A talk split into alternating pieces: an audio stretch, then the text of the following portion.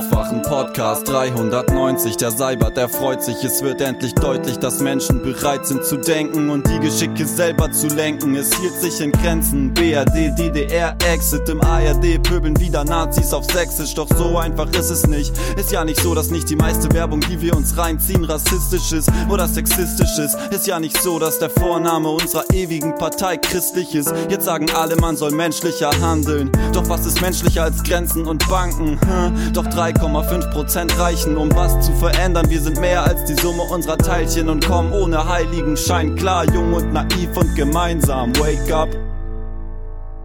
Ganz genau, Wake Up mit Aufwachen Podcast und Präsentator, beziehungsweise Premium-Präsentatorin von Folge 390 ist Sarah. Danke, danke, danke. Sarah. Nach Ansicht von Friedrich Merz, Zitat, verliebt sich alle 90 Sekunden ein deutscher Journalist in Robert Habeck. Wie steht's bei Ihnen?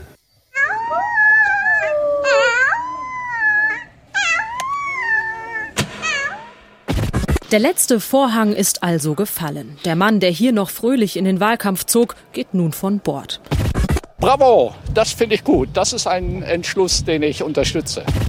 Wunderbar, wird Zeit, dass er endlich zurücktritt. Das ist auf jeden Fall auch, denke ich mal, bei dem Ergebnis Wille der Bürger gewesen, dass äh, er nicht weiter regiert.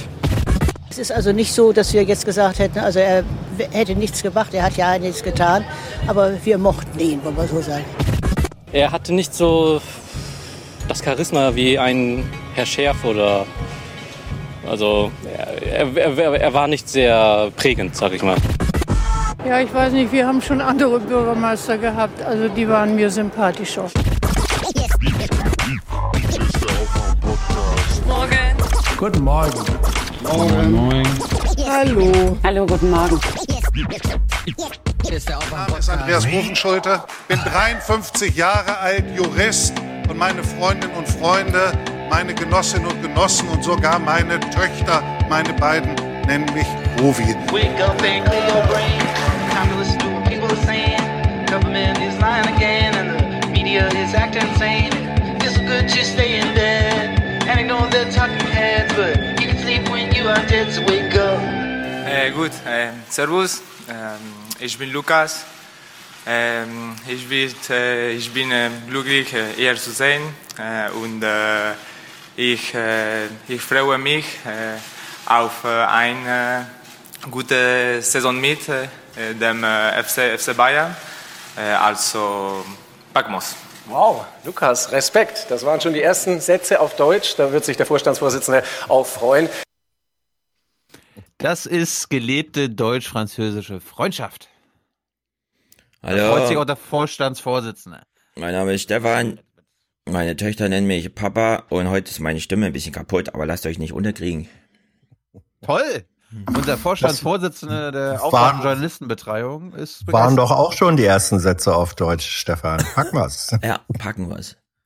Packmaß, nee, Packmaß. Mhm. Ja, Packmaß. Das Packmaß. Das gutes Packmaß. Ja. Das hätte, ja, wir, Rasenfunk ist ja in der Sommerpause, darum, ich musste hier Wie, was? Rasenfunk macht Pause? Was ist denn da los? Ich dachte, Ja, das kennen die da Sommerpause. nicht. Ja, Okay. Aber Wohl dem, Wie dem geht's dir? es zusteht. wa- wa- warum, warum bist du krank? Was ist dir am Wochenende passiert? Keine Ahnung, ich wache morgens auf, zack, Stimme weg. Aber ich fühle mich ansonsten quicklebendig. Also heute mal ein bisschen Radiostimme.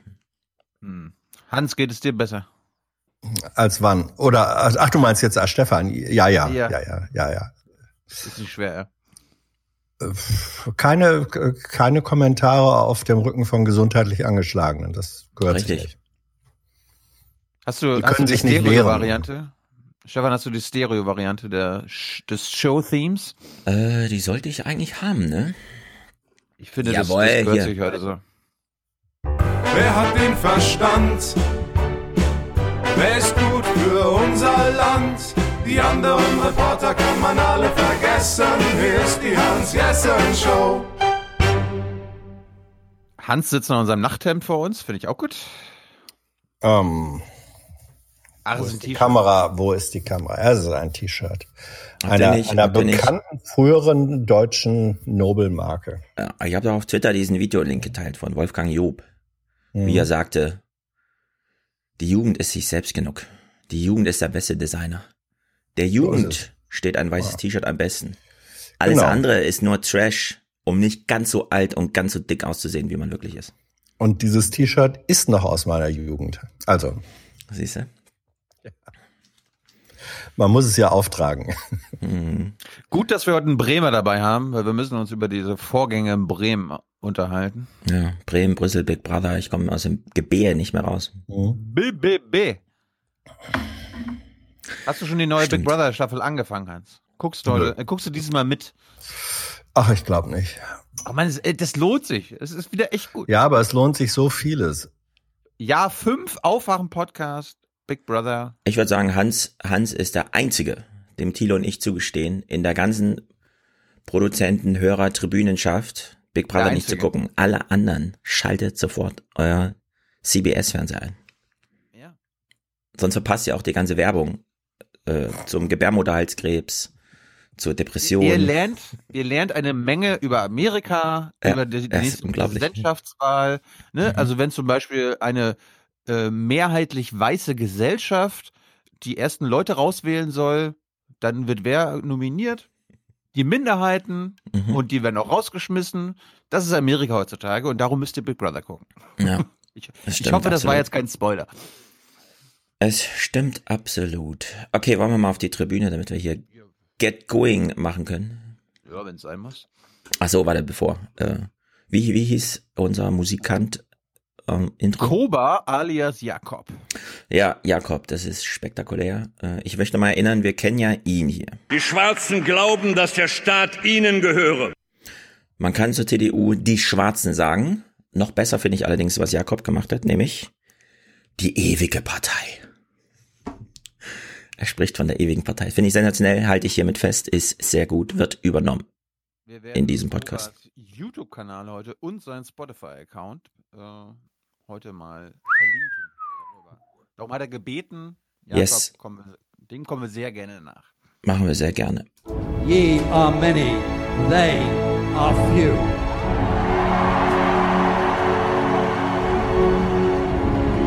Willkommen im 1% Club. Wie wir es schaffen können, dass Deutschland bis, 20, bis 2050 klimaneutral wird. 20.000 BC. Okay, solange die Stimme hält, versuche ich hier. Ich lese einfach vor, was passiert ist. Thilo muss dann entsprechend feiern. Also, 390 Euro von Sarah.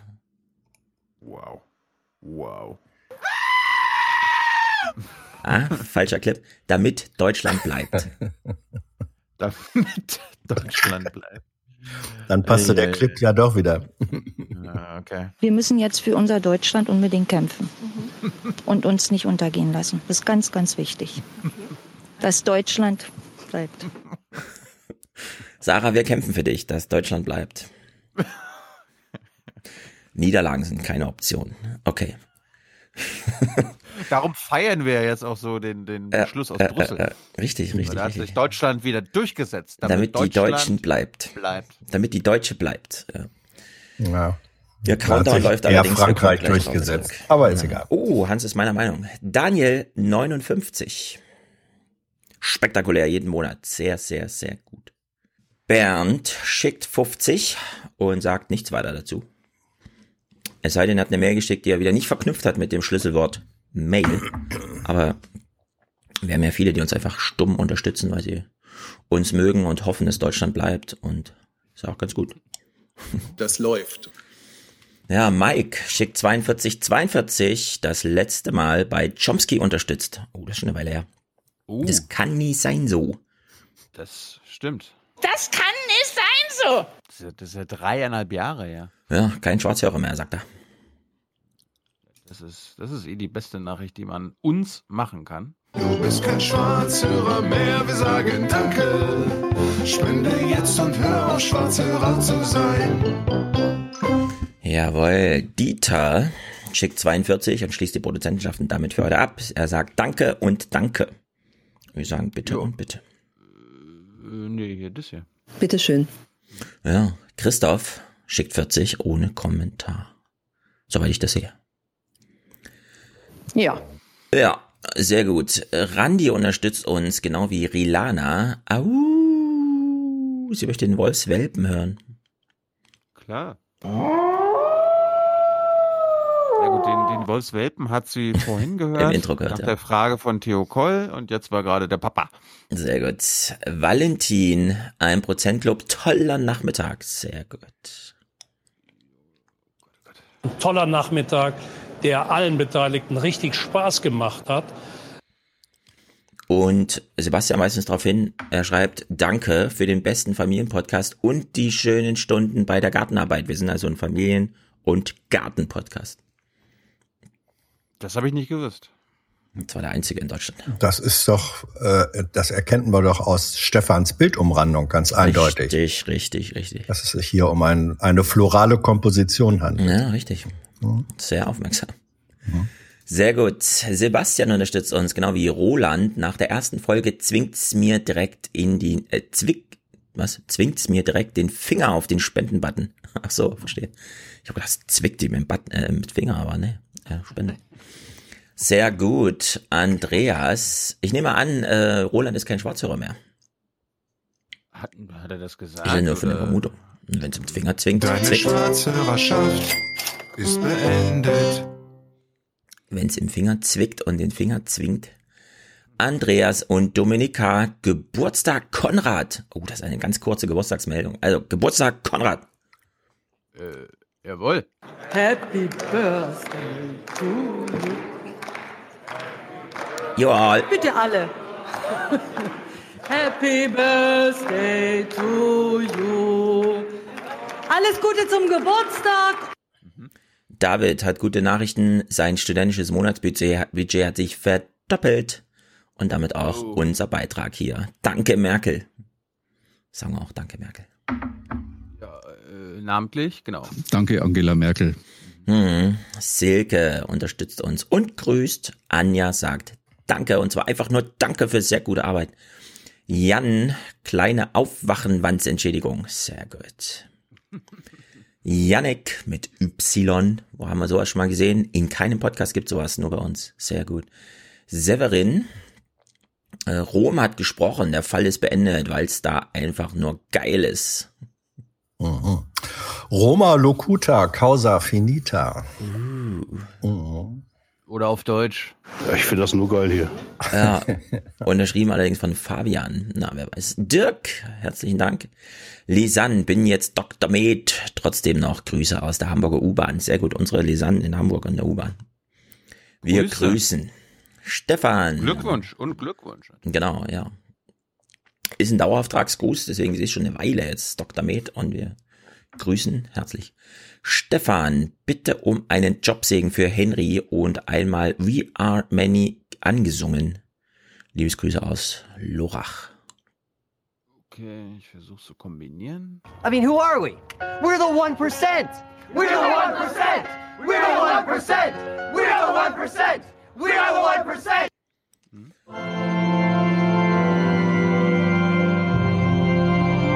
Der Jobsegen.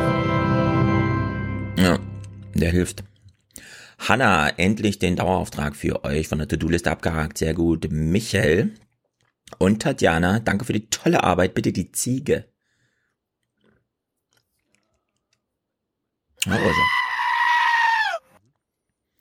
Philipp schickt einen Zehner pro Woche, weist uns darauf hin, war vorher einfach zu oft ignoranter Schwarzlochhörer. Wer will das schon sein, so ein schwarzes Loch? Oh, er wünscht sich auch einen Traumjobsegen. Ja. Die Podcast-Landschaft wird von zwei ungleichen Gruppen repräsentiert. Circa ein Prozent der Zuhörer unterstützen Podcasts finanziell. Die anderen 99 Prozent sind Schwarzhörer. Dies sind ihre Geschichten. Ja, Philipp, und der Jobsegen von eben gilt auch für dich. Das ist natürlich absolut richtig. Daniel und. Ja, wir, haben, wir, haben, wir haben doch Hm? zwei verschiedene. Da kann er Ah, na dann.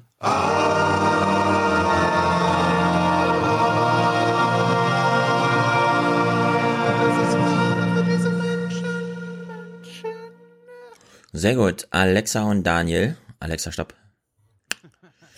Manfred und Ursula, danke für eure Arbeit, sehr gut. Cora, 1% vom BAföG Höchstsatz für eure aufweckende interdisziplinäre Bildungsmaßnahme beim Zugfahren und daheim. Liebesgrüße.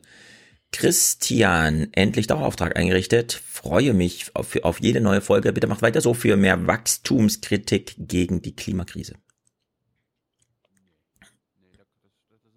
Nicht, äh, wie viele Autos gekauft werden, bestimmt nämlich nicht der Ministerpräsident, sondern der Markt. Ja, cool, ja, krumme Summe, weil durch drei geteilt. Max und Jenny profitieren nämlich auch sehr gut. David, hab nur wenig, äh, was, hab nur wenig, doch davon gebe ich monatlich. Ah, das ist natürlich sehr gut. Sehr gut. David. Oliver, danke fürs Connecten der Dots. Freue mich auf eure weitere Einschätzung des US-Wahlkampfs. Aber wir uns auch. Christina. Connecting the dots, du Hm. Penner! Da ist er. We connect the dots, Penner. We connect the dots. Ja, den haben wir uns jetzt eingetreten. Christina, vielen Dank für die tolle Arbeit. Genau, sagt Britta auch auf eurem Podcast. Katja schickt uns ihre monatliche Sinninvestition. Olga schickt für die allgemeine Lebensfreude. Manuela und Ron fürs Aufwachen machen. Sehr gut. Gabriele und Jens monatliche Unterstützung. Stefan, erster Podcast, dann die Arbeit Nachhaltigkeit auf mifactory.de. Mhm. Ähm, erst der Podcast, dann das Land, dann die Partei und dann man selbst.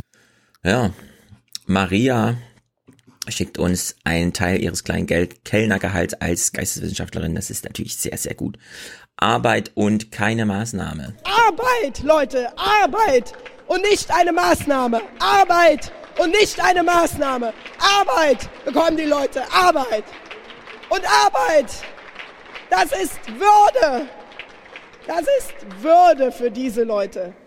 Florian schickt 3,33 Euro ohne weiteren Kommentar. Wir wissen, irgendein Kommentar steckt da dahinter. Wir wissen nicht, was es bedeutet. Verrückt. Und Lasse schickt einen Euro. Damit haben wir auf jeden Fall alle weiblichen Unterstützer genannt. Alle Frauen, alle Mädels, alle Omas, alle Tanten, alle Freundinnen, alle Mütter, alle Töchter. Sehr Bist du- gut.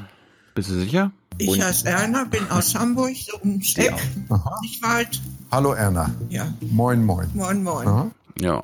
Die auch und weitere Knaben, Jungs, Söhne, Väter, Onkel, Opas und Babys, die hier uns hier unterstützen und das toll mittragen, dieses Konzept. Mhm. Ein paar bleiben ungenannt, aber die halten es aus, denn wir haben die stärksten Aufwachenhörer, äh, die Podcast-Hörer der Welt. For the many. For the many, not, not the few. The few.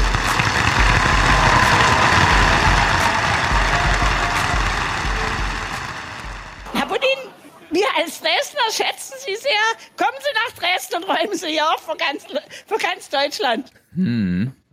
Räumen Sie mal auf. Ja, und Putin da hat aufgeräumt? Nee, ne? Nee, nee, hat er nicht. Noch nicht. Gut. Let's go. Die Chance hätte er damals gehabt gehabt. Ganz früher, ja. Ja, als er noch einen Dienstausweis in Dresden hatte. Ja, das stimmt. Sehr gut. Sehr gut, die Hm. Dots connected. So, Hm. womit fangen wir an? Was, äh, weiß ich nicht. Naja, also, je nachdem, ob du was hast oder nicht, sonst machen wir natürlich hier Brüssel-Schose. Wir, wir können ja mal ein bisschen locker flockig äh, reingehen. Wir hatten ja letzte Folge uns ein bisschen mit der Polizei beschäftigt, unter anderem, was so in MacPom abging mit, mit der Polizei. Ne? Rechtsradikale Tendenzen, Prepper-Szene, ähm, Datenschutz, ähm, Missbrauch gegenüber Minderjährigen. Wir müssen hier mal ein bisschen äh, was Gutes tun, ja. Wofür, und das ist ja Hans Jessen ganz super, wofür ist der Öffentlich-Rechtliche auch da? Die Polizei auch mal loben, ja. Mal was Schönes, mal was Schönes mit der Polizei verbinden, beziehungsweise ein paar Sachen einfach verschweigen, ne, in Sachen G20 und so weiter. Aber da ist die Polizei ja eigentlich eher selbst schuld als die Öffentlich-Rechtlichen. Äh, wir gehen mal in Stefans Heimat.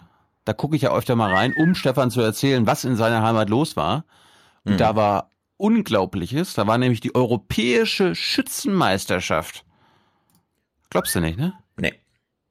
Christian Freckmann schießt. Seit er zehn Jahre alt ist. Die Möglichkeit, Beruf und Sport zu vereinen, ermöglicht ihm die Sportfördergruppe der Polizei. Ich könnte es nicht machen ohne die Polizei, weil man natürlich, man braucht im Leben eine finanzielle Absicherung und ohne die Polizei wäre das einfach nicht möglich, weil mit dem, mit dem Sportschießen an sich kann man kein Geld verdienen. Zum ersten Mal findet die Europäische Polizeimeisterschaft im Schießen in Thüringen statt. Schön. 160 Teilnehmer aus 19 Ländern sind dabei. Sie starten in zwölf Disziplinen, so zum Beispiel im Schießen mit dem Luftgewehr. Dort belegt Denise Palberg aus Nordrhein-Westfalen auf einer Distanz von 10 Metern den ersten Platz. Insgesamt sind 40 Nationen im Europäischen Polizeisportverband organisiert. Die Polizeien äh, Europas äh, sind seit 1950 miteinander, genau in dieser Union Sportive de Police de Europe, miteinander verbunden. Und äh, das hilft den Kollegen, also den Polizeien äh, in den 40 Ländern, äh, Verständnis füreinander aufzubauen, Netzwerke zu pflegen, aber auch gemeinsame Sportarten auszuüben. Ja. Das Einzige, was mich jetzt ein bisschen aufgeschreckt hat, Netzwerke pflegen. Wenn wir wissen, dass es rechtsextreme Netzwerke in der Polizei gibt. Ja, ich, also hoffe, ehrlich- ich hoffe, das ist nicht grenzübergreifend. Aber es ist bei Nazis ja eher nicht so. Ja, ich würde das gerne mal aus der Ecke da rauszerren, aus der Nazi-Ecke. Also der Bundeswehr und Polizei sind ja in Deutschland sehr große Sportförderer. Und ich finde es auch ganz gut, weil über den Sport, der einen internationalen Wettkampfbetrieb hat, kommt nochmal sehr viel frisches Denken in so. Also wenn die sagen, sie pflegen internationale Netzwerke, dann ist das, glaube ich, eine sehr gute Sache. Ich bin ja dafür, darum habe ich ja was mitgebracht. Oh ja, Mhm. außer, außerdem, wenn Polizisten den Schießsport im Biathlon ausüben, dann Haben wir auch wird nichts ja, dagegen. wird ja anderswo nicht geschossen. Jedenfalls nicht von diesen gleichzeitig. Sind das nicht Soldaten? Ja, meistens ja. Aber vielleicht Feldjäger. Ja, da sind es auch Ja. Ich habe auch mal Biathlon-Schießen gemacht. Das ist, äh, ich glaube, so weit weg vom anderen Schießen. Also die, die Situation, dass du ausgehetzt mit Puls 170 dich irgendwo hinschmeißt und auf was schießt mit einem Langgewehr, ist, kommt, glaube ich, im Polizeidienst so nicht vor. Das stimmt.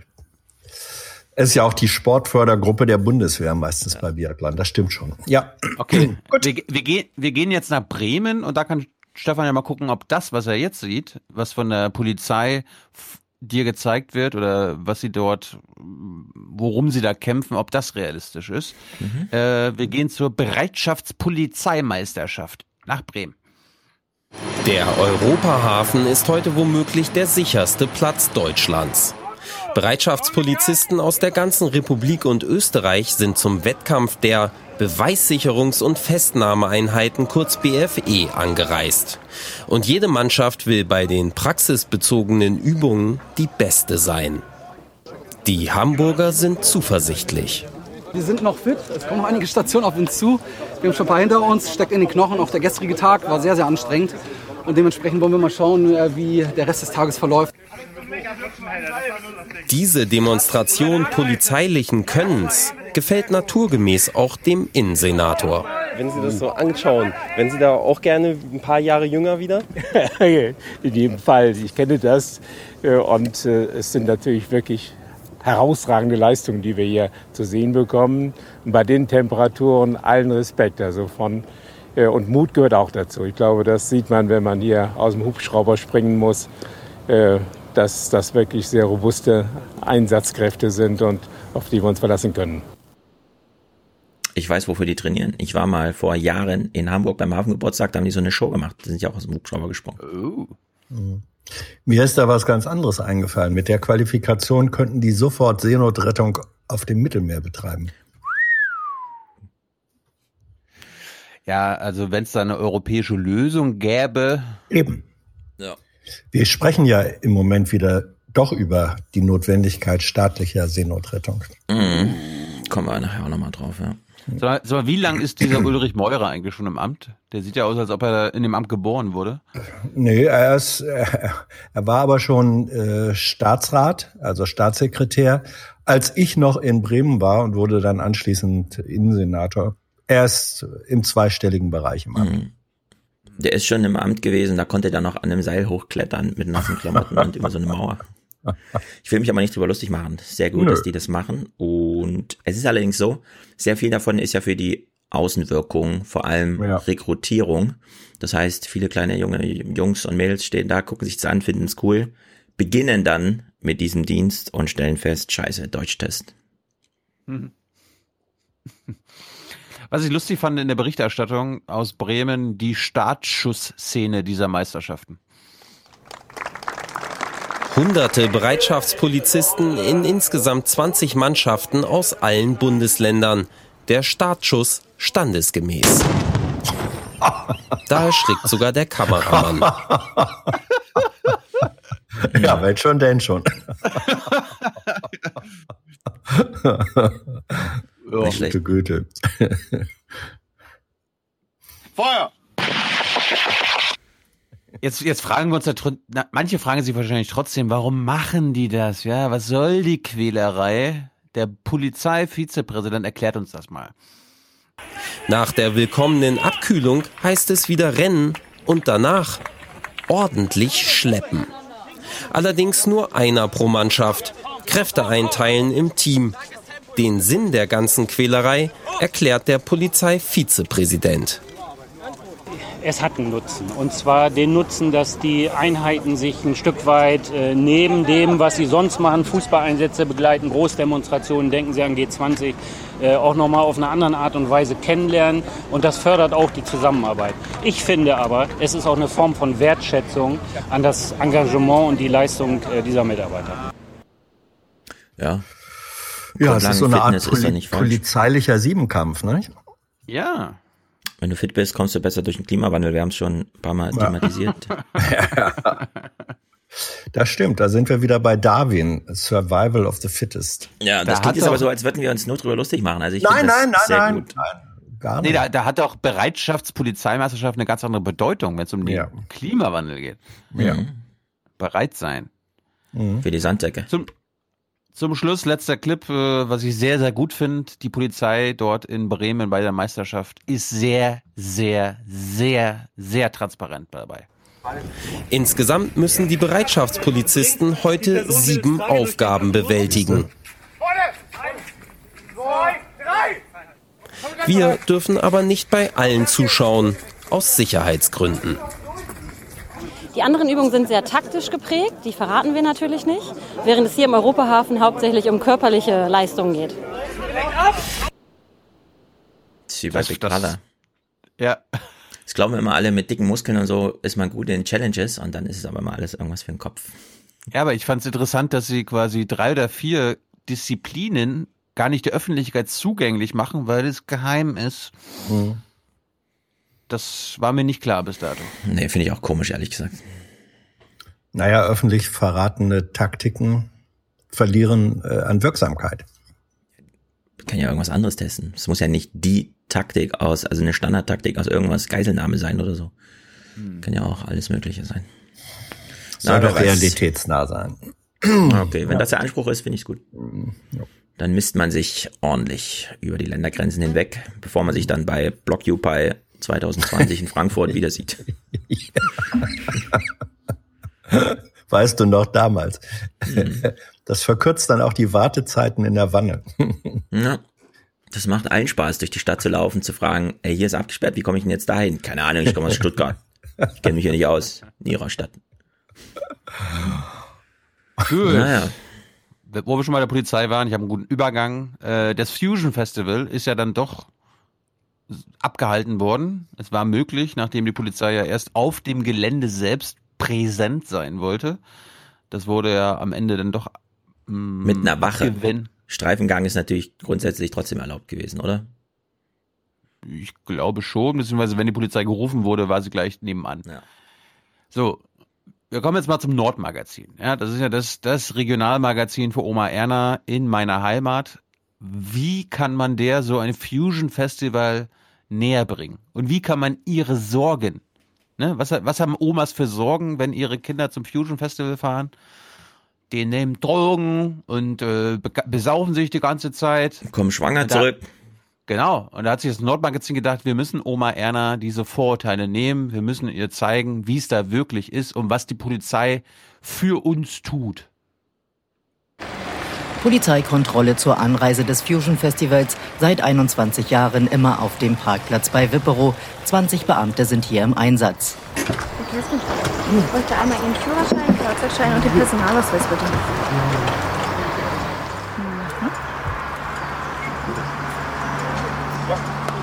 Haben Sie innerhalb der letzten 24 Stunden Alkohol oder Drogen konsumiert? Irgendwann vorher schon mal Drogen? Nein. Alkohol halt.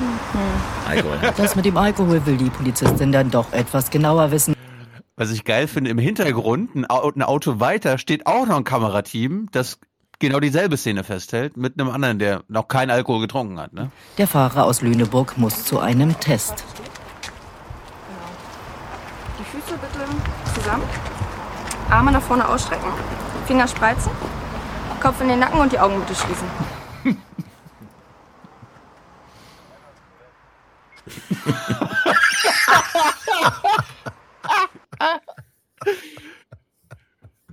Hans, was soll das? Warum, warum, warum wird das eine Minute lang so extensiv Oma Erna vorgeführt, was vor einem Festival passiert? Ich weiß es nicht. Ich, ich, ich auch nicht, aber ein Glück gibt's das Nordmagazin, das uns das erklärt. Daran erkennen wir, ähm, ob irgendwelche Auffälligkeiten am Körper sind, zum Beispiel ob das Ah. Augenlid flattert, ob die Pupillenreaktion da ist, oder ob die einfach auf einer Größe bleibt.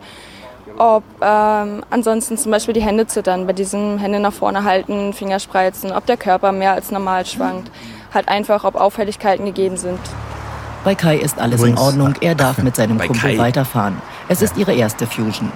Kai und sein Kumpel. Gleich Übrigens, bei der ersten bei dem, Fusion, ja, bei dem O-Ton der, bei dem, bei dem Erklär-O-Ton der Polizistin konnte man im Hintergrund einen anderen praktischen Koordinationstest sehen. Der junge Mann war in der Lage, blind ähm, sich Rückwärts selbst eine. Kippe, eine Kippe zu drehen. Wer das besteht, muss das andere mit dem flatternden Augenlid nicht mehr machen, glaube ich. Na, Ja. das erinnert mich immer alles so an Goffman, der ja sehr dieses Rollen, soziologische Kram da und so. Aber man muss sich ja vorstellen, die beiden begegnen sich überhaupt zum ersten Mal. Also die junge Polizistin, die genauso alt ist wie der Typ, den sie, sie in der Rolle der Polizistin, er in der Rolle des Fusion-Gängers. Mhm. Vielleicht treffen die sich zehn Minuten später bei McDonalds wieder, ja? Was ist denn dann? Also dann gucken die sich Nee, an, ich- oh, ach du Scheiße, ist peinlich. Nee, ich wollte gerade Mhm. sagen, ohne Kamera hätten sie vielleicht ineinander verliebt, ja. Aber so mit Kann keiner alles Kamera sein, kann alles sein, ja. Aber das ist mir aufgefallen, also quasi, es gab mehrere Beiträge die Tage im Nordmagazin, weil ähm, das Fusion Festival ging ja auch mehrere Tage. Mehrere Genau. Beiträge, Alle, Ja, aber- neun, alle neun aber- Minuten verliebt sich in Deutschland eine Polizistin in einen Festivalbesucher. Fusion macht's möglich. Mhm. Ja, aber das Interessante ist, es wurde eingeleitet mit die Polizei macht was und äh, es wird auch enden mit der Polizei macht was. Also das Framing ist dann da schon, Mhm. schon interessant. Aber, aber es heißt ja Fusion, Fusion. Mhm. Das ist ein großer Schmelzdegel, ein Kernreaktor. Das ist ein, eigentlich ein Reaktor. Das Fusion Festival ist ein Reaktor. Warst du schon mal auf so einem Musikfestival, Stefan? Ich? Mhm. Mein junger Thilo Jung, ich war zehn Jahre lang bei Rock am Ring. Ich habe Rammstein 1995 gesehen. Da kannte sie noch keiner, da waren sie noch nicht mal auf der Bravo. Mein erstes Konzert damals auf der Festwiese, Brian Adams. Gut, dann, dann frage ich Hans, du warst ja noch nie auf sowas. Woodstock hast du 69 noch miterlebt, aber Naja, aber ich habe Festivals moderiert. Zum Beispiel. was glaubst du, was glaubst du denn? Ich habe, äh, ich habe, äh, Entschuldigung, ich bin Oh, sehr stolz drauf. Ich bin sehr stolz drauf, dass es mir mal als Bühnenmoderator gelungen ist, einen gemeinsamen Live-Auftritt von Joe Cocker und Ray Charles hinzukriegen. Habe ich nicht gerade noch Joe Cocker Witz, weil sie hier reingeschoben, um noch einen Ja. Alterswitz zu machen und jetzt Ja, ja, jetzt, jetzt ist es so. Jo. nicht schlecht. Joe Cocker Ja. und Ray Charles. Äh, Joe Cocker, ja, Joe Cocker war ein glühender, ein glühender Ray Charles Verehrer. Das war einer seiner Heroes und er hatte, glaube ich, einmal in seinem Leben hat es in einem in einem in einem Studio, ähm, also Fernsehstudio, hat, wo beide waren in der Sendung, hat Ray Charles ihn äh, so halb reingezogen. Und dann war es immer Joe Cockers Wunsch, das äh, mal live zu machen. Und dann war da zufällig dieses Festival in Hannover, äh, wo ich da die, die Moderation hatte. Und Joe Cocker war früher dran im Programm, ja, zufällig. Äh, Joe Cocker war früher dran im Programm und sein Management sagte die ganze Zeit zu mir, "Äh, der will unbedingt mit Ray Charles äh, zusammen auftreten, sieh mal zu, dass das hinkommt und so. Und dann war das so, dann war Ray Charles dran und war guter Dinge und, und Joe Cocker lungerte schon die ganze Zeit im Hintergrund der Bühne rum ne, und wartete mhm. nur darauf, dass er angesprochen wurde. So dann sagte Ray Charles dann auf einmal, oh, my friend Joe Cocker und dann sprintete er nach vorne und dann haben die beiden wirklich zusammen ganz toll, ganz toll ja. Joe Cocker sprintet. I wanna do this on the Hans Jessen Show, man. Äh, ja, ja, ja. Joe Cocker sprinten stelle ich mir auch gut vor. Ja. Und das ist, das ist einfach eine schöne Erinnerung, wenn man an sowas ein kleines bisschen mit hat drehen können. Gut, ich, ich spare mir, ich spare mir jetzt meinen Witz. Hans, was glaubst du denn? Äh, dort sind ja auch Ärzte auf der, auf der Fusion und mhm. behandeln mhm. Menschen, die Hilfe brauchen. Was glaubst du denn, was für Sachen sie dort behandeln müssen? Ähm, ich denke Kreislaufschwächen aus unterschiedlichen Gründen. Sonst noch was? Augenlid flattern haben wir ja vorhin äh, gehört. Tinnitus, situativer Tinnitus, zitternde, zitternde Hände. Und ansonsten wirst du es uns jetzt sagen. Gut, hören wir rein. Getanzt wird Tag und Nacht, manchmal bis zur Erschöpfung. Für die medizinische Versorgung ist gesorgt, es gibt eine kleine Klinik auf dem Gelände. Also die Patientenkontaktzahl hängt immer davon ab, wie viel, was für ein Wetter draußen ist. Wenn warmes Wetter ist, nimmt es zu. Wenn schlechtes Wetter ist, nimmt es ab. Wir haben einen sehr, sehr schönen Sommer mit sehr, sehr heißen Temperaturen. Das wird so bei zwischen 2.500 und 4.500 liegen über die acht Tage, die wir jetzt haben. Und das ist natürlich ein ständiger Strom, das geht Tag und Nacht. Das ist so eine Stadt in der Größenordnung von Neubrandenburg. Und äh, das, bei den Festivalbesuchern ist das alles, was in der Stadt auch vorkommt, passiert dann. Vom Blinddarm bis zur Harnwegsinfektion. Ähm, alles, was man bricht man sich vielleicht ein Bein oder man grillt so irgendwie ja. unglücklich, dass eine Flamme, Stichflamme ein bisschen verbrennt und solche Dinge. Das gibt es wie in einer normalen Stadt auch. So ist das auch hier natürlich. Rettungskräfte aus dem ganzen Land sind vor Ort. 34 Ärzte, 160 Assistenzärzte aus sämtlichen Fachbereichen. Hm. Schlechtes Wetter ist gutes Wetter. Da haben wir es wieder. Ja. Jetzt, jetzt denkt sich Stefan, ah, da gehen nur, nur die jungen Leute hin, die mit ihrem Auto bei der Polizei vorbeifahren. Nein, Oma Erna war auch dabei. Das Durchschnittsalter der Fusionisten auszumachen, unmöglich. Alle Altersgruppen sind vertreten. Das ist ganz genau meine Musik. Ich liebe diese Musik und ich tanze auch und das geht mir total absolut sofort ins Blut. Das ist so, es glaubt keiner, aber es ist so. Ich mag das total. Wieso glaubt sie denn, dass ihr das keiner glaubt? Was ist denn los? Hm. Und, ja, weiß ich auch nicht. Und, und vor allem, warum soll es unmöglich sein, ein mhm. Durchschnittsalter festzustellen, wenn alle Altersgruppen vertreten sind? Ja, eben. Ah, dann ist gerade das, gerade, gerade, gerade das wäre doch eine gute Voraussetzung, um Durchschnittsalter festzustellen, oder? Ja, 47. Ja, wer weiß. Mhm. Wir lernen mal, was der Verein, der dieses Ding veranstaltet, eigentlich mit den Einnahmen macht. Ja, die haben ja, die haben ja mehr Anmeldungen, beziehungsweise mehr Interessierte als Leute, die sich dann am Ende das Ding leisten können. Die freiwilligen Helfer arbeiten unentgeltlich, verteilen Programme, verkaufen Tickets. Um die bewerben sich jedes Jahr etwa 250.000 Fans, aber nur für 70.000 gibt es Karten. Mit dem Erlös 250.000 Euro finanziert der Verein sein zweites großes Event, das Theaterfestival Attention, Anfang August. Und das ist bereits ausverkauft. Was hat die gerade gesagt? Es gibt nur 250.000 Erlös? Nein, ja. Bei 70.000 verkauften Karten? Ja, also die Kosten müssen ja gedeckt werden. Und am Ende ist ein Und? Gewinn von 250.000. Das erscheint mir aber sehr knapp kalkuliert. Weiß ich nicht. Ne, du musst die Bands bezahlen, du musst das Ding bezahlen. ist mir schon klar. Ist mir schon klar. Aber das sind ja nur 5 Euro pro Ticket oder was? Noch nicht mal. Ich dachte, da bleibt ein bisschen mehr übrig bei sowas. Hm. Offenbar nicht. Das kostet doch auch bestimmt Gut. 70, 80, 90, 100 Euro oder was? Ich habe keine Ahnung. Ja. Gut, letzter Tag. Es gab eine schlechte Nachricht. Der Tod eines 28-Jährigen überschattete jedoch das Fest. Für 15 Minuten herrschte am Sonntag Stille auf dem Festivalgelände, in Gedenken an den jungen Mann aus Mainz. Die Staatsanwaltschaft hat die Ermittlungen aufgenommen, die Obduktion ist beantragt. Und woran lag's? Weiß ich nicht. Gab jetzt noch keine Nachrichten im Nordmagazin dazu. Ist bei so vielen Leuten jedenfalls nicht ungewöhnlich, dass Menschen sterben, ne? mit entsprechender Größe hast du statistische Wahrscheinlichkeiten. Also Ja, also wenn, wenn du das Beispiel des Arztes nimmst, dass es wie eine Stadt ist und in einer 60, 70.000 Stadt stirbt, glaube ich, ein Mensch am Wochenende schon. ja, auch ein Junge. Hm. Das, ich will das hier nicht sch- schön drehen, wir machen es nicht drüber lustig, wir wollen es aber nur einordnen. Lu, gut, letzter Clip. Also so hat die Fusion-Berichterstattung des NDR äh, geendet, nachdem es quasi mit der Polizei losging, musste Oma Erna natürlich auch nochmal mit der Polizei verabschiedet werden. Trotz des tragischen Vorfalls war es eine ruhige Fusion. Am gestrigen Sonntag haben wir 39 Fahrzeugführer festgestellt, die unter Einfluss von Betäubungsmitteln ihr Fahrzeug geführt haben. Was? Und zudem mussten wir 51 Strafanzeigen wegen Verstoßes gegen das Betäubungsmittelgesetz aufnehmen. Oh. Auch am heutigen Tag waren wieder 300 Beamte im Einsatz, um für die Verkehrssicherheit hier auf den Straßen zu sorgen. Gott sei Dank. Ja. Aber, ich finde, das ist eine gute Quote, ne? Wenn da von 70.000 Besuchern 50 erwischt werden, beziehungsweise festgestellt werden, ist es eine Quote von 1 zu 1000. Nicht schlecht. Naja, die Stichprobe der überhaupt nur Kontrollierten war natürlich ein bisschen kleiner, ne? Ich finde den, Ges- den Sprachgebrauch bewundernswert.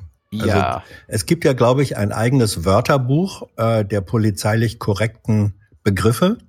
Und Polizeisprecher müssen das äh, äh, also auswendig äh, anwenden können. Und die Kollegin hier mit ihrem schicken Schlips hat das äh, wirklich in hoher Perfektion. Ähm, Worte, die mir gar nicht einfallen würden, sondern da hätte man ganz andere. Da ist sie sowas von korrekt im Sprachgebrauch. Chapeau. Naja, fürs Fernsehen. Gleichzeitig haben wir eine Mega-Diskussion Mhm. darüber, wie sich die Polizei bei Twitter verhält, wo nämlich all das nicht gilt, was du sagst. Ja, ja, ja, ja. Das war auch nicht ganz, ganz, das war nicht ganz ironiefrei. gemeint. Das war's zur Polizei. Gut. Europa, los. Europa, wir haben es alle mitbekommen. Äh, Hans hat eben schon gesagt, Macron ist irgendwie Gewinner oder so, keine Ahnung. Wir gehen das jetzt mal durch. Äh, kennst du unsere Berichte, äh, Aufarbeitung von letzter Woche, Hans? Nee. Okay, dann ist für dich einiges Neues dabei, aber wir beginnen mal hier bei dem Standardgefloskele, was wir überall mitbekommen haben. ARD Edition.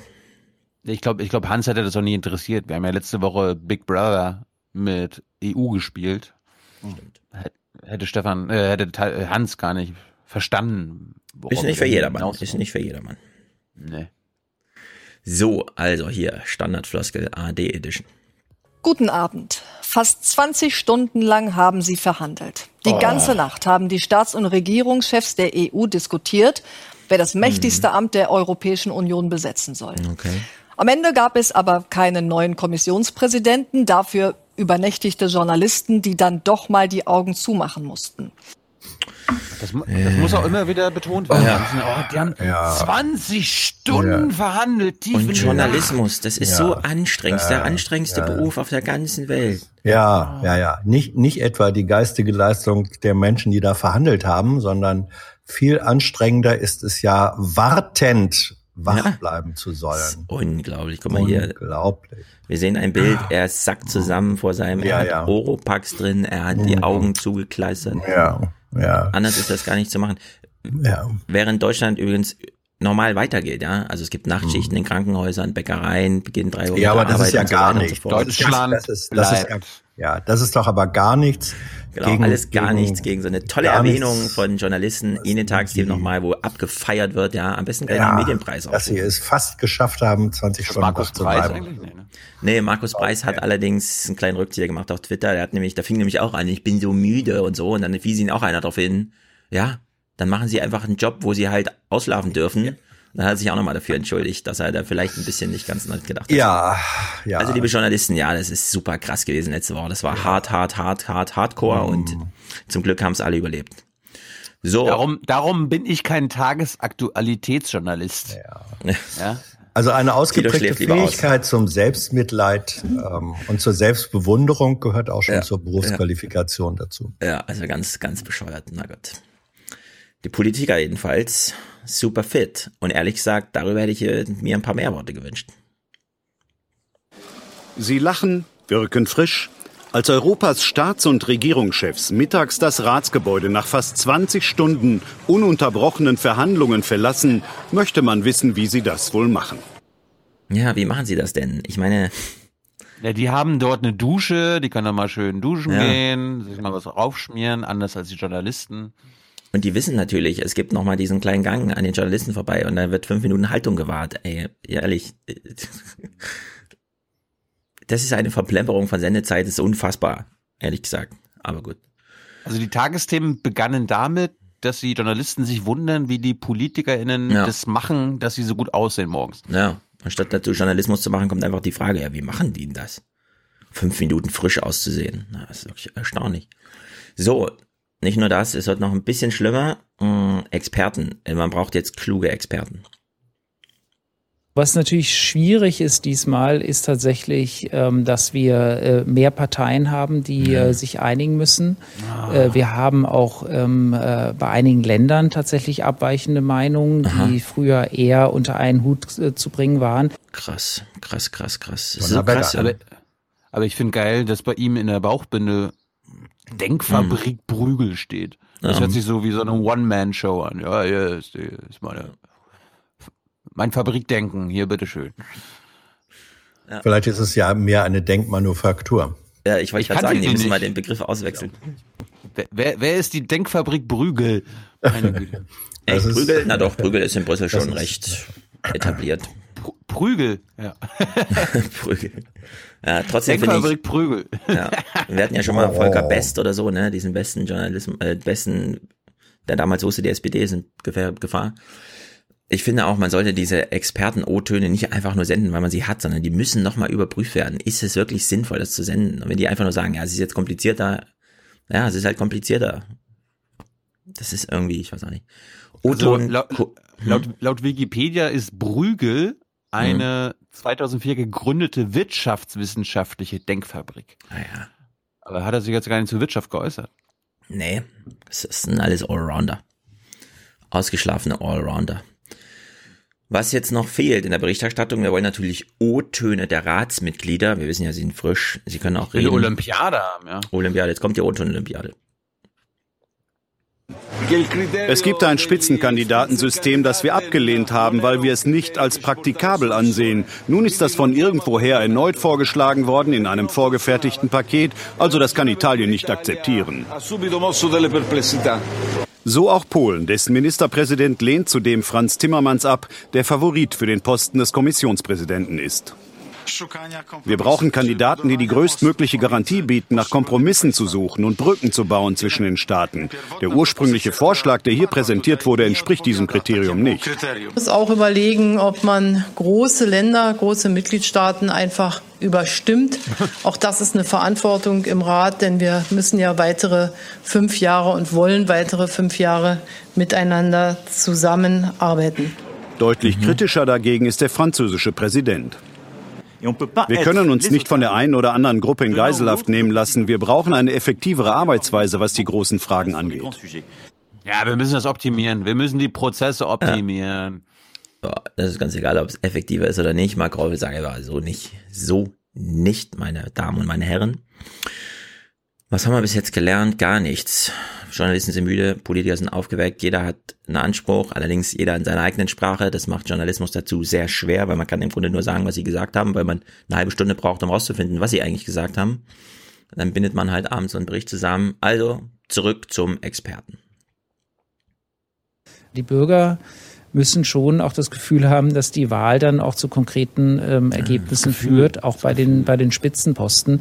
Der Rat, der Europäische Rat wird immer einen Einfluss haben müssen, aber ich finde schon, dass mh, wir letztendlich Mehrheiten im Parlament brauchen und das ist das Entscheidende hier.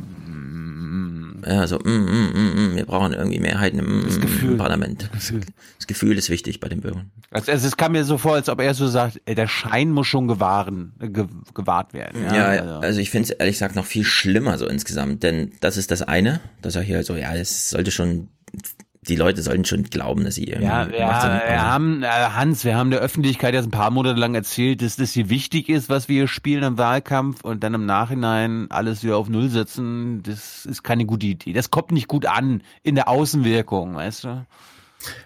Was mich eher ärgert, ist, äh, dass wir es hier mit einer Expertise für Binsenweisheiten zu tun haben. Genau. Allerdings, zumindest die Binse, kann man ja mal kurz ernst nehmen, die er sagt, er meint ja, wir bräuchten eigentlich mal ein Verfahren. Das finde ich so krass, 2019 zu sagen, ja, eigentlich bräuchten wir mal ein Verfahren, weil das, die Alternative dazu, kein Verfahren zu haben, ist ja tatsächlich wie im Mittelalter. Es gibt so 200 Fürstenfamilien, davon treffen sich die Familienoberhäupter und dann hofft man einfach mal, dass sie irgendwie einen guten Tag haben. Ja, Mhm. also dass sie in der Begegnung, dass die Interaktion nicht scheitert, weil sonst scheitert das Schicksal der Welt. Es wird so alles, ja, also, keine Ahnung. Xi und Putin treffen sich, ja, oder Xi und Trump und je nachdem, ob sie sich halt gut verstehen oder nicht in dieser Situation, in dieser halben Stunde, bleiben halt, ja, Huawei der Markt versperrt oder nicht. Also es, wir sind wieder, wir sind sozusagen so ein Rückschritt aus der Moderne in so eine, ja, also das Schicksal der Welt hängt an der Interaktion von zwei Leuten und da hofft man einfach mal, dass die Tagesform irgendwie stimmt. Das, also das ist ja nun wirklich keine Alternative für, wir brauchen auch mal ein Verfahren im Parlament und so. Also völlig Banane eigentlich, ja, bis hierhin und eben einfach nur so wegreportiert, ja. Es wird ja nicht eingeschätzt, was er ja gerade gesagt hat, dass wir im Grunde gar keine funktionierenden politischen Abläufe und Verfahren haben, die Legitimation herstellen, sondern dass wir halt einfach hoffen, dass 28 Leute, die in einem Raum sitzen und versuchen, Redezeiten zu verteilen, irgendwie es hinbekommen, über irgendwas sinnvoll zu reden. Also in der Hinsicht ist das schon, äh, wie soll man sagen, also vielleicht können wir eine kleine Vorahnung hier mal kundtun. Ich würde sagen, von allein ist jetzt schon gescheitert und es wird ein sehr rumpliges Verfahren geben, um überhaupt mal zu einem neuen Verfahren zu kommen. Und in zwei Wochen Nee. platzt die Die, Bombe geht's Losung, los. die deutsche Losung ist ja jetzt, beim nächsten Mal machen wir es wirklich so, wie, wie wir es versprochen haben. Beim nächsten Mal, okay? Ja, das ist, wird ja auch von allein als Pfund zugeschrieben. Äh, sie könnte jetzt wählbar sein, da sie sich für das Spitzenkandidatensystem ausgesprochen sagt hat, während alles. sie selbst Sie das Spitzenkandidatensystem gerade aushebelt. Eben. Sie Das sagt alles, auch- was sie sagen muss. Ja. Ja, ich würde sagen, es wissen alle, dass es eigentlich schon gescheitert ist und das, deswegen versuchen alle schon den nächsten Schritt zu gehen und deswegen ist von der Leyen auch noch im Amt der Bundesverteidigungsministerin. Gut, Michael Grütz. Hans, du setzt nochmal an, du darfst dich natürlich äußern. Ich, ich bin mir nicht so sicher, dass das äh, gescheitert ist mit- von der Leyen. Ich sehe das bei 50-50, ob sie gewählt wird am Ende im 50-50? Parlament oder ja, ja 50-50, weil auf der einen Seite hat sie keine äh, absolute Mehrheit der Stimmen, die sie braucht äh, im Europäischen Parlament. Auf der anderen Seite die Stimmen, auf die es ankommt, in dem Fall sind das besonders die Grünen, ähm, die sind im Moment dabei, die Preise für mögliche Zustimmung äh, pokermäßig hochzuschrauben. Und je nachdem, was da in den nächsten zwei Wochen noch angeboten wird oder nicht, glaube ich, davon wird es dann abhängen, ob äh, von der Leyen gewählt wird oder nicht. Für den Fall, dass sie gewählt wird, ist natürlich der Schaden trotzdem immens hoch, weil dann würde sie gewählt worden sein ähm, unter Umgehung eines Verfahrens, das alle vorher angepriesen haben. Also das Kind Mhm. ist so oder so im Brunnen, aber es kann gut sein, dass wir dann trotzdem eine Kommissionspräsidentin von der Leyen haben. Na, mal sehen. Alles, was du jetzt angesprochen hast, kommt in den Clips noch vor. Wir können also Okay. detailliert noch drauf eingehen. Aber ich glaube, ich, ich glaube nicht, dass die Grünen sie wählen werden, sondern die Sozialisten minus die SPDler. Und das Mhm. wird reichen. Also EVP, die Sozialisten minus SPD und die Liberalen von Macron, weil Macron hat das Ding ja eingefädelt. Ja. Na, mal gucken. Mal gucken. Michael Grütz, wir sind ja jetzt noch am Montag, ne? Also vor dem ganzen Zeug und so. Er macht nochmal diesen interessanten Hinweis zur Personalie Timmermans. Was passiert denn, wenn nun Timmermans zurückziehen müsste?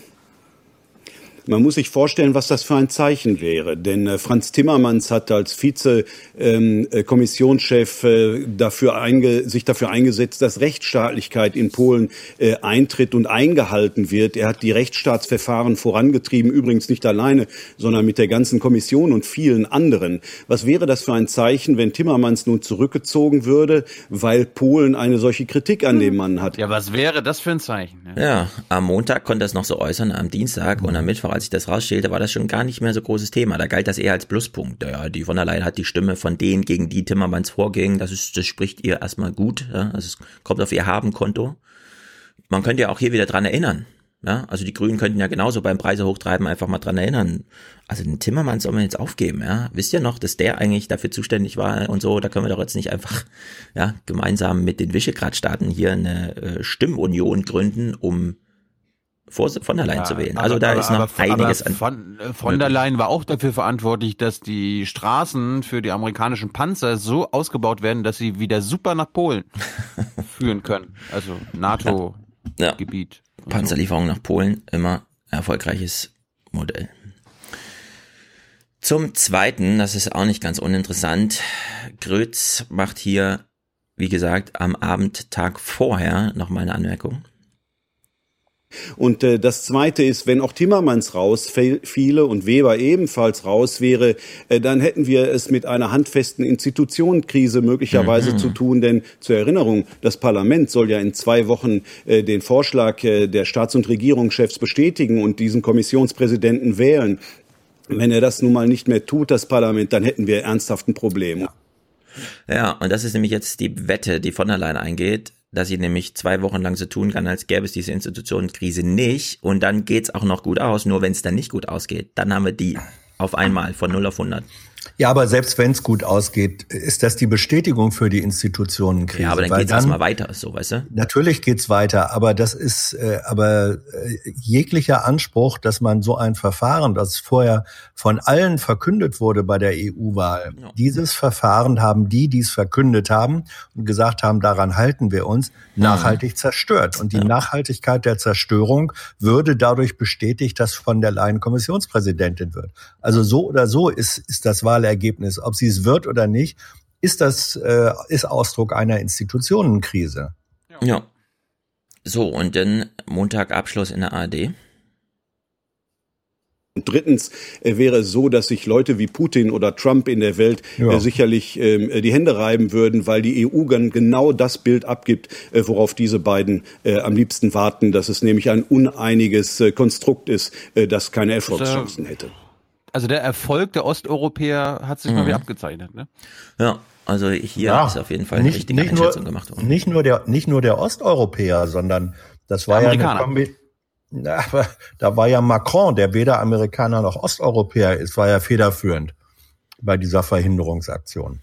Ja, aber Macron hat eben als Acceletarist schon vor zwei Jahren gesehen, dass das Ding auf eine Krise zuläuft, auf eine institutionelle Ja. und hat Änderungswünsche angemerkt, auf die nicht eingegangen wurde und jetzt sind halt, ist die Krise aber, halt da, ja, wie aber, Ma- aber Macron hat Macron hat eine eigenartige Koalition mit Orban äh, gemacht und das hat dann massiv in die Aktualität dieser Krise reingeführt. Hm. So, Dienstag, Klaus Kleber beginnt auch mal mit einem ganz Fashion-Spruch. Ausgewogen nach Nord und Süd, Mann und Frau, groß und klein, links und rechts. So leise? Ja, ist ein bisschen leiser. Groß und klein, links und rechts, äh, männlich, weiblich, bla bla bla. Alle, Anne Gellinek, und jetzt sind wir wieder im alten Modus. Im Ratsgebäude sitzen die Regierungschefs noch immer zusammen. Unten im Keller schlafen die Journalisten und keine Lösung ist in Sicht. Ja, schlafende Journalisten, was für ein Top-Thema, ey.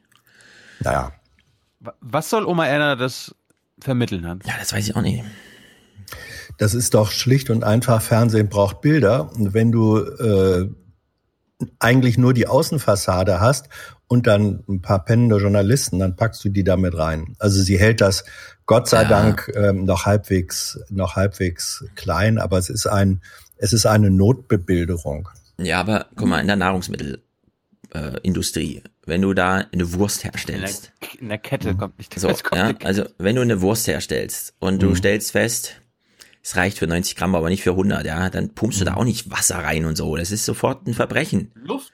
Und hier, hier wird einfach, ja, gestreckt, ach komm, wir streuen mal noch ein bisschen Sand in den Zucker und dann machen wir aber noch 15 Sekunden lang schlafende Journalisten und so weiter. Das geht doch nicht. Doch. In dem Maße, in dem Maße geht das nicht, wenn man das als Randbemerkung macht, um auch einen sogenannten Bildteppich, den du manchmal brauchst, äh, zu haben. Kann man alles kritisieren, ist alles richtig und trotzdem stehst du manchmal vor der Situation, dass du es machen musst. Und dafür äh, darf, also was der Unterschied zwischen zwischen dem der Verwendung der Bilder hier in dem Bericht von Gellinek und dem wie Pina Atalay das vorhin gemacht hat. Atalay hat das als Botschaft auch noch versucht hochzuziehen und Mhm. hier wurde das sozusagen diskret äh, sch- schamhaft als das genommen, was es war, nämlich eine Notbebilderung und äh, da will ich mich Ja. dann auch nicht drüber aufregen. Ich mich schon. Jetzt Gut. jedenfalls wird's inhaltlich interessant, denn wir gucken das ja eine Woche später nach. Mhm. Und wir wissen, was inzwischen schon passiert ist. Manfred Weber hat ja den Auftrag bekommen, seine Fraktion auf von der Leyen vorzubereiten und für sie zu werben. Also hat er sich ans Händchen genommen und gezeigt, guck mal, hier sitzt der und da sitzt der, sag mal Hallo. Mhm. Gleichzeitig weiß er, dieses Schauspiel ist in zwei Wochen vorbei und danach sind die Karten wieder auf dem Tisch und ich auch. Ja, also Manfred Weber weiß, das ist ja noch nicht vorbei und ich habe die Wahl gewonnen. Und unter dieser Maßgabe gucken wir jetzt mal dieses ein Wochen alte Gespräch, was er mit Klaus Kleber geführt hat. Es geht los zum Thema Orban. Straßburg begrüße ich jetzt den Mann, der sich schon fast als Kommissionspräsident fühlen durfte nach der Europawahl, denn da war er Spitzenkandidat der Partei, die dann am Ende die meisten Stimmen bekam. Guten Abend, Manfred Weber. Hallo, guten Abend, Herr Kleber. Sind Sie noch im Rennen? Ja, meine Fraktion hat mir gerade eben äh, heute Nachmittag äh, Rückendeckung gegeben. Ah. Aber ich bin mir natürlich als Kandidat der Europäischen Volkspartei bewusst, dass es viele Widerstände gibt im Rat, beispielsweise äh, Viktor Orban, der sehr stark äh, dort gegen mich argumentiert. Das heißt, es ist ein schwerer Weg, aber ich bin Kandidat der Europäischen Volkspartei und auch mit Rückendeckung ausgestattet. So. Das, das, ist, das ist natürlich die Ironie der ganzen Geschichte, dass derjenige, der es nicht geschafft hat, sich von Orban zu distanzieren im Wahlkampf, jetzt von Orban mitgefällt wird. Naja, aber es könnte ja sein, dass die Stimmenmehrheit für von der Leyen nicht kommt. Und zwar eine Stimmenmehrheit mit Orban, mit der Visegrad und den ganzen Staaten. Und dann könnte Weber, wenn er das jetzt schon vorbereitet, wie eben, und sagt, Orban ist mir in den Rücken gefallen, ich habe aber Rückenwind, der Kompromisskandidat sein, bei dem das Parlament sagt, wir machen es ohne den Rückenwind Orban, selbst wenn der Name dann Weber lautet. Ich habe da eine, äh, weiß ich nicht, Stefan, weil äh, vielleicht kennst du das Verfahren da besser. Wir brauchen ja Verfahren, weil das Parlament kann ja nur bestätigen einen Vorschlag, ja. der vom Rat gemacht wurde. Das würde ja voraussetzen, deine Variante, dass auf einmal der Rat, der vorher Weber deutlich abgelehnt hat, auf einmal sagt, na gut, dann schlagen wir jetzt doch Weber vor. Sonst kann das mit dem Parlament doch gar nicht klappen. Und jetzt sehe ich nicht, wie der Rat auf einmal sagen sollte, also dass, dass jetzt auf einmal ähm, Orban und Macron sagen, ja gut, dann nehmen wir eben doch Weber, das sehe ich nicht. Also, das Verfahren, wenn man sich auf ein Verfahren besinnt, dann liegt nur eins auf dem Tisch und das heißt Spitzenkandidatenmodell. Nee. Auch die EU-Rats- und Regierungschefs müssen einen aus dem Kreise der Spitzenkandidaten nein, auswählen. Nein müssen, nein, müssen sie nicht. Äh, die Nominierung, die Nominierung auch von der, Moment, die Nominierung von der Leyen's ist doch der Beweis dafür, dass es dieses Verfahren als äh, verbindliches, juristisch verbindliches Verfahren nicht gibt. Sonst hätten ja, sie gar nicht okay. von der Leyen nominieren Ich versuch's nochmal. Ja. Wir haben ein in den Verträgen festgezurrtes Verfahren. Da steht drin, mhm. die EU-Rats- und Regierungschef ernennen einfach irgendwen als Kandidat. Irgendwen. Kann auch Sie ich schlagen sein. Kann auch Tino sein, kann auch Sie nominieren, Sie nominieren jemanden. Ja, als Kandidat. Sie ja, nicht ernennen. ernennen einen als Kandidat. Nein, Sie schlagen jemanden vor, der, der äh, das Parlament bestätigt. Sie ernennen einen so Kandidaten. Es. Nein, das so. ist nicht ernennen. Nein. Nein, nein, nein, nein, nein. Sie nominieren. Einen Kandidaten. Kein EU-Kommissionschef, einen Kandidaten für den Posten. Nein, nein, Sie, Sie benennen. Sie benennen, hm. Sie nominieren. Also Sie nennen einen Namen, okay? Ja, und dieser Name, von dem der Rat sagt, wir ja. wollen, dass der das wird, bedarf der Zustimmung durch das Parlament. So, und jetzt wissen wir ja, jetzt wissen wir ja, wie das funktioniert in Europa. Dass die, das Parlament überhaupt über die Vorschläge der EU-Staats- und Regierungschefs, also dem EU-Rat, mitbestimmen kann. Mhm. Wo kommt dieses Recht her? Das hat sich das Europaparlament einfach genommen. Das hat vor 20 Jahren, da gab es ich weiß nicht welche Wahl, da gab es eine Wahl, da wurde gesagt vom Parlament, ihr könnt das gerne machen in eurem EU-Rat, aber hier am 20. Mai ist die Abstimmung im Europaparlament. Ja. So, das stand in keinem Vertrag drin. Das wurde erst aber jetzt dann. Steht's drin. Jetzt steht's drin, genau. Genau. So, wir haben von Weber schon aus dem Wahlkampf gehört. Wenn ich Kommissionspräsident werde, gestehe ich dem Parlament ein Initiativrecht zu. Das steht da jetzt ja. noch nicht drinne, ist aber schon vorbereitetes für künftige Verfahren. Und das Spitzenkandidatenmodell haben wir jetzt so diskutiert, dass für alle Beteiligten, auch für euch beiden klar war, das rückt dann auch in die Verträge auf. Ja, aber so wird das gerade diskutiert. So und wenn das Parlament und jetzt muss ich vorgreifen, ja, Markus Preis macht erst in vier Tagen den Kommentar dazu. Das Parlament wird sich dieses wissend aus der eigenen Geschichte, wie man zu seinem Recht kommt, ja, muss sich dieses Spitzenkandidatenmodell nicht nehmen lassen, da es jeden Vorschlag aus dem EU-Rat ablehnen kann. Und da würde ich eben sagen, wenn, wie Hans eben gefragt wird nach Verfahren, ist das Spitzenkandidatenmodell schon ein sehr festes, etabliertes Verfahren, auch wenn es noch nicht in den Verträgen steht. Nur, also wenn wir nach Verfahren suchen, ja, dann haben aber, wir da schon eins. Aber, aber Stefan, es gibt ja auch eine politische Realität. Und die politische Realität, die wir haben mit der Nominierung, mit der jetzt vorliegenden Nominierung von der Leyen, ist Ausdruck, dass äh, der Rat gesagt hat, das Nominierungsrecht liegt, ähm, und zwar ausgewiesen durch die jetzt geltenden Verträge, bei uns. Und wir haben festgestellt, es gibt für die, für Spitzenkandidaten keine Mehrheit äh, im Rat. Deswegen nominieren wir eine Person, die weder Spitzenkandidatin noch überhaupt äh, Kandidatin war, nämlich von der Leyen. Dieses Recht kann der Rat sich nehmen, juristisch, weil das die aktuelle Vertragslage ist. Und wenn dann das Parlament jetzt sagt, dem stimmen wir nicht zu, kann ja passieren. Wir stimmen von der Leyen nicht zu. Dann wird auf gar keinen Fall der Rat sagen, na gut, dann gehen wir eben zurück und sagen, dann gucken wir doch mal bei den Spitzenkandidaten. Das werden sie nicht machen. Also mit Verweis auf politische Realität sieht das Manfred Weber hier erkennbar am Montag schon anders. Äh, dahinter steht nämlich die Idee, für die ich brenne, für die wir brennen, dass wir aus Europa ein demokratisches Europa machen. Ein Europa, das aus dem Parlament gewählt wird. Ein Europa, das ja, das Wahlergebnis respektiert. 200 Millionen Menschen sind da Ende Mai in Europa zur Wahl gegangen. Ein großer demokratischer, ein großes demokratisches Fest stattgefunden. Und das Ergebnis dieses, Wahl, äh, dieses Wahlgangs, das muss sich jetzt in der Führung Europas widerspiegeln. Für das stehen wir und andere denken nur an ein intergouvernementales Europa, das nur aus den Hauptstädten heraus regiert wird. Ich will ein Europa, das den Menschen gehört. Und dafür werben wir und dafür kämpfen wir. Ja, das argumentiert er nicht im luftleeren Raum. Und es ist auch nicht bloß das persönliche Kalkül, am Ende Sieger dieses Verfahrens zu sein, sondern er sieht da gewisse Chancen durch institutionelle Vorbereitung, wenn auch noch nicht in den Verträgen festgezurrt, denn mediales Thema war auf das Spitzenkandidatenmodell auf jeden Fall. Und Weber macht hier noch einen zweiten Punkt, er hat auch nochmal durchgezählt, das größte Argument gegen ihn war ja keine exekutive Erfahrung, Wissen Sie, 15 Staats- und Regierungschefs der Europäischen Union, beispielsweise der spanische Premierminister, waren, bevor sie ins Amt kamen, nicht in exekutiver Verantwortung. Fast die Hälfte aller Staats- und Regierungschefs Europas hatte vorher nie exekutive Verantwortung. Es gibt nur ein Kriterium in der Politik zu beurteilen, ob jemand ein guter oder schlechter Kandidat ist, und das ist das Wahlergebnis. Die Menschen entscheiden.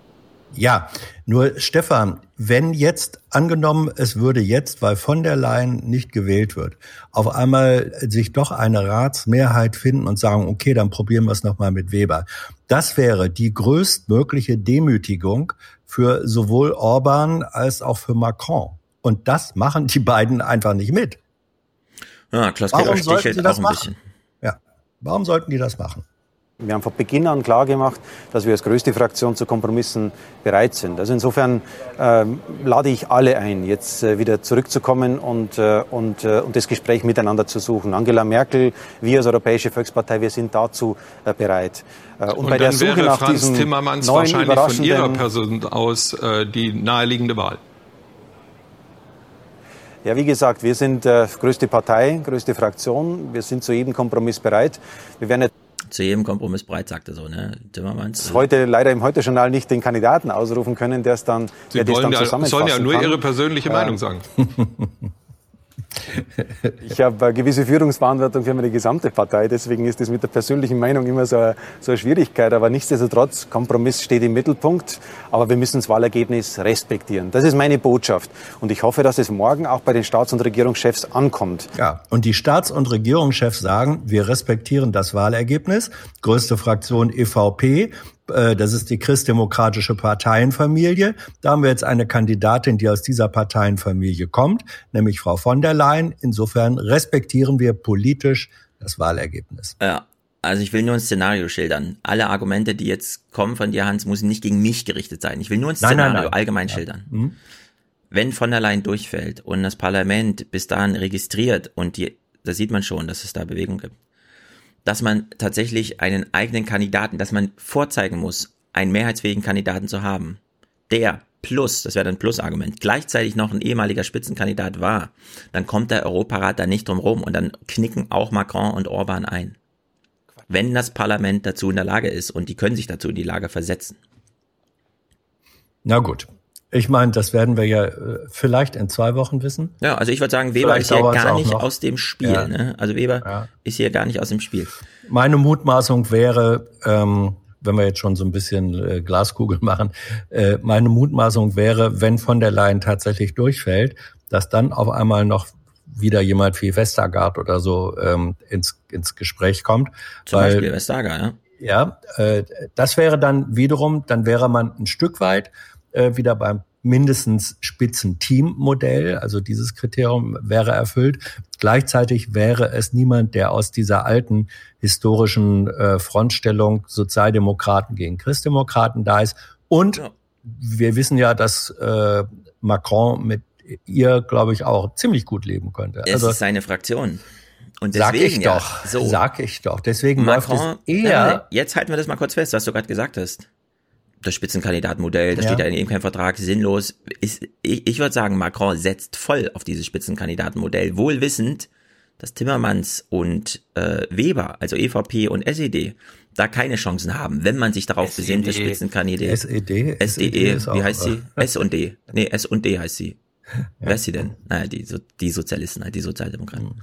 Sondern dass dann tatsächlich, und die Grünen positionieren sich ja schon als größte Fraktion ohne Spitzenkandidaten, weil die Verstager muss man eigentlich auch schon so ein bisschen dazu rechnen, durch ihre klare Anmeldung auf Wunsch, es auch zu werden. Also da ist, ich, ich, ich glaube, Ja, kann- Spitzenkandidatenmodell kommt man nicht drum rum. An Weber vielleicht Ja. schon, er setzt aber noch drauf, dass man an beiden Okay, vorbeikommt. also das ist da. Und ich glaube, äh, es gibt wenn einen Macron-Masterplan dafür. Das äh, kann gut sein, wobei Allerdings manchmal auch nur in Wahrscheinlichkeiten. Politische Alpha-Tiere sagen auch gerne, wir probieren da jetzt mal was und wenn es Genau. geklappt hat, erklären wir es hinterher zur Strategie. Reicht völlig, Ähm, reicht völlig. Das reicht- sind alles nur reicht. Bets, ja. Das sind alles Ja, nur ja, Wetten. reicht völlig. Also nur weil du eben sehr stark dabei warst und sagst, äh, es wird Weber werden, das, das glaube ich eben äh, Nein, nein, nein, nein, wirklich nein. nicht. Nein, naja. jetzt, jetzt keine falsche Okay. Geschichts Geschichtsschreibung Naja. von vor einer halben Stunde. Ich habe gesagt, das Spitzenkandidatenmodell ist ein Ja. Verfahren, das noch nicht in den Verträgen drin steht, aber am Ende sich auch bei dieser Wahl nachträglich noch durchsetzen ja, wird. Ja. Und du hattest gesagt, und Weber ist nicht aus dem Rennen. Kann man Ja. auch nachhören. Ist ja egal. Habe ich Ähm, gesagt, Also, ne, pass auf, ja. ich habe gesagt, Weber ist nicht aus dem Rennen, weil wir Weber gerade hier gesehen haben im Gespräch mit Klaus Kleber und so weiter. Ne? So, wir gucken mal weiter. Von der Leyen ist es nämlich plötzlich, Pina Atalay, und das ist auch erstaunlich, wie schnell sowas hypo, äh, hypernormalisiert wird, ja. Von der Leyen ist jetzt da, klar, ist doch hier selbstverständlich. Zack, jetzt wird, jetzt wird hier kurz, kurzer Prozess gemacht. Nee, also die, der erste Aufschlag von Pina Atalay, den fand ich am besten. Thilo winkt. Nö, also äh, bei von der Leyen war der Schalter sehr schnell umgelegt, äh, dass der, die Öffentlichkeit überzeugt werden musste. Ah, das ist Genau. eine super Idee. Ja, ich würde sagen, das ist Speed Hyper Normalization. Das kann man jetzt bei Pina Atalay ein bisschen nachvollziehen.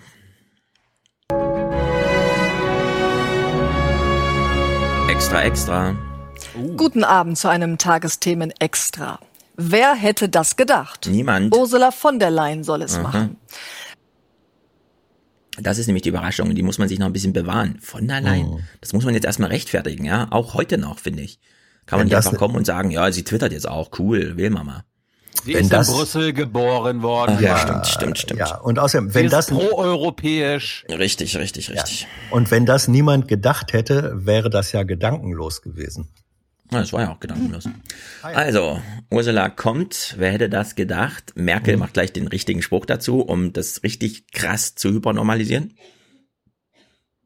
Für mich ist auch noch ein gutes Zeichen, dass äh, zum ersten Mal eine Frau Ja. dieses Amt bekleiden wird. Das finde ich eigentlich auch schön, wenn ich das jetzt mal parteiunabhängig und geschlechtsbezogen sagen darf. Stimmt. Es, äh, das ist mir gar nicht aufgefallen, dass bei den SpitzenkandidatInnen keine Frauen dabei waren. Ja, mit Frau Westergaard.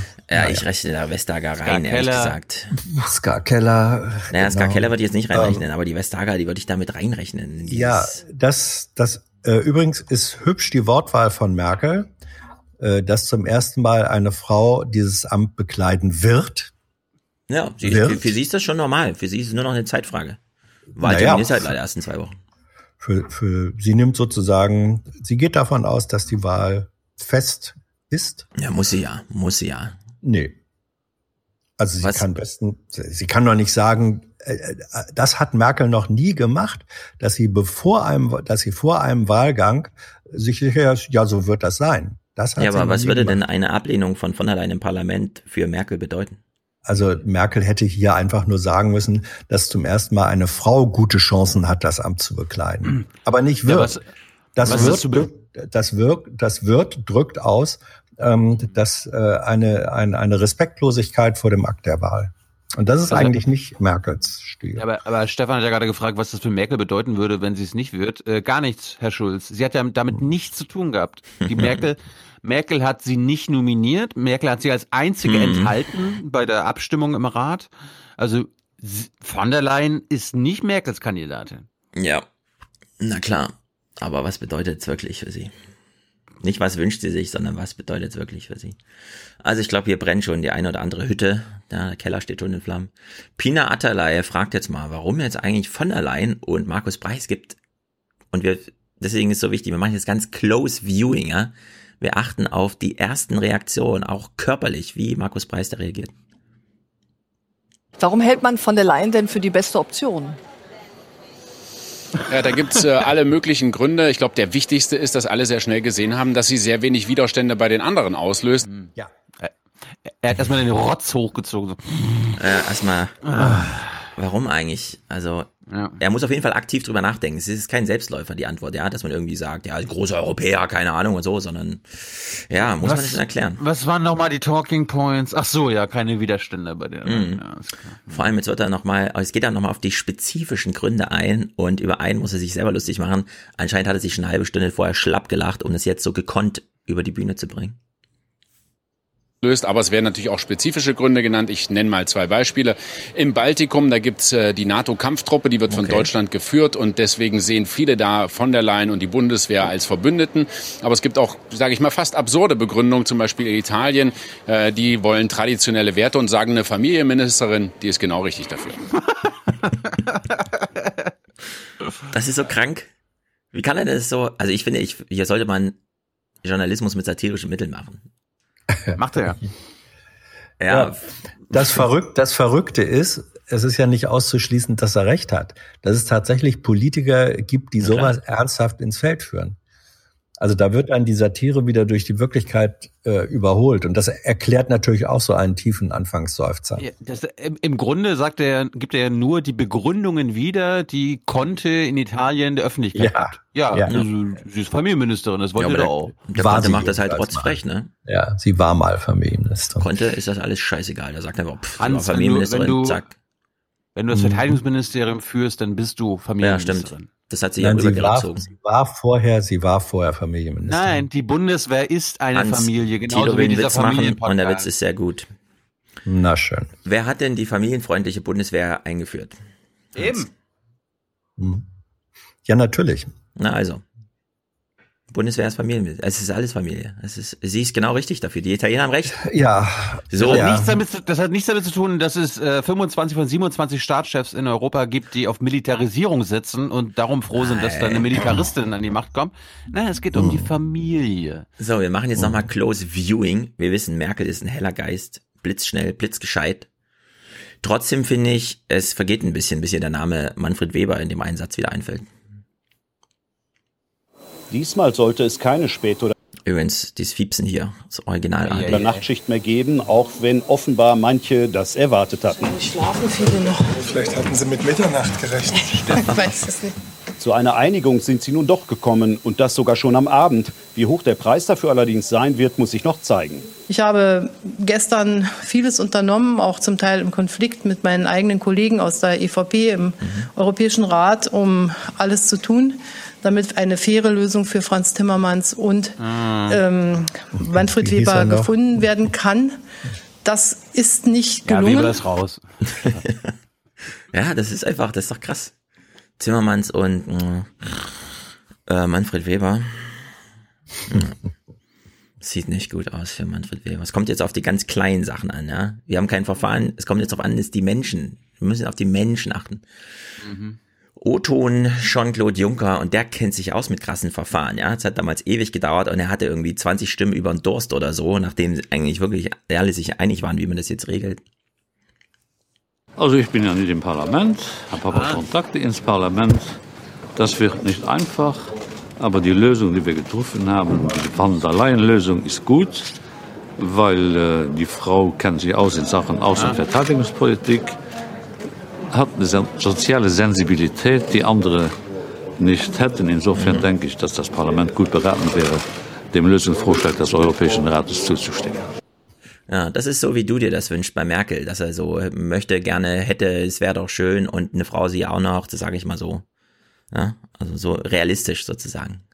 Dass Merkel diesen Weg nicht geht, semantisch, das ist, glaube ich, nachvollziehbar. Markus Preis macht jetzt mal Oh, der hat echt einen guten Lauf gehabt letzte Woche. Das war ein guter Spruch nach dem anderen. Leider immer nur so undeutlich, ja. Also anstatt das zu explizieren. Wir hören mal genau zu, was er hier sagt. Man hatte den Wählern ja versprochen, aus der Runde der Spitzenkandidaten kommt der neue Präsident. Welchen Schaden richtet jetzt dieser Kompromiss an?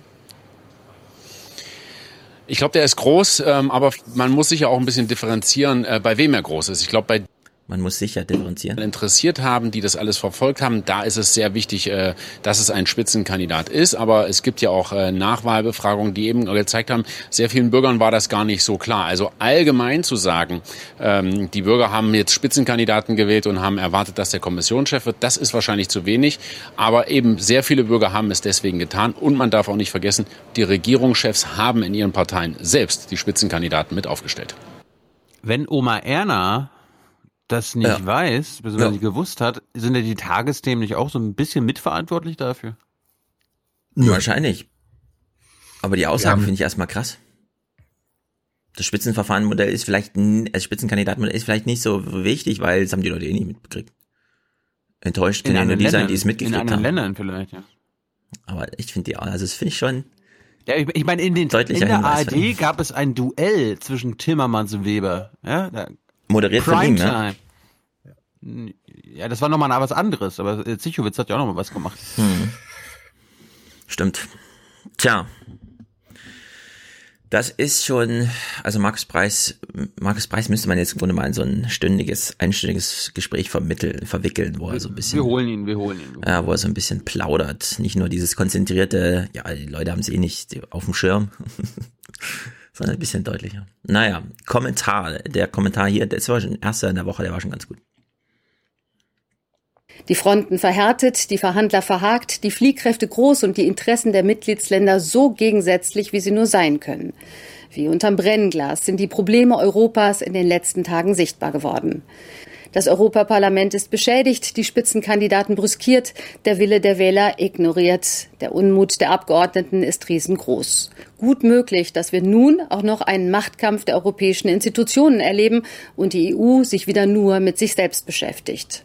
Ja, aber ja, äh, Moment, Moment, Moment, äh, das finde hm. ich den Satz, den Sie quasi so ein bisschen als also sie, mhm. sie mahnt das ja an, sie findet es ja gefährlich, dass es diesen Machtkampf geben könnte. Ich finde ja, den braucht es. Ich will, dass das Europaparlament sich dies, diese Macht nimmt, ja, wie du es ja vorhin auch schon gesagt hast. Ich will, dass mhm. es zum Machtkampf kommt. Hat's ja bisher. Weil am, Ende, weil am Ende hat das Europaparlament den längeren Hebel. Ja, so hat sich das Europaparlament dahin entwickelt, wo es jetzt ist. Es waren ja, immer diese aber, Machtkämpfe. Aber der Kommentar war, der Kommentar ging gerade in die Richtung, ja, wollen wir jetzt noch mal eine, ja, wollen wir halt die Krise noch verlängern? Deutsche Stabilitäts. So nein, nein, nein, genau. nein, nein, nein, nein, nein. Sie hat, sie hat doch, und das ist richtig, unterschieden zwischen äh, der aktuellen Situation, wo eine mhm. Wahl zu treffen ist, und ähm, einer langfristigen Perspektive. Und für die langfristige Perspektive ist es doch völlig klar, dass es diesen Machtkampf braucht und dass es auf jeden Fall auch äh, die Macht des Parlaments braucht. Alles andere geht überhaupt nicht. Ähm, nur, das ist eben mittel- bis langfristige Perspektive und das wird nicht jetzt entschieden. Ja, das ja, wird nicht jetzt bei dieser Wahl entschieden. Und ja. da hat sie dann wiederum kurzfristig auch recht damit. Also ich finde den Kommentar, also sie hat komplett recht, recht in diesem Kommentar, ja. Es wird jetzt turbulent, nur die deutsche Seele, die den Kommentar hört, die sagt natürlich immer, oh, es wird turbulent. Das ist nicht gut. Das ist nicht normal. Das ist eine Abweichung, ja. Wo man aber sagen muss, nee, es wird halt turbulent und genau so ist es halt. es ist halt nicht das große Narrativ, die große Erzählung, die irgendwie alle sind sich einig und der Konsens und die Widerspruchslosigkeit der Debatte und ja, dieses ganze Habermas-Gewäsch, das ist halt alles, so funktioniert's halt nicht. Das ist halt nicht dieses normative, ich wünsche mir was und dann hoffe ich einfach mal, dass es so ist. Nee, es gibt jetzt eine Auseinandersetzung und das ist aber der Normalfall und am Ende, hoffentlich, wie bisher, wird das Europäische Parlament gestärkt aus so einem Institutionskampf rauskommen. Nämlich mit dem Recht, auf die eigenen Spitzenkandidaten, ja, also mit dem Recht, dass die quasi EU-Regierung, Europäisches Parlament aus dem Parlament erwächst und nicht aus dem intergouvernementalen, wie das Weber von schon nannte, Gelingen einer Interaktion unter 28 ja, das wird, das, das wird, das wird in einem, in einem weiteren äh, Schritt politischer Entscheidung und Vertragsgestaltung wird das hoffentlich ein Resultat äh, des jetzigen Knatsches sein. Aber der jetzige Konflikt ist einfach deswegen da, weil wir eine Institutionenzuständigkeit haben, die überhaupt nicht zueinander passt. Das ist ein, das ist ein Kompromiss, der, der, der, nicht? Ja, aber das wird nicht, äh, es wird nicht jetzt passend gemacht. Ähm, wir haben die Macht der einen Institution, der Rat, der vorschlagen kann, und wir mhm. haben die Macht, die angebliche Macht der anderen Institution, des Parlaments, ähm, das bestätigen muss. Das erzeugt hier aber eine Pattsituation äh, bestenfalls.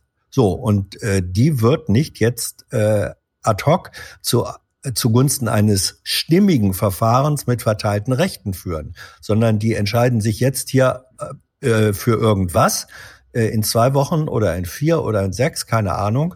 Und dann werden sie sagen, liebe Leute, das können wir uns nicht nochmal leisten. Jetzt brauchen wir ein Verfahren, das dann tatsächlich funktioniert. Ja. Und da wird sich hoffentlich, da sind wir ja alle der gleichen Meinung, da wird sich hoffentlich das Parlament als bestimmender Faktor durchsetzen. Ja, aber also nicht jetzt hier. Mm, zu den Sachen, die in den Verträgen drinstehen und im Verhältnis zu denen, die immer erst so erkämpft werden müssen und vielleicht im nächsten drinstehen.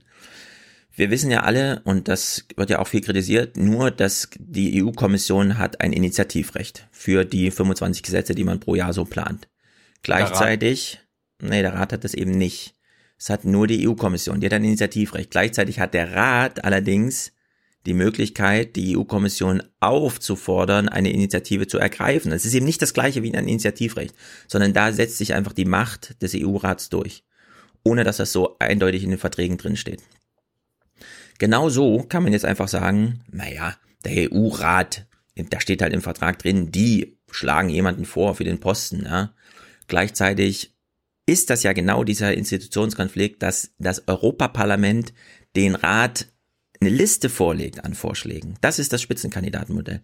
Und das können die jetzt hier durchboxen. Ne? Also das, genau die zwei Wochen jetzt, jetzt gerade, wo Markus Preis sagt, na, die Wahl ist eigentlich gerade rum und vorher hat sich schon keiner dafür interessiert, ist genau die Phase, in der das Europaparlament das festzurren kann. Dass der Rat eben zwar das Vorschlagsrecht hat, aber nur aus der Liste an Alternativen, die das Europaparlament dahin legt. Ja? Also genau darum geht's. Und jetzt haben wir nämlich die deutsche Rolle. Deutschland als größtes europäisches Mitgliedsstaat. Theo Koll macht hier im Gespräch mit Klaus Kleber meine Anmerkung. Theo Koll, andere Stimmen aus der SPD wirken heute noch zorniger. Braut sich da was zusammen? Nun, da braut sich jedenfalls eine düstere Wolke über der Berliner Koalition zusammen. Schließlich hat man schon im Koalitionsvertrag ganz vorne, ganz prominent vereinbart, ein Europa der Demokratie mit einem gestärkten Europäischen Parlament zu fördern. Entsprechend ah. krass sind jetzt auch die kritischen Kommentare aus der SPD. Karl Lauterbach spricht von einer skandalösen Schwächung der EU und Martin Schulz meinte, der Spitzenkandidatenprozess sei tot. Das ist wahrscheinlich übertrieben, aber sollte die Vereinbarung der Staats- und Regierungschefs wie geplant durchgehen, dann liegt die weitere Demokratisierung Europas in jedem Fall für Jahre im Koma. Damit ist in Brüssel heute noch nichts endgültig geregelt. Dankeschön, Theo. So, wir haben also ein weiteres Schriftstück, in dem drin steht, ja, dieses Spitzenkandidatenmodell ist eine Stärkung des Europäischen Parlaments. Das wollten wir eigentlich. Eigentlich haben sich die Deutschen das Recht, irgendwen im EU-Rat vorzuschlagen gegen das Europaparlament. Schon in den eigenen GroKo-Vertrag, der ja mit Europa erstmal gar nichts zu tun hat, außer dass es halt, dass da Europa draufsteht und so weiter. Aufbruch, ein neuer Aufbruch für Europa. Damit haben die sich eigentlich diese Macht die sie hier gerade durchpeitschen wollen, schon genommen vor zwei Jahren. Hallo, nur weil etwas im Koalitionsvertrag ja, eben, steht. Eben. Aber wenn ja, und deswegen eine, hat Merkel, deswegen hat Merkel sich ja auch enthalten. Merkel hat diesen Vorschlag ja nicht gemacht. Ja, das ist zum Beispiel da- ein Punkt, den man jetzt mal Ja. deutlich machen muss. Ja, da kommt aber die Geschäftsordnung der Bundesregierung. Natürlich. ins Spiel. Ja. Ja. Ja, also wir haben hier, wir haben ja ein Gefüge, bei dem, wenn Markus Preis recht hat, und er hat für gewöhnlich recht, und Menschen würden sich mehr für diesen Prozess interessieren, beispielsweise weil er transparenter und länger als nur drei Tage lang durch die Medien gepeitscht worden wäre, dann äh, könnten die ein oder anderen Forderungen im Publikum aufkommen und wir hören nachher Umfragen, die das schon zeigen, Ja. ne, dass es in die Richtung geht, Zum dass man Beispiel jetzt einfach sagt, transnationale Listen. zum Beispiel, wer hat diese Idee, wer hat diese Idee vorgebracht? Ich Wer weiß gar nicht, wer sie Macron. Ich weiß nicht. Das ist Macrons Idee. War das, war das Macrons? Es okay, war gut. Macrons Idee. Und er wollte sie Ähm, zuallererst sie- für die britischen ja. Stimmen haben. Ja, und sie ist, sie ist, äh, sie ist völlig richtig. Ähm, also Spitzenkandidaten machen nur Sinn, wenn du transnationale Listen hast. Ja. So, das ZDF hat dann in einem neuen Anlauf, äh, wie soll man sagen, ich bleibe mal bei meinem neuen Lieblingswort Hypernormalisierung äh, versucht. Ja, das heißt ja zweites deutsches Fernsehen, nicht zweites europäisches Fernsehen, Herr genau. Schulz. Denn nicht nur endlich eine Frau, worauf sich alle Europäer einigen können, ich auch, sondern Endlich eine Deutsche. endlich eine Deutsche. Und jetzt das Heute-Journal. Also ich sag mal Stichwort staatstragend, ne? Mhm. Es ist ein halbes Jahrhundert her. Adenauer war Kanzler. Nicht nur Fernsehen war schwarz-weiß. Das verstehe ich nicht. Nicht nur Fernsehen war was war denn noch alles schwarz-weiß? Damals, Hans. Das nicht nur Denken, das Fernsehen, das Denken. das Denken auch. Fotografie auch überwiegend. Okay, Fotografie. Als zuletzt ein Deutscher Chef der EU-Kommission war, Walter Hallstein, bis 1967. Na, hat man das damals EU-Kommissionschef genannt, ja? Seitdem keiner mehr. Guten Abend. Bald soll also die deutsche Ursula von der Leyen die mächtige Regierungsbehörde der EU leiten. Also das Geil. natürlich damals nicht EU. EU ist ja erst 20 Jahre alt. Das hieß damals EGW, Kohle, Stahl, keine Mhm. Ahnung, Kommissionspräsident oder so. Ja. Also ich würde sagen, Kommissionschef kann man sagen, aber ein EU-Kommissionschef Hallstein, das würde ich, das finde ich ein bisschen unsauber formuliert. Aber gut. Entscheidend hier ist, dass Andreas Künast wieder im Dienst ist. Vielleicht hat er schon Urlaub gemacht, keine Ahnung, sehr aufgeweckt. Wir hören aber nur kurz in den Singsang. Por primera vez una mujer, la alemana Ursula von der Leyen. Ursula von der Leyen. Ursula von der Leyen. Ursula von der Leyen. Es kommt nicht oft vor, dass ein Name alles ändert. Die Machtverteilung in der EU, die Sitzverteilung im Kabinett, die Balance in der GroKo und natürlich die eigene Karriere. Ich möchte wieder so reden wie Andreas Künast. Ja, wofür Das man sich so interessiert, ne? Das ist wirklich Sitzverteilung am Krokotisch, eigene Karriere, das Bild in der Öffentlichkeit. Willkommen zurück in Berlin, in der Hauptstadtblase, ja, ja, ja. wo alle, also 95 Prozent der HauptstadtjournalistInnen froh sind, dass es jetzt endlich eine Deutsche wird, weil dann hat man einfach bessere Connections nach Ja, Brüssel. genau. Und Also- da macht das, das macht das Leben auch ein bisschen einfacher. Da muss man sich nicht mit luxemburgischen Leuten oder irgendwelchen anderen Leuten auseinandersetzen. Man nutzt einfach die Kontakte, die man über Jahre in Berlin mit Herrn Flossdorf und Frau von der Leyen und Co. gesammelt Peter hat. Tauber. Ist doch, Das macht die Arbeit einfach leichter und ist deutsch. Deutsches Europa. Ja, ich glaube Das auch. wollten wir doch alle. Andreas Kühners ist außer sich. Wir gucken den Bericht allerdings nicht zu Ende, denn gute Danke, Arbeit, Andrea, Andi, aber so viel Ich hatte Zeit haben den wir ja, auch nicht. äh, ich hatte Teile davon letztes Mal schon im Intro Okay, verwendet. gut. Ja, dann haben wir es verbraten. Gut, denn Klaus Kleber begrüßt Martin Schulz und das ist natürlich ein Fest, ein Fest. Martin Schulz war zuletzt ein gescheiterter Kanzler. Und das ist jetzt auch nicht staatstragend, ne? Kanzlerkandidat und Vorsitzender der SPD. Warum ist er eigentlich in Düsseldorf? Äh, tief im Westen. Weil, weil, Ja, Düsseldorf, ja. weil Düsseldorf vermutlich das nächstgelegene ich weiß es schaltfähige Studio zu Würselen ist. Richtig. Ja, aber ist, ist Würselen nicht näher an Brüssel? Hätte er denn nicht gleich nach Brüssel zu Anne Gallagher gehen Jetzt können? wird's interessant. Bielefeld zum Beispiel. 100 Kilometer bis Hannover, 200 bis Düsseldorf. Trotzdem ist Düsseldorf die Hauptstadt von Bielefeld. Es ist seine Hauptstadt. Es ist seine Hauptstadt. Würselen, okay, aber es ist NRW, Düsseldorf, zack, da muss er hin. Am Rhein. Wir hören mal, also äh, das Zuvor ist aber ein Staats sehr erfolgreich. Ups. Wir hören noch mal, wie äh, spiel mal, dass er dass er nicht staatstragend ist oder dass wir uns immer wundern, warum was ist hier so staatstragend? Also, jetzt, jetzt mal ehrlich, staatstragend, wie kommt ihr auf diese Vokabel? Ja, und jetzt hört ihr mal diese Vorstellung der gescheiterten Person Martin Schulz. an. Kanzlerkandidat und Vorsitzender der SPD, zuvor aber ein sehr erfolgreicher Präsident des Europäischen Parlaments. Niemand kennt die EU besser als er. Guten Abend, Herr Schulz. Guten Abend, Herr Kleber. Ja, also in Brüssel ist man raus, wenn man raus ist. Er ist schon zwei Jahre raus. Niemand kennt Brüssel besser als er. Da würde ich auch mal wieder krass zweifeln dran, ja. Ist zwar schön gesagt, aber niemand kennt Brüssel besser, Besser als, als Martin Klaus Schulz. Kleber. Das finde ich ein bisschen hart, ehrlich gesagt. Äh, Martin Schulz weiß, wo der Hase langläuft und er macht genau das richtige Framing. Das finde ich hochinteressant, denn die zwei Wochen können noch spannend werden.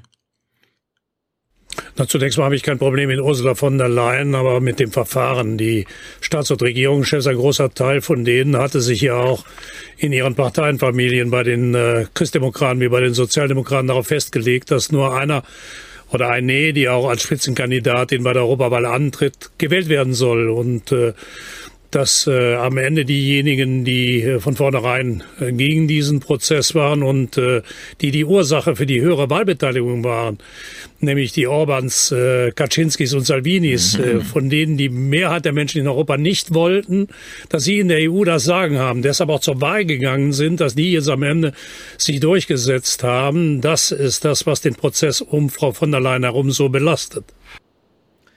Interessant, interessant, dass er einsteigt mit, ich habe ja, Ja. nichts gegen von der Leyen und später, also ich bin mir sicher, dass du es gleich noch mitbringst, gegen sie schießt, aber Ja, ja, aber erstmal macht er diesen Punkt, den finde ich nicht schlecht, weil er trifft so einen deutschen Gemütszustand. Wir sind hier zur Wahl gegangen gegen den Rechtsruck. Und jetzt heißt es plötzlich, Ursula von der Leyen soll die Kandidatin sein. Sie hat viele gute Chancen, weil sie von den Rechten, also Orban und Co. mitgewählt wird, gegen die wir eigentlich, also ich glaube, der trifft da so einen Punkt, ja, der irgendwie bei vielen Zuhörern so eine gewisse Resonanz erfährt. Martin Schulz ist dann im Folgenden auf 180 und Klaus Kleber ist genervt. Frau von der Leyen ist erfolgloseste, das erfolgloseste Mitglied der Bundesregierung. Wenn Sie sich die heutigen Umfragedaten anschauen, die äh, mit unpopulärste Politikerin in diesem Land und Frau Merkel wusste, ich habe nichts gegen Frau von der Leyen persönlich. dass sie in ihrer eigenen Regierung keine Unterstützung hat. Also ein Vorschlag der Bundesrepublik, bei dem die Regierungschefin der Bundesrepublik sich der Stimme enthalten muss, weil in ihrer eigenen Regierung dafür keine Mehrheit ist, zeigt doch was Ja, Sie für hätten ein, ihr die Mehrheit ja auch doch gönnen wa- können, weil die Lage doch- so ausweglos war. Herr Kleber, wenn Sie meine Antworten zu Ende haben wollen, dann müssen Sie mich schon ausreden lassen. Das zeigt ist doch wahr, was ja. für, ja, bitte. Das zeigt doch was für ein verkorkstes Verfahren. Das ist nochmal.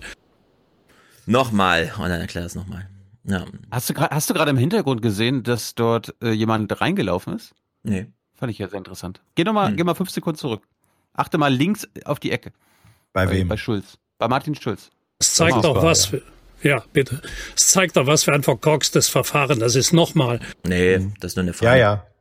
Da weht Äh. einfach eine Fahne vom Fluss unten vom Schiff. Ach so, ja, das kann auch sein. Martin Schulz zeigt sich jetzt ein bisschen einseitig. Und jetzt kommt der interessante Dreh, der uns noch lange, lange, lange, lange, lange, lange. Denn letzte Woche haben wir noch gesagt, und zwar zu Recht, wenn das Europaparlament nur eine konstituierende Sitzung Zeit hat, ja, kann man nicht beschlussfähig werden zum eigenen Kandidaten, also ein bisschen ausgeschlossen. Gleichzeitig findet da jetzt gerade konkret Arbeit statt und Martin Schulz weist mal drauf hin. Man muss nicht dann sehen, dass auch das Europäische Parlament sich nicht mit Ruhm bekleckert hat. Von vornherein hinzugehen, als einzelne Fraktion, auch meine eigene Fraktion, hinzugehen und zu sagen, den wählen wir auf keinen Fall, war falsch. Ich glaube, Herr äh, Timmermans und Herr Weber hätten sich zusammensetzen müssen und eine Mehrheit im Parlament hinter dem einen oder anderen gemeinsam versammeln müssen. Dann wäre eine völlig andere Ausgangslage da gewesen. Frau von der Leyen wird jetzt um Zustimmung werben müssen, und zwar mit Inhalten. Und äh, da bin ich gespannt, was kommen wird. Ja. Na gut, da, da beschreibt er ja quasi den Prozess, den er bei der letzten Wahl vor fünf Jahren gemacht hat. Weil Genau. da Der auch war es aber erfolgreich noch, war am da, Ende.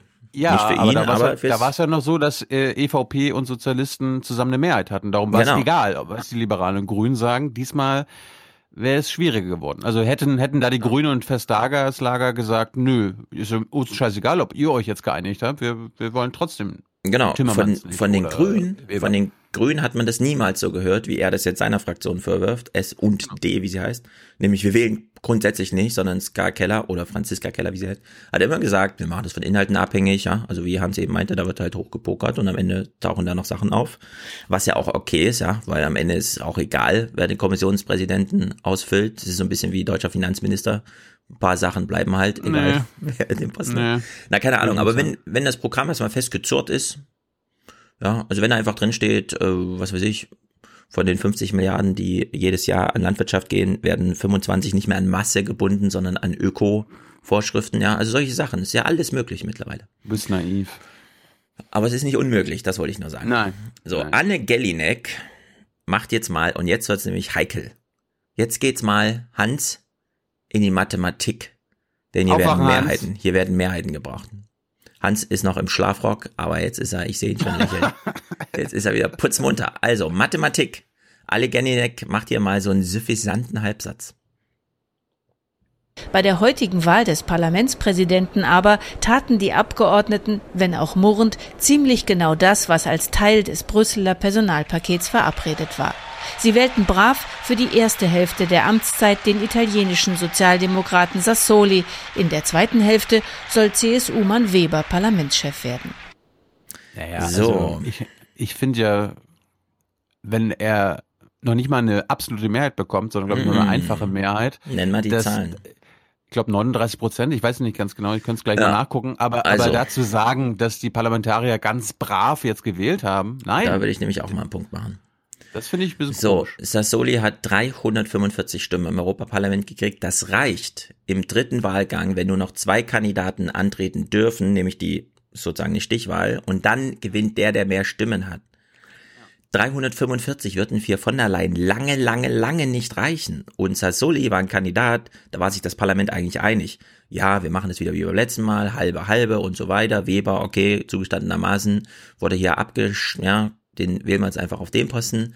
Ja, also hier war sich das Parlament ziemlich einig und es hat nicht gereicht für so eine von der Leyen erforderliche Mehrheit. Das ist ist aber unerheblich. Das ist unerheblich, weil sie wussten, dass es im dritten Wahlgang reichen würde, weil sie sich dann eben doch auf das Verfahren halbe halbe geeinigt hat. Wie viele Wahlgänge hat von Leyen nochmal Zeit Ähm, für ihre absolute Mehrheit? Ich weiß es nicht. Äh, es ist trotzdem eine andere Situation, weil äh, hier musste nichts ausgehandelt werden. Da gab es auch wenig Verhandlungsmasse, ähm, außer der Tatsache der Namen und der Tatsache halbe halbe Legislaturperiode. Da wurde viel äh, für die Galerie gespielt. So, wenn dann von der Leyen zur Wahl steht, äh, in, in den nächsten zwei Wochen wird relativ viel gepokert werden. Und wie gesagt, ich habe ich traue mir da überhaupt keine Prognose zu, ähm, ob das am Ende so sein wird, dass die, die jetzt noch sagen, die wählen wir doch nicht, keine Spitzenkandidatin, ob dann die sagen, naja gut, da, damit ist dann doch so viel an Zugeständnis verbunden, dass wir sagen, äh, dann machen wir es eben doch. Keine Ahnung. Ich weiß es einfach nicht. Hm. Du bist ein von der Leyen Optimist, aber ich bin ein Nein, ich bin überhaupt kein, ich bin überhaupt kein, kein Optimist. Ähm, ich sag nur, äh, es ist doch Unsinn oder ich empfände es für mich als Unsinn, wenn ich jetzt Prognosen äh, abgeben sollte, die abhängen müssten für mich Mhm. äh, von Faktoren, die ich nicht kenne. Da kann ich dann eben auch keine Prognose abgeben. Hm. Ich hoffe, ich hoffe, dass sie es nicht wird, aber ich glaube, dass sie Mhm. es wird. Ich bin da in Rolf Dieter Krauses Haltung genauso. Äh, was ich sehr witzig fand, es hat fast ein bisschen, also es, wir, haben, wir haben schon einiges Absurdes gesehen, aber das fand ich auch gut hier. Bundespräsident Steinmeier hat vor einem lähmenden Konflikt zwischen den europäischen Institutionen gewarnt. Die Personalfragen müssten rasch geklärt werden. Die Menschen in Europa erwarteten Lösungen der EU, zum Beispiel in der Migrationsfrage. Ja, da jetzt, haben wir drauf. endlich, jetzt haben wir endlich eine Deutsche an der Kommissionsspitze und jetzt muss Ja. er noch gut sein. Ja. Vor allem das Thema, auf das die Bürger warten, ist eine Lösung in der Migrationsfrage. Das ist nämlich das Drängendste überhaupt. Hätte er wenigstens so einen Spruch noch gemacht, ja, es wird jetzt Zeit oder sowas, so wie er die Bundesregierung begrüßt hat. Es ist doch aber Zeit, dass sie jetzt kommen hier und arbeiten. Das finde ich recht gut. Jedenfalls Donnerstag, das fand ich echt nicht schlecht. Also, neue Gemengelage. Jeden Tag war es ein bisschen anders. Wir sind schon bei Donnerstag angekommen. Das Paket ist gezurrt, Mehrheiten werden organisiert. Barley hat in dieser Donnerstagssendung, den Clip gucken wir aber nicht, nochmal wiederholt. Von allein wähle ich nicht. ja, also das, was Martin Schulz gerade seiner Partei schon vorwarf, zu krass und eben nicht an Inhalten orientiert, weil da gäbe es Gewinne, die man noch machen könnte, einfach in die Wahl reinzugehen oder diesen Prozess der Mehrheitsorganisation, äh, Organisation, wo man halt noch was rausschlagen könnte. Nachdem Barley das eben im Fernsehen schon so knallhart sagte, hören wir jetzt mal Philipp Lamberts, das ist der Grünen Fraktionschef. Es war hier im Europaparlament, wo der Wille gefehlt hat. Eine Mehrheit in diesem Parlament zog stattdessen einen Weg vor, der unausweichlich darauf hinauslief, dass Entscheidungen woanders getroffen werden.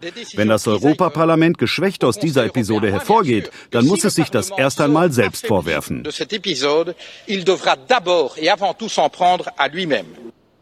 Ja, also wenn die Grünen jetzt schon dastehen Bravo, bravo, und bravo. einen Ordnungsruf nach drin machen Ja. ins Parlament, um die Zeit Ja. Cool zu nutzen, die man hat bis zur Wahl, würde ich sagen, ist meine Stimme nicht verschenkt an die Grünen. Ja? Also finde ich, das finde ich, das sehe ich und denke, ich habe richtig gewählt. Da kloppe ich mir nochmal auf die Schulter und sage mir, ich bin ein guter Bürger. Auf jeden Fall äh, war es eine sehr klare Ansage, die inhaltlich auch, auch völlig stimmte. Ähm, es war zunächst mal das Parlament, das durch seine Nicht-Einigungsfähigkeit auf einen der Spitzenkandidaten dann den Ball wieder in den Rat geschoben hat und es dem Rat damit leicht gemacht, also das Parlament hat es dem Rat leicht gemacht, die Rechte des Parlaments auszuhebeln. Ja, das Parlament hat sich unter seiner eigenen Stärke verkauft, die es allerdings jetzt vielleicht noch findet und das ist für von der Leyen nicht gut. Frage an alle Deutschen. Was sagen wir denn zu von der Leyen? Ellen Eni gibt eine sehr gute Antwort. Ich habe es ein bisschen verkürzt äh, wiedergegeben. Ursula von der Leyen ist also im Moment die Kandidatin. Damit nochmal zu Ellen Eni mit dem Deutschland-Trend. Ellen, wie sehen die Deutschen diese Personalie? Also wir sind ja alle Dienstagabend ziemlich davon überrascht worden von diesem Namen. Da finde ich gut, wie Sie stellvertretend für die Deutschen antworten. Wir ja, wir waren ja überrascht. Ja. Wir wissen natürlich, es war nur die Einleitung einer Antwort, bevor wir von Hans wieder zurechtgewiesen werden, dass es eine verkürzte Darstellung ist. Aber ich fand es witzig, wie sie mal so für alle spricht und sagt, wir waren alle überrascht von dem Namen. Gut, also was sagen wir Deutschen denn jetzt, wo wir doch von der Leyen so gut kennen auch? Wir wollten wissen, wäre Ursula von der Leyen eine gute Kommissionspräsidentin? 33 Prozent sagen ja, aber die Mehrheit 56 Prozent sagt nein. Geil. Mhm. Darum, ist, darum, ähm, darum ist seit Donnerstag auch eine PR-Kampagne am Laufen von unserer Haupt, von unseren Hauptstadtjournalisten-Kollegen Hans. Ja, das sind katastrophale Werte. Als, so Es du doch aus den- jeder Debatte gibt doch rausfliegen. Ja, aber, aber, aber frag die Deutschen noch mal in einer Woche. In, in einer Woche haben die Deutschen eine Das kann bessere sein, Meinung. aber die Ausgangslage Der ist Dichter, der Dichter Volksmund kennt doch den Satz, der Prophet gilt nichts im Vaterland. Ja. Ähm, warte, muss ich kurz nachdenken. Ja, ja, ist gut. Äh, mhm, mhm, mhm. Kann sein, dass Die andere Europäer wissen anders gar denken. nicht, wie geil sie ist. Die Ja. Rest, der restliche Europa weiß das schon. Kann sein, dass die Franzosen Ja. wirklich von allein besser finden, aber Ja, es ist, es ist einfach so, pass mal auf, es ist einfach wen, so, wen, wen, wen dass- man nicht kennt, kann man nicht scheiße finden. Nein, es ist, es ist noch anders.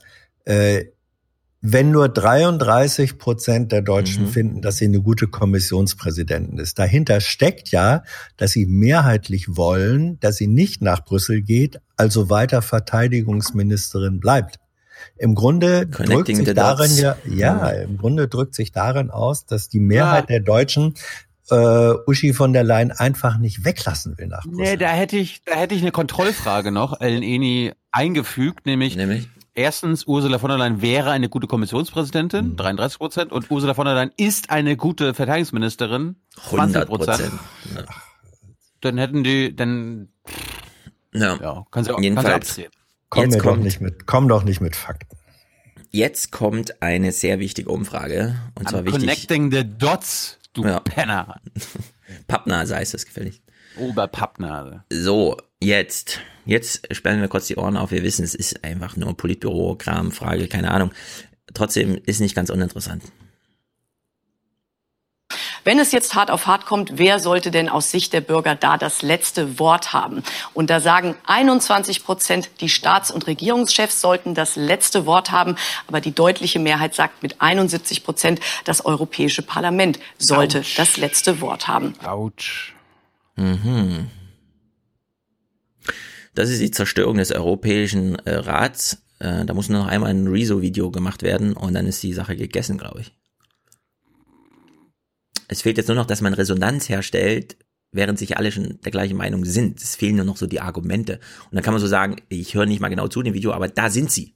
Weißt du? Es gibt eine URL für die Argumente. Also es braucht jetzt sozusagen so ein Rezo-Video, wo drin steht, die Zerstörung des Europäischen Rats. Und die Sache wäre gegessen. 15 Millionen Views in Deutschland alleine. Dann eine Übersetzung auf Englisch. Zack. Französisch. Die Zahlen drehst du aber auch relativ schnell wieder um. Die hier? Ja. Wie denn? Indem du zum Beispiel sagst, möchtet ihr eigentlich, dass über Angelegenheiten, die für Deutschland eine Rolle spielt, dass da irgendwelche zusammengewürfelten Dritt- und Viert- und Fünftländer äh, mehrheitlich entscheiden? Oder möchtest du, dass da unsere nationale Regierung dann doch ein entscheidendes Wörtchen mitzureden hat? Nee, nee, das steht ja gar nicht zur Debatte. Der Regierungschefs heißt nicht die Deutschen, sondern das heißt Orban, alle Namen, die wir alle scheiße finden. Ja. Ne? Heißt aber auch Merkel, auf. heißt aber auch Orban, Merkel, Babiš. heißt aber, heißt aber Ja, auch heißt Merkel. auch Merkel, aber du kannst ja, Ja, nicht eben. nur Merkel sagen. Nee, aber möchtest du, wer dem Europäischen Parlament die äh, Macht gibt, entmachtet damit Äh, Merkel? glaub nicht. Glaub, das ging bei nicht der auf. deutschen Interessenvertretung. Wenn du die Leute fragst, lieber das Europäische Parlament oder Babisch, Orban, Kurz und auch Deswegen, Merkel. ja, deswegen- daran, denken, daran deswegen- denken die Deutschen nicht so. Die Ja, merken, in den letzten deswegen- zehn Jahren läuft's für Deutschland. Wir haben Ja, da ja. durch unsere Bundesregierung so viel Kontrolle. Also Deswegen sage ich ja, also die, die Frage, wie sich, wie sich diese Zahlen, ähm, das ist eine Frage des Narrativs, das da von der einen oder anderen Seite eingespielt werden ja, wie bei von der würde. Leyen. Darum war, Ja, darum war, die, warum, Ja, ja. darum Ja. war die spontane Umfrage zu von der Leyen die ehrlichere. War, natürlich, natürlich, natürlich. Ich will, ich will, ich will die gleiche Umfrage nochmal in einer Woche, also heute äh, oder am Ende der Woche sehen. Ja. Kriegen wir bestimmt. Ellen Eni ist da dran. So, Markus Preis, ein ganz hervorragender Kommentar, nochmal in Eni. Essenz gegossen. Also, er hat auch noch Stücke so drin, die habe ich raus, mal in Essenz. Ich glaube, es ist aus, in Dreier Hops aus durch seinen Kommentar.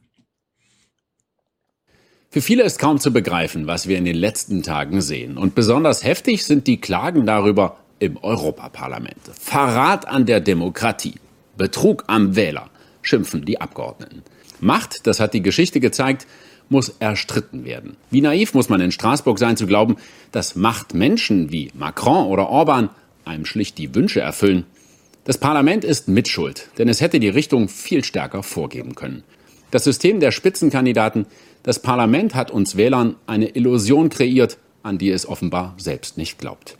Die Abgeordneten brauchen daher keine Krokodilstränen über Betrug am Wähler zu vergießen. Wenn sie es ernst meinen, müssten sie von der Leyen durchfallen lassen. Tun sie es nicht, wissen wir, was ihre Schwüre wert sind und schlimmer noch, sie besiegeln, was so viele Bürger jetzt zu Recht frustriert. Ja, man hätte das fast in dieser Art auch als Rede eines europäischen Parlamentsmitglied im Europäischen Parlament. Ja, also hier ist Ja, das ist im, schon im Grunde, im Grunde das, was du vorhin als Clip hattest, der äh, Vorsitzende der Grünen, Genau. wie heißt der? Ja, der hat, der hat denselben Content gehabt. Ja. Das war dieselbe Botschaft. Ja, Das aber das als Parlament ist selber Tagesthemenkommentar. Ja, ja, in ja. so einer noch in Entscheidung befindlichen Angelegenheit ist schon ist gut. Das ist schon sehr aktivistisch auch. um es mal so deutlich zu sagen. Hat, hat eigentlich parallel irgendwie äh, Wolf Trotzdem sehr gut. Aber was heißt trotzdem? Es ist sehr gut. Nee, Ja, ich habe nichts okay. gesehen dazu.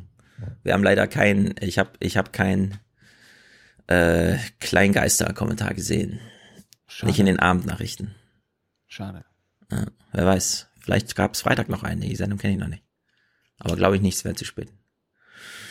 Naja, wir haben also eine Gemengelage. Ich lege mich nicht fest, aber es sind, also von der Leyen's Chancen sind, finde ich, so gering insgesamt. Nein. Ich weiß, ihr Ich- Berliner Blasenmenschen seht da wieder alles in gemachten, ge in Nein, hab ich nicht gesagt. eingewickelt, aber Ich, ich habe Ich hab nur gesagt, es ist für mich wahrscheinlich, dass am Ende EVP, die Sozialisten minus SPD und die Liberalen von Macron sie wählen werden. Nee, glaube ich nicht. Ich glaube, Macron hat hier eine große Wette laufen, dass es zurückgeht ins Spitzenkandidatenmodell. Am Ende wird Vestager als Kompromisskandidat. Sie ist doch Macrons Vorschlag gewesen. Ja klar, das haben wir letzte Woche durchdiskutiert. Klar, sie Macrons Vorschlag gewesen. Einen schöneren Molotow-Cocktail hat man ihm ja auch nicht präsentiert, als irgendwer gesagt hätte, die könnten wir doch als Außenbeauftragte nehmen. Da habe ich gesagt, oh, krass. Von der Leyen. Rede von von der Leyen. Ja, ich rede auch von von der Leyen. Wir haben doch letzte Woche einen Podcast dazu gemacht. Ja. Hans, was sagst du? Macron ist doch nicht wirklich auf von der Leyens Ebene, der, der nutzt sie doch nur. Das äh, weiß ich ehrlich gesagt nicht. Ich bin ja auch nicht in, in Macrons Leg doch mal äh, fest. Nein, kann ich nicht, weil ähm, Du alter wie gesagt, Journalist. ja eben, deswegen äh, keine keine eben Journalist und nicht Glaskugelleser. Äh, bei äh, das von der dass dass Macron äh, zunächst mal Weber verhindern wollte, dass Mhm. dass er eigentlich Westergaard äh, wollte. So. Ähm, das sind so zwei Sachen, dass er mit Timmermans natürlich nicht einverstanden war. Dass er von daher erstmal Weber zerschossen hat, äh, zusammen Weidmann mit. Orban, äh, Weidmann damit auch, richtig. Ähm, und dass er dann äh, gesagt hat, als auch klar war, Timmermans wird das eben auch nicht, dass er dann möglicherweise gesagt hat, ja gut, ähm, mit von der Leyen, das würde schon irgendwie gehen, die schlage ich jetzt mal vor.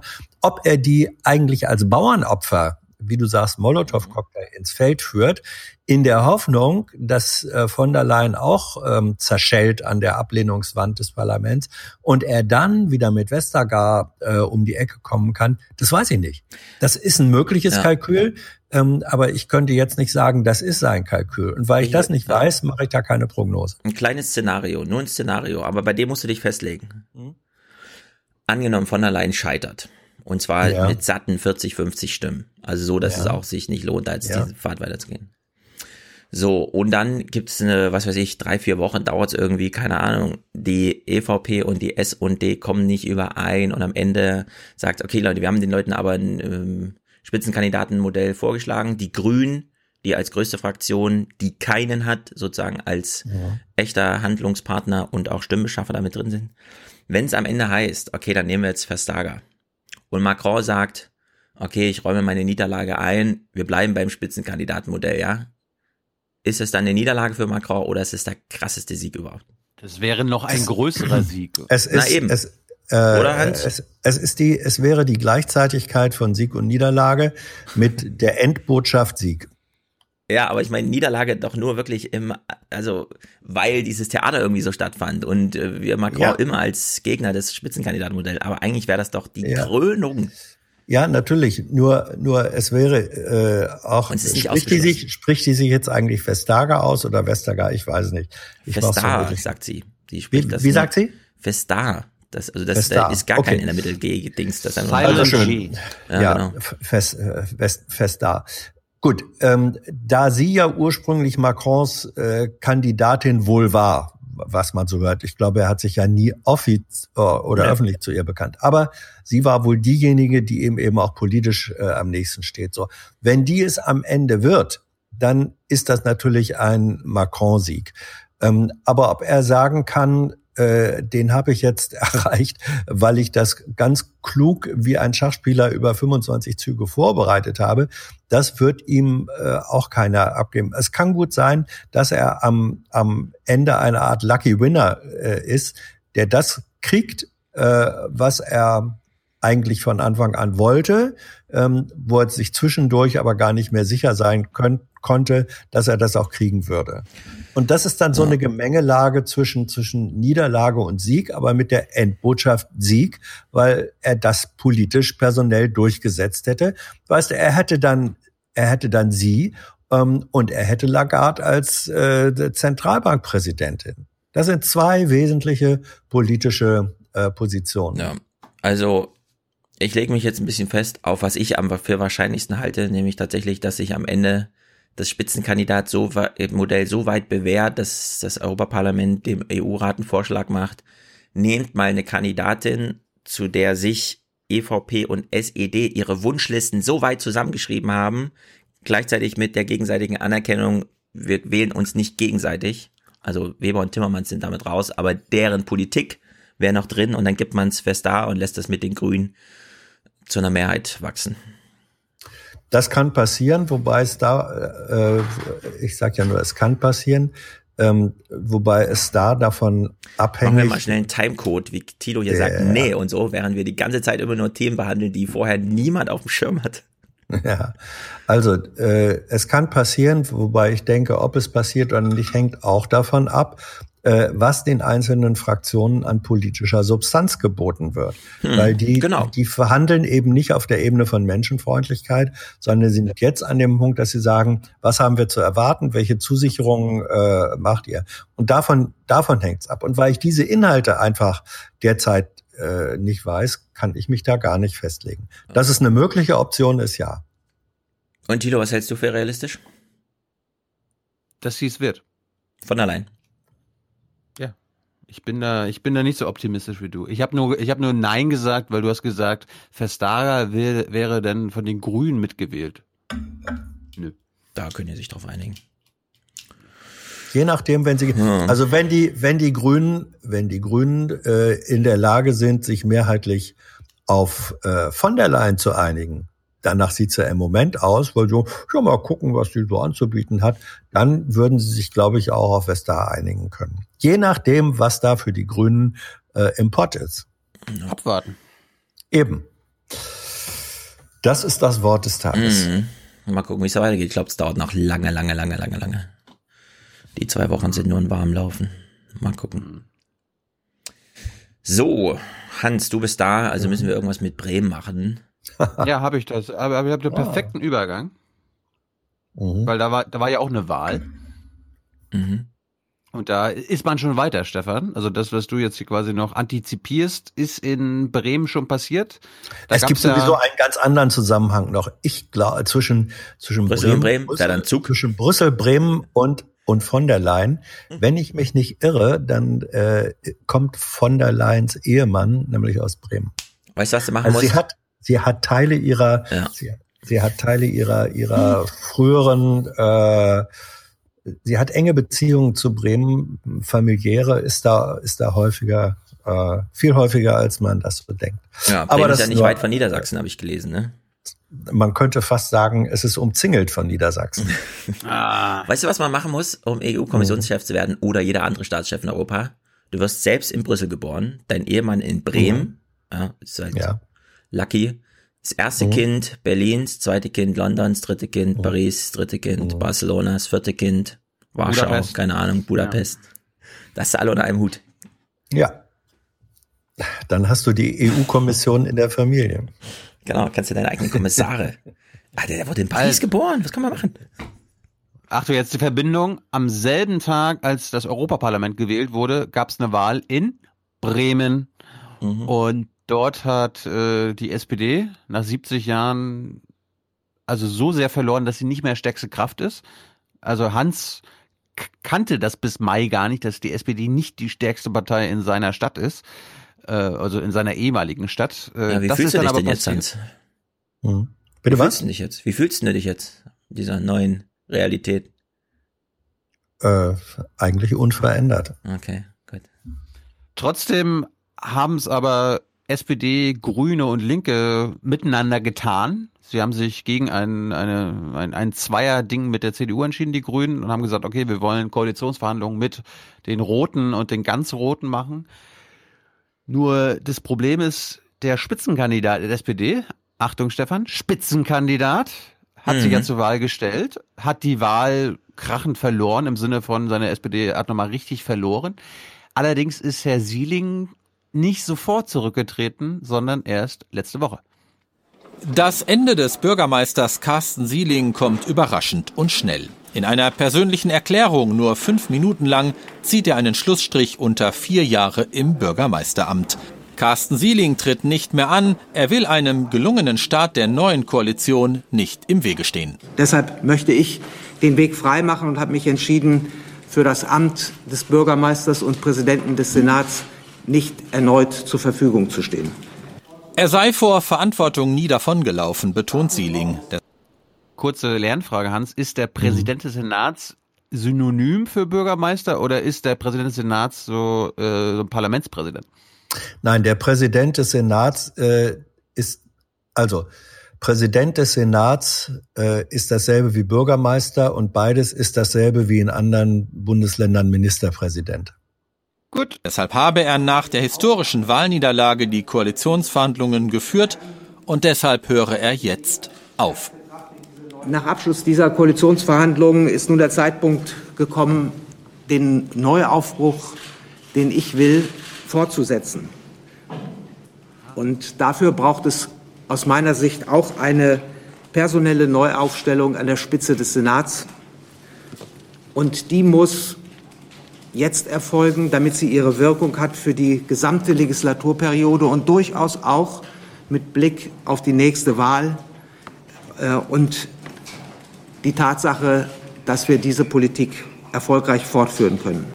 Denn er wolle, sagt Sieling, aber wieso wirkt denn der so traurig? Ich habe gelesen, der war jetzt 76 Jahre Bürgermeister, da kann man doch mal gehen. Vier Jahre vier, Bürgermeister. Vier Jahre. Ach so, da habe ich mich verlesen. Seiner eigenen Partei nicht im Wege stehen. Die SPD solle vielmehr eine zentrale Rolle in der neuen rot-grün-roten Koalition übernehmen.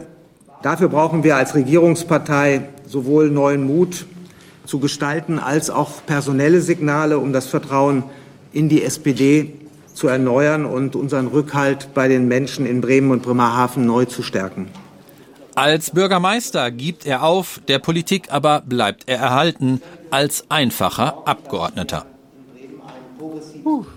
Ich möchte auch weiter für die Ziele und Vorhaben der rot-grün-roten Regierungskoalition und für eine gute und erfolgreiche äh, Entwicklung und Zukunft Bremens weiter nach Kräften und politisch arbeiten. Äh, und äh, damit ich da auch unmittelbar wirken kann, werde ich nach der Wahl des neuen, Mann, neuen Senats mein Mandat als Abgeordneter der bremischen Bürgerschaft annehmen. Vielen Dank für Ihre Aufmerksamkeit. Alles Gute.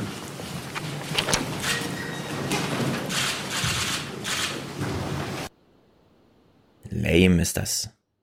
Wie findest du das, Stefan? dass der amtierende Regierungschef und Spitzenkandidat der Partei nicht direkt nach der Wahl, sondern erst nachdem er mit dem Wissen, dass er die Wahl verloren hat, nochmal einen Koalitionsvertrag ausgehandelt hat und dann erst kurz vor der Wahl des neuen Senats zurücktritt.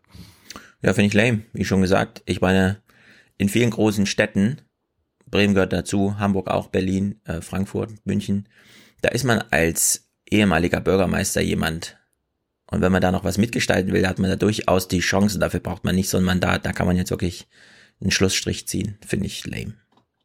Nein, der, der Punkt ist, er hat quasi zum letztmöglichen Zeitpunkt die Reißleine gezogen und nicht ja, ist doch lame. erstmöglich. Ja, lame, wie gesagt.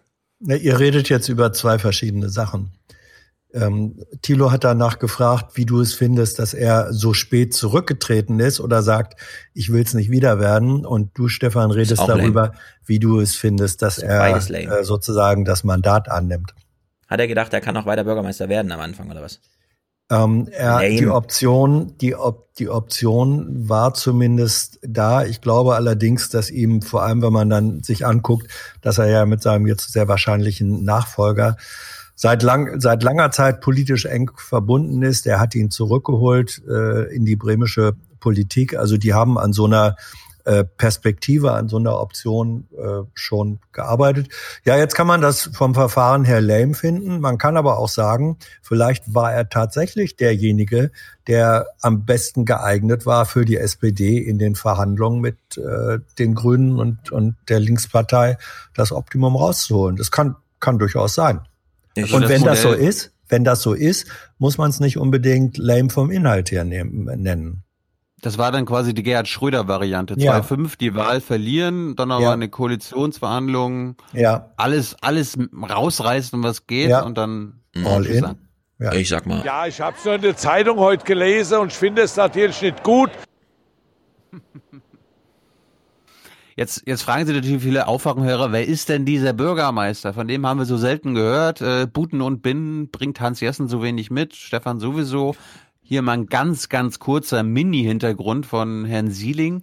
Äh, ich finde ich finde interessant, wo der beginnt. Ja? Also vor seiner Zeit in Bremen hat er offenbar, war der nicht politisch aktiv. Carsten Sieling kam 2015 ins Bürgermeisteramt. Die Bremer SPD hatte zuvor Wähler. Von wo denn? Hans, gib uns mal noch mal einen ausführlichen Hintergrund. Was ist vor 2015 passiert? Na, vor 2015 war er Bundestagsabgeordneter Ah. und war Sprecher der parlamentarischen Linken, der SPD im Bundestag. Also nicht einfach nur ein einfacher Abgeordneter, sondern hatte da eine koordinierende äh, Funktion. Und davor war er, ich glaube, Fraktionsvorsitzender äh, schon in der bremischen Bürgerschaft gewesen äh, der SPD. Also er hatte eine, er hat eine Vergangenheit direkt vor dem Bürgermeisteramt als Bundestagsabgeordneter, Koordinator der Linken und davor war er schon in der bremischen äh, äh, Politik aktiv gewesen. Und die, die zehn Sekunden hatte man jetzt nicht mehr bei Butner und Bin. Das weiß ich nicht. Vielleicht sind Ja, Sie gut, äh, davon ausgegangen, dass, dass das die Bremer sowieso wissen. Kann Das ist Ja, ja, aber kein hier- Programm für Exil-Bremer. Aber liebe Butner und Bin Redaktion, wir gucken das auch, ja. Wir wollen auch über Bremen informiert werden. Ja. Gut, wir hören mal weiter. Dafür ja verloren. Was? Nee, nix. War aber immer noch stärkste Partei und konnte mit den Grünen weiter regieren. Damals wollte er seiner SPD Aufbruchstimmung vermitteln. Wichtig wird, dass wir uns neu erfinden, dass wir auch den Neuanfang wagen und die Dinge angehen, Ah. die wir als Lehre ziehen müssen. Doch ein Neuanfang ließ sich nicht vermitteln. Carsten Sieling wollte dem Amt neuen Schwung verleihen, weg vom betulichen Landesvater-Image. Aber wohin bloß? Ein neues Selbstverständnis für die Bürgermeisterrolle hat er in seiner Ära nicht gefunden. Dabei ging es ganz vielversprechend los. Carsten Sieling gelingt als Bürgermeister nach vielen Jahren voller Debatten und Prozesse eine Neuordnung des Finanzausgleichs mit den Bundesländern. Das Ergebnis soll die Selbstständigkeit des Landes Bremen dauerhaft sichern. Gleichzeitig rennt der Bürgermeister gegen einen erbarmungslosen Abwärtstrend an. Bundesweit verliert die SPD an Vertrauen und das ist auch in den alten Bremer Hochburgen nicht anders. Selbst hier in der Fahr, wo die SPD nach dem Krieg mit Wohnungsbau das Fundament ihrer mehr als 70-jährigen Regierungsgeschichte gießt, laufen die Wählerinnen und Wähler scharenweise weg. Er tritt als Bürgermeister nicht mehr an, bleibt aber Abgeordneter in der SPD. Seit dem Krieg. Was ist die Bremer Fahnen, Hans? Bitte? Ist das ein, Wohl- ist das ein Arbeiterviertel oder ein Ähm, nein, Wohlhaber? nein, nee, nee. Äh, FAR, V-A-H-R geschrieben, ist so ein, äh, ist, ist so ein ähm, Viertel, das, äh, wo Mittelstand, wo sich Mittelstand mit gehobenem Bürgertum mischt und wo in den 50er und 60er Jahren die SPD massiv öffentlichen Wohnungsbau betrieben hat, also und zwar sozial, nicht Sozialwohnungen auf niedrigem Ni- Niveau, sondern ähm, für untere und mittlere Einkommensschichten sehr, sehr qualitativ hochwertigen Wohnraum geschaffen hat. Das war also Aufstiegs, soziales Aufstiegs äh, und Lebenserlebnis. Und deswegen hatte die SPD in der Fahr äh, sozusagen wirklich eine Hochburg. Hast du auch in der Fahr gewohnt? Nein. Stefan, du wolltest auch reagieren? Nö, nö, nö. Ich habe nur eine Undeutlichkeit festgestellt. Ähm, Sie haben gesagt, er bleibt als Abgeordneter in der SPD, er bleibt natürlich als Abgeordneter für die Ja. SPD. Im, Ja. Ja. Voll unsauber gearbeitet. Was ist denn da los? Das stimmt. Gut, wir, wir gucken mal auf die Reaktionen der Koalitionspartner, weil die SPD will ja mit den Linken und den Grünen reagieren. Stefan, du kannst jetzt mal überprüfen, ist das eine überraschende Reaktion? Haben die das vorher nicht gewusst, dass er geht? Oder haben die das, also haben die das erst an dem Tag erfahren? Waren die so völlig aus dem Häuschen? Oder wie interpretierst du Dass das? Carsten Sieling in Zukunft nicht mehr dabei ist, die Koalitionspartner äußern Verständnis und Respekt. Ich kann den Schritt nachvollziehen. Ich denke, er ist ihm nicht leicht gefallen, aber der öffentliche Druck ist natürlich nach der Wahl ziemlich groß. Ähm, ich muss sagen, wir haben jetzt in den Koalitionsverhandlungen ähm, sehr gut zusammengearbeitet. Ähm, aber man konnte es ja eigentlich ahnen, dass er jetzt sagt, ich bringe die Koalitionsverhandlungen zu Ende, zu einem guten Ende und dann übernehme ich Verantwortung für das Wahlergebnis. Ich bedauere seine Entscheidung und ich respektiere seine Entscheidung. Ich hätte gerne weiter mit ihm zusammengearbeitet. Ja, hättest du mir vorher gesagt, äh, mich gefragt, was werden sie wohl sagen, hätte ich wahrscheinlich so ungefähr gesagt, dass sie das bedauern, respektieren und dass die Koalitionsverhandlungen aber noch gut liefen. Aber konnte man das erahnen, wie die Linke gesagt hat, äh, Hans? Du hast ja deine Kontakte zu Bremen, zu Butten und Binnen. Haben die das auch erahnt? Also das war das das war das war schon eine starke Option, äh, weil das war am Wahlabend oder auch schon vor der Wahl, ähm, als sich abzeichnete, dass dass die SPD da äh, an die Wand fährt, war dann immer die Frage, dann kann doch Sieling eigentlich nicht bleiben. Und vor allem bei der Wahl äh, fünf Jahre davor, äh, als der damalige Bremer SPD-Bürgermeister Jens Börnsen auch schon äh, negatives Ergebnis hatte, immer noch stärkste Fraktion, aber negatives, der ist noch am Wahlabend zurückgetreten oder am Tag danach, weiß ich nicht. Ähm, der hat also sozusagen äh, Sielings Amtsvorgänger, Burnson, der hat den frühestmöglichen Ausstiegszeitpunkt äh, nach der Wahlniederlage äh, gewählt und Sieling hat jetzt den spätestmöglichen.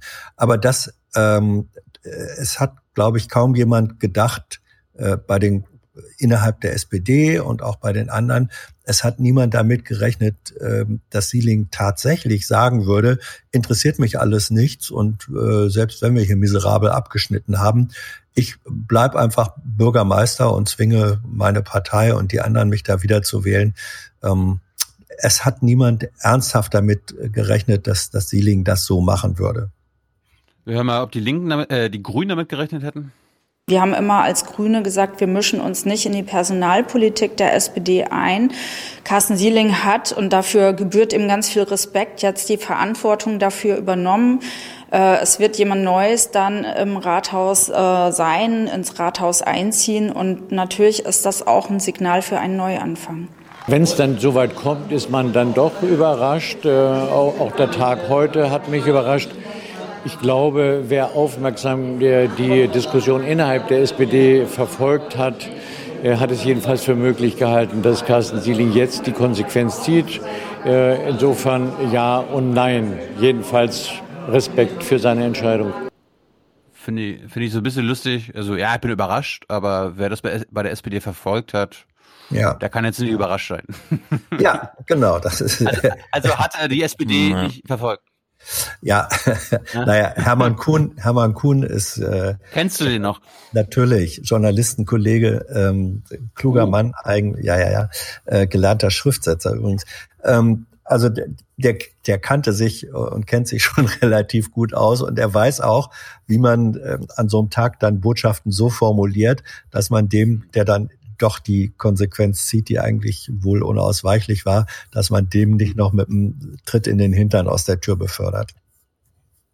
So, Stefan, du musst dich jetzt gedanklich umstellen. Du siehst jetzt den aktuellen Politikchef von Buten und Binnen, mhm. der dir nochmal eine Einschätzung gibt und dir das Hat quasi, ne, bevor. Ich glaube nicht. Okay. Es geht aber darum, er ist der Nachfolger von Hans Jessen. Eben. Nein. Ja? Nein. Was? Nein. Du warst nicht Politikchef bei Buten und Binnen? Nein. den, Was? Wir, wir, den, Ein Nein reicht den, völlig. Wir können den Clip jetzt gucken. Wir, Was warst du denn? Was warst du denn? ich war landespolitischer Korrespondent, Chef vom Dienst, Moderator und jetzt sehen wir Frank Schulte und das ist der Leiter von Buten und Binnen und das war mhm. ich nie. Hm, na gut. Ja. Bist trotzdem cool. Also ich denke, er war absolut richtig. Okay, drei Tage Bad, Stefan. Mhm. Ähm, der Druck auf Carsten Sieling ist sicherlich immer größer geworden, auch aus seiner Partei, aber natürlich auch aus dem Umfeld. Er hat die Wahl verloren, er hat 40.000 persönliche Stimmen weniger als sein Herausforderer Carsten Meyer-Heder. Er hat das schlechteste Ergebnis für die Partei eingefahren. Und äh, das wäre schon schwierig geworden, dann so in eine neue äh, Legislaturperiode reinzugehen. Ähm, die Opposition hätte das ausgeschlachtet. Er hätte als lame duck gegolten, ja, als äh, lahme Ente. Mhm. Und insofern ähm, hat er sicherlich jetzt noch die Konsequenz richtig gezogen. Er hat sie spät gezogen aber sicherlich noch zu einem Zeitpunkt, wo es ähm, vertretbar ist, vielleicht zum letztmöglichen Na, das ähm, gehört, Zeitpunkt. Last Call war da, also war wirklich seine genau. letzte Chance, also weg da rauszugehen aus seiner Sicht? Ich denke, es war die letzte Chance. Also heute gegen 14 Uhr wurde ja dann der Koalitionsvertrag vorgestellt. 12.15 Uhr war der Termin, in dem er sein Statement abgegeben hat. Am Samstag ist der SPD-Parteitag. Insofern, das war jetzt noch der Zeitpunkt, um den Absprung noch einigermaßen zu schaffen. Ja, aber Hans, also ja. wenn der wenn der Koalitionsvertrag um 14 Uhr vorgestellt wurde mhm. und er seinen Rücktritt um 12.15 Uhr äh, abgegeben hat, dann war das aber nicht der Last Call. Er hätte ihn ja auch um 13 Uhr abgeben können. Oder um 13, 13.45 Uhr, das wäre der absolut Last Call gewesen. Ja, jetzt wollen wir nicht mechanistisch werden. Äh. Waren wir doch die ganze Zeit schon. ja, also zu sagen, ähm, der letztmögliche Zeitpunkt ist in dem Moment, wo, wo die Tinte trocken ist unter dem Koalitionsvertrag, wo man sagen kann, okay, das Kind haben wir jetzt in trockenen Tüchern und das ist der letzte Zeitpunkt, wo du sagen kannst, so Leute, das Ja, war's. Ob gut. das jetzt Letzter Tag, halbe am letzten Tag. ja, am, am letzten Zeitpunkt ist nicht nur ein Punkt, sondern Zeitpunkt kann auch eine Zeitfläche von ein paar Stunden sein. Zeitfläche. uh. Die letzte Möglichkeit. Wir sollten das auf jeden Fall unbedingt ausdiskutieren. Nein. Ich verstehe gar nicht, warum Leute Politik desinteressiert sind bei so High-Life-Situationen wie da in Bremen. Pass auf, du, du wirst jetzt wieder interessiert an Bremer Politik, Stefan, Okay. weil es kommt der Neue. Okay, let's go. Jetzt kommt der Nachfolger, also noch nicht gewählt, aber äh, Nominiert. 99 Also im Vergleich zu Ursula von der Leyen ist es hier sehr wahrscheinlich, dass er der nächste Oberbürgermeister Bremens wird. Hier ist Nicht, o es gibt keinen Oberbürgermeister. Bürgermeister. Bürgermeister und Präsident des Senats von Ja. Bremen. Stefan. Regierungschef. Mhm. Regierungschef. Mein Name ist Andreas Bovenschulte. Hallo Andreas. bin 53 Jahre alt, Jurist und meine Freundinnen und Freunde, meine Genossinnen und Genossen und sogar meine Töchter, meine beiden, nennen mich Bovi. Äh, Also für unsere Berliner nicht Wovi, sondern Bovi. Ja. Mit einer Prise Hans, warum gibt's in Bremen noch mal keinen Karneval, wo da so viele Talente rumrennen? Gibt es.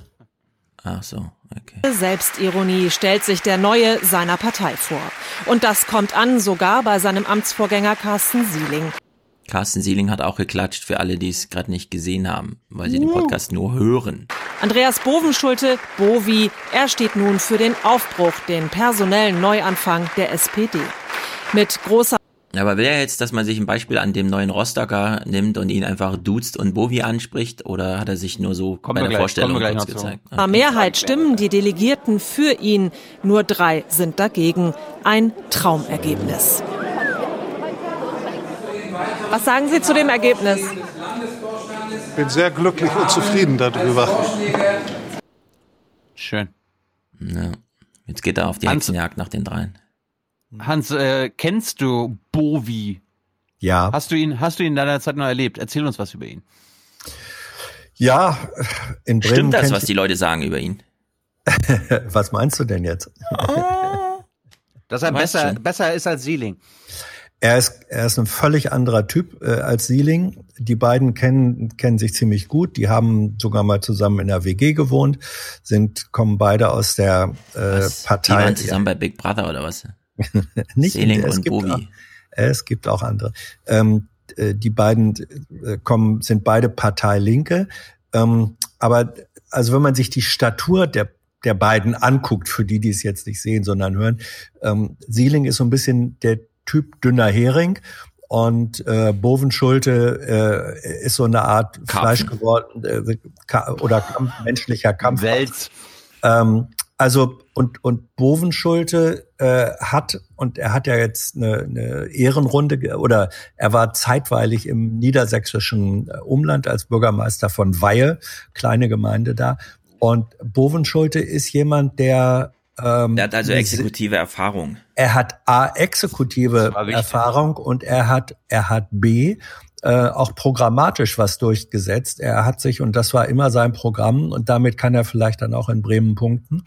Er hat sich für eine Rekommunalisierung äh, früher privatisierter öffentlicher Leistungen äh, stark gemacht. Also er will, er will sozusagen ähm, den ein Stück weit die die neoliberalen Politikentscheidungen äh, rückgängig machen.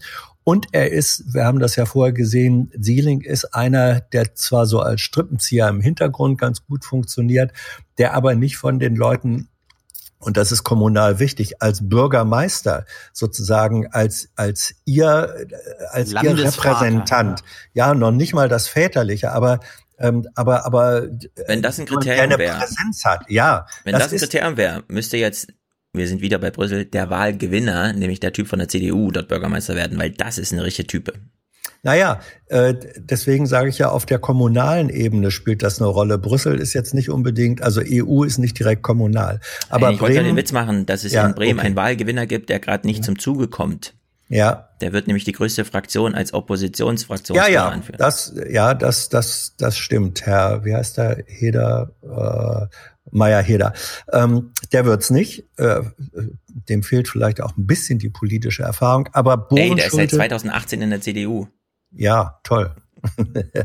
Das reicht. Für manche ist das vielleicht ein Pluspunkt. Gut, du hattest, mich, du hattest mich ja jetzt gefragt nach, nach Bovenschulte, oder? Gut, also Bovenschulte ist ein äh, ist eine Partei Linker mit Programmatik, die heißt, ja, wir wollen öffentliche Leistungen, äh, wir wollen staatliche Ebene stärken. Er ist jemand, der eine sehr starke bürgernahe Präsenz äh, haben kann. Und er kommt aus aus einer aus einem sehr deutlich politischen äh, Zusammenhang. Seine äh, Ehefrau ist jetzt schon Mitglied der Bremer Landesregierung. Ähm, die wird das ja, ja, ja, Ulrike Hiller. Sie ist Leiterin der Bremer Landesvertretung in Berlin und zuständig für Europa und so weiter. Und alle also ein, ein, ein politisches Ehepaar. Sie wird das in Zukunft nicht mehr sein können, weil das der Ehemann Regierungschef ist und seine Ehefrau dann praktisch Staatssekretärin Ist doch in Bremen kein Problem, oder? äh, wird auch und gerade in Bremen kaum gehen können. Aber das ist sozusagen, er ist, äh, er ist kein politischer Einzelgänger, sondern er ist, äh, er ist jemand, der Führungs, der Verwaltungserfahrung hat, der Führungswillen äh, Willen hat und der vermutlich, der vermutlich das Beste ist, was Bremen im Moment zu bieten hat.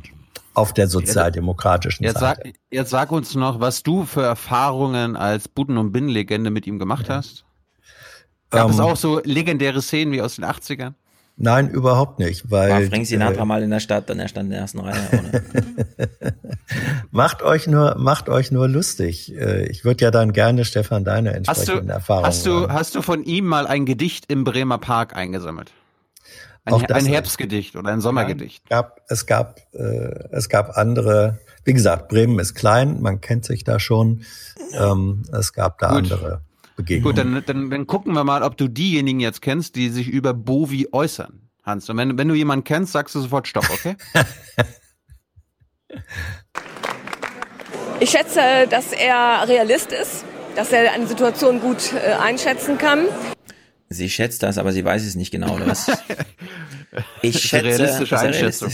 Die Analyse ist dann gut und dann ist dann der Weg, den er dann beschreitet, auch sehr gut, dass er sagt, er will die Leute mitnehmen. Er ist ein anderer Wie denn? Als Busfahrer? Hm. Hier in Frankfurt will ein Straßenbahnfahrer Bürgermeister werden. Der kann die Leute mitnehmen und dem glaube ich das auch. Charakter als eine Carsten und eine, kann das vielleicht besser verkaufen. Ich denke, er hat ganz richtig gesagt, wir müssen raus.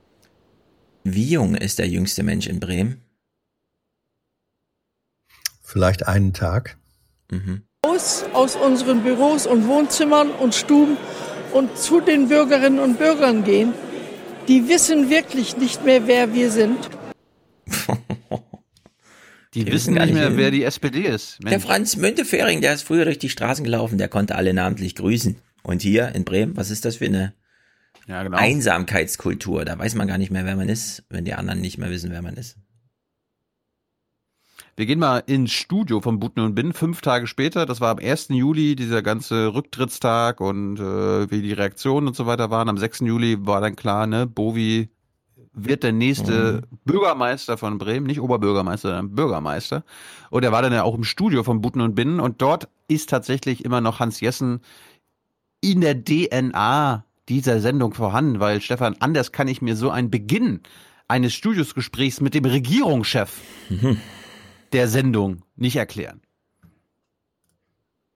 Zunächst aber ist er den Weg in unser Studio gegangen. Moin. Moin. Ähm, ich bleib mal bei Herrn Bovenschulte, oder? Oder bestehen Sie auch hier auf Bovi? Und da bestehe ich überhaupt nicht drauf. Das war nur der Eingangswitz, weil mich alle so nennen und sogar in der Familie. Ich habe dann hinterher auch gesagt, da habe ich mich mittlerweile dran gewöhnt, aber an andere Dinge nicht so, wie vor so einem Parteitag zu stehen als Bürgermeisterkandidat. Gut. Dann behalten wir die äh, Form mal bei zum Wahlergebnis. Äh, drei Enthaltungen, drei Gegenstimmen, die kaufen Sie, oder? Ja, damit kann ich sehr gut leben. Das ist ja viel besser, als wenn es ein 100% Ergebnis wäre. Das würde so unnatürlich wirken. Also, alles in Ordnung. Mhm. Das ist Journalismus, wie ich mir den vorstelle, Hans. Warum, warum kann Tina Hassel bei Bericht aus Berlin nicht so mit äh, Julia Klöckner reden? Moin. Oh, hier. Ja, Jule. Weil, weil, Jule. Weil, weil Bundesebene, weil Bundesebene und auch, Bu auch Bundesjournalismus was anderes ist als regional Warum? oder kommunal. Weil es so ich, ist. ich, ich mach doch Jung und Naiv auch so ähnlich. No, moin, Ja. wie geht's? Ja. Trink ruhig deinen Kaffee zu Ende. Ja, ja. ja, genau. Und das würdest du, wenn du Merkel hast, dann auch so machen. Hallo Klar. Angie. Hallo. Klar. Dafür gucken wir das doch. Wenn sie gerade ansetzt, ihren Kaffee noch zu trinken und ich schon Hallo sage, dann sage ich Mhm. natürlich auch, hier, trink ruhig noch. Soll ich nachschenken? Ja. Hm. Okay. Aber ich finde ich, ich finde das trotzdem gut. Das, das sehe ich beim Nordmagazin Ja. nicht, Hans, dass Ja. man so locker Nein, ist. Das, also das, meine- das meine ich erstens, jetzt ernst. Das meine ich jetzt ja, ich, ich meine, ich meine das auch ernst. Ähm, ich finde erstens äh, auf Landes- oder also Regional- oder Kommunalebene ist das leichter und dann soll man es da bitte auch, leicht leichter. Ja, das, ja, das ja, ja, bin ich. soll man soll Nee, man auch verstehe nutzen. ich absolut überhaupt und, nicht. Und und ich finde, man könnte auch ähm, ein bisschen davon auch auf Bundesebene oder auch internationale Ah. Ebene mit rüberziehen. Klar, da ist es schwieriger. Äh, Warum denn? Ist, Es weil gibt nur es keine einfach, Tradition, aber es wäre genauso einfach. Nein, das ist nicht genauso einfach, weil einfach mehr Distanz ist. Ähm, in den, Ja, aber gerade weil man es doch so den- macht. Gerade in weil den- man es In doch so Berlin macht. ist doch am Ja. wenigsten Distanz. Das kommt noch dazu. Ähm, es ist eine, es ist eine andere Art von Distanz. Es gibt auch eine, eine Distanz in der Blase. Da begegnet man sich funktional ähm, in diesen Blasen. Das ist eine, äh, das, das ist sozusagen eine, eine Hans, mechanistische äh, bei Butzen und funktionale Binnen, wenn ihr Nähe. da jemand zum Interview Ja. habt, äh, begegnet euch auch funktional. Ihr, der Moderator der hat nicht gerade seinen besten Buddy oder den Buddy seines Vaters Nee, im Studio aber gehabt, der sondern den ist- Bürgermeister und hat trotzdem Moin gesagt. Ja, Das ja, weil, weil, nein, weil du, weil du weißt, du bist da, ähm, du bist doch Soziologe, Stefan. Ähm, da wei in Bremen weiß Mhm. man, man gehört tatsächlich real zur selben Community. In Berlin, ähm, da, da kannst du drei Hintergründe mit, mit einem Bundespolitiker in der Woche haben und trotzdem gehörst du nicht zur selben Lebenscommunity, sondern der kommt aus Würselen oder äh, was weiß ich. Hans, das glaubt das ja sind doch keiner, dass sich. Tina Hassel nicht als Teil der Berliner Blasen-Community fühlt. Danke für die Zusammenarbeit. Also, ja, wirklich. Ja, aber ähm, als Teil der funktionalen, aber nicht der Lebenscommunity. Äh, du begegnest in Frankfurt Menschen, die in deiner Nachbarschaft in Frankfurt leben, anders, als wenn du nach Berlin fährst und hier mit irgendwem redest. Aber der Punkt ist Okay, ja so ein bisschen. Clip. Ja, aber Hans, weil, das ist ja meine Erfahrung, so Hauptstadtjournalisten und Hauptstadtpolitik so sehr ineinander, also sie wissen ganz genau, wie der Hase läuft und so weiter und so fort, wird quasi öffentlich im Fernsehen die Distanz so gut es geht gewahrt, damit erst gar Mhm. nicht der Verdacht aufkommt, dass man eigentlich Das ist im Grunde Verschleierungstaktik. Ja, ja. Also, äh, ich, ich sag's mal, ich, ich nehme einen anderen Punkt, der, der eine sehr große Rolle spielt. Wenn du Bürgermeister äh, oder auch Kandidat oder was auch immer in Bremen bist, dann hast du die Wahl so ungefähr zwischen vier, fünf verschiedenen Journalisten, wenn du etwas öffentlich kommunizieren Den Hans willst nehme ich nicht, den Jessen, wirst. nicht den Jessen. Ähm, in, in Berlin, in Berlin hat jeder Bundestagsabgeordnete und erst recht jeder Minister die Wahl zwischen 150 Journalisten.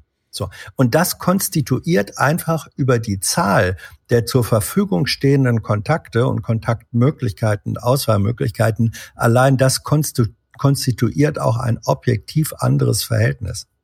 Hans, Ja, soll ich dir aber mal sagen, das ist alles intuitiv plausibel. Intuitiv absolut plausibel, aber es ist einfach unplausibel.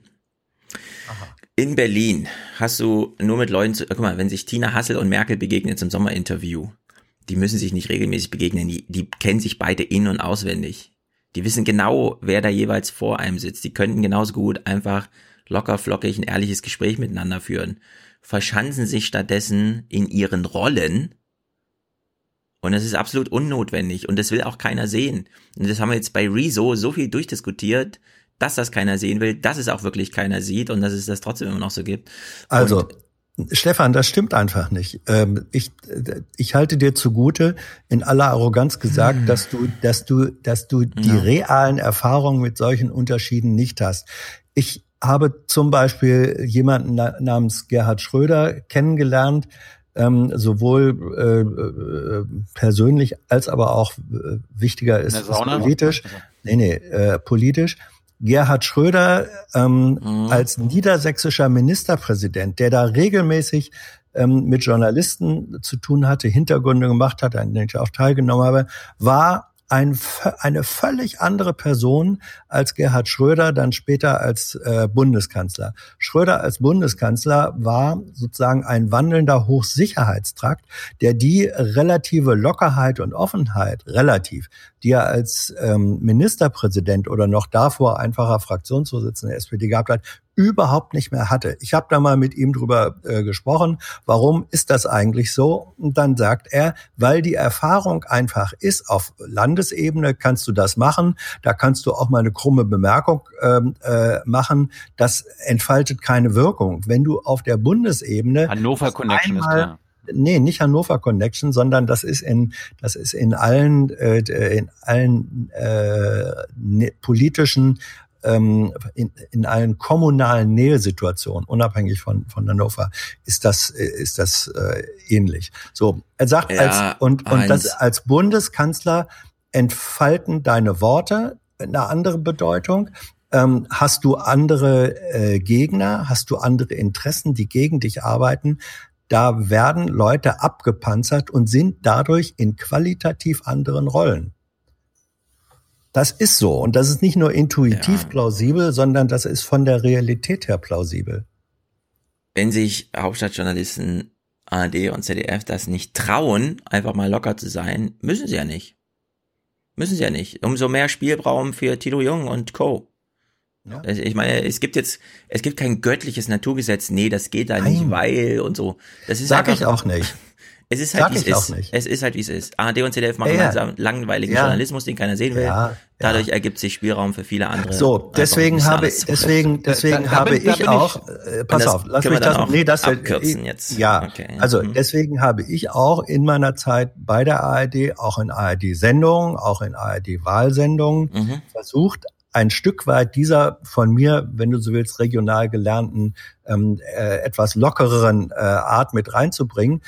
Ein Stück weit gelingt das und das wäre die Kritik, die ich an den äh, an, an den äh, Häuptlingen von ARD und ZDF habe, dass viele von oh, denen ja, das ist nämlich diese, dass viele von denen diesen in der Tat Mut und diese Erfahrung, äh, das zu machen, nicht haben. Ja, also die spielen es unterhalb der Möglichkeiten. Na, dann halten wir doch das, das zum Ende fest. Es sind nicht die Politiker, die dich in diese Rolle zwingen, sondern es sind die Chefs es, in deinem Laden, die das machen. Es sind äh, Politiker ja, würden gerne mal ein, ein etwas nee. fröhlicheres. Äh, ja. Wenn die sich einpanzern wollen, so, dann machen so. die das schon. Dann machen die das ja, schon. Aber immer in diese Studios eingeladen werden, wo dann immer gleich hier Schminke und da und der Moderator steht schon bereit und Licht ist schon an und immer muss alles Hochglanz sein und so. Nee, es ist mittlerweile Ach. wird in Amerika schon das Reality TV kritisiert dafür, dass es zu viel Glamour und ja, dass es zu glossy aussieht. Die wollen lieber YouTube ja, natürlich. Äh, lieber mal einen schlechten Ton, lieber mal eine wackelnde Kamera. Und es ist, ja, ich sag, ja. Okay. YouTube ist das neue Reality-TV, ist doch klar.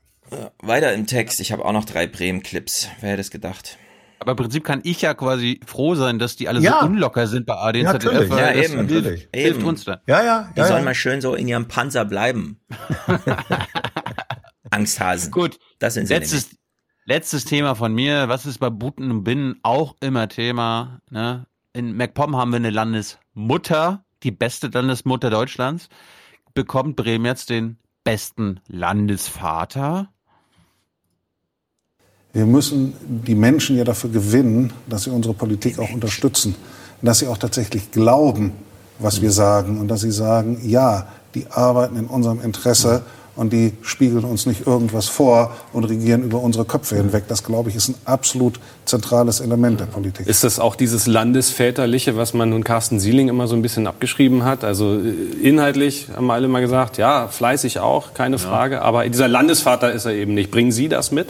Ich weiß nicht, ob man das landesväterlich nennen sollte. Ich glaube, es ist die Herausforderung für jeden Politiker und jede Politikerin, die Menschen so anzusprechen, dass man in eine Diskussion kommt, manchmal auch in einen Streit äh, um den richtigen Weg, aber dass vor allen Dingen der Austausch so da ist, dass am Ende die Überzeugung da ist, dass es die andere Seite ehrlich meint und nicht einfach nur etwas erzählt, was dann hinterher gar nicht umgesetzt werden soll oder gar nicht gemacht werden soll. Das ist, glaube ich, eine Aufgabe für jede Person und für jeden Menschen. Der Also er kommt mir sehr, Mhm. er kommt mir seriös rüber. Also erster Eindruck ist positiv. Gut. Aber ein bisschen komisch mikrofoniert. Das halt ja da wie in meinem kleinen Stübchen hier. Ja. Äh, äh, übrigens, der ähm, interessant auch der Journalistenkollege, äh, der hat eine Planstelle in der Sportredaktion. Das ist kein Politikredakteur, Siehste? sondern ein Sportredakteur. Deswegen war das so Und, gut. ähm, Er hat es ernst genommen, Horse Race.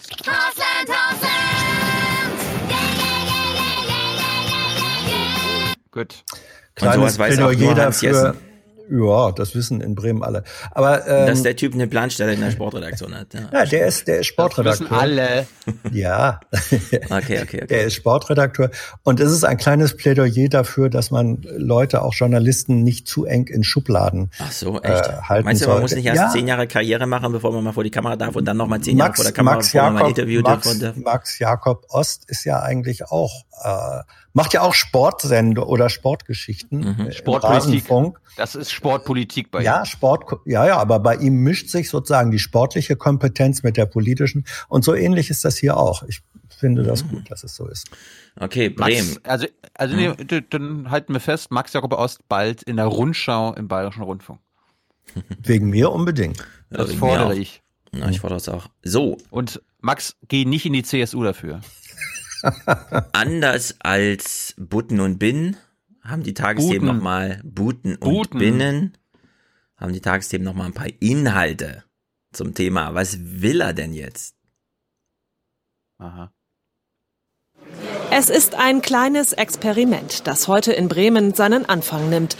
SPD, Grüne und Linkspartei stellen auf knapp 140 Seiten ihre Ideen für ein rot-grün-rotes Bremen vor. Da ist die autofreie Innenstadt, Aha. die in den nächsten vier Jahren Gestalt annehmen soll.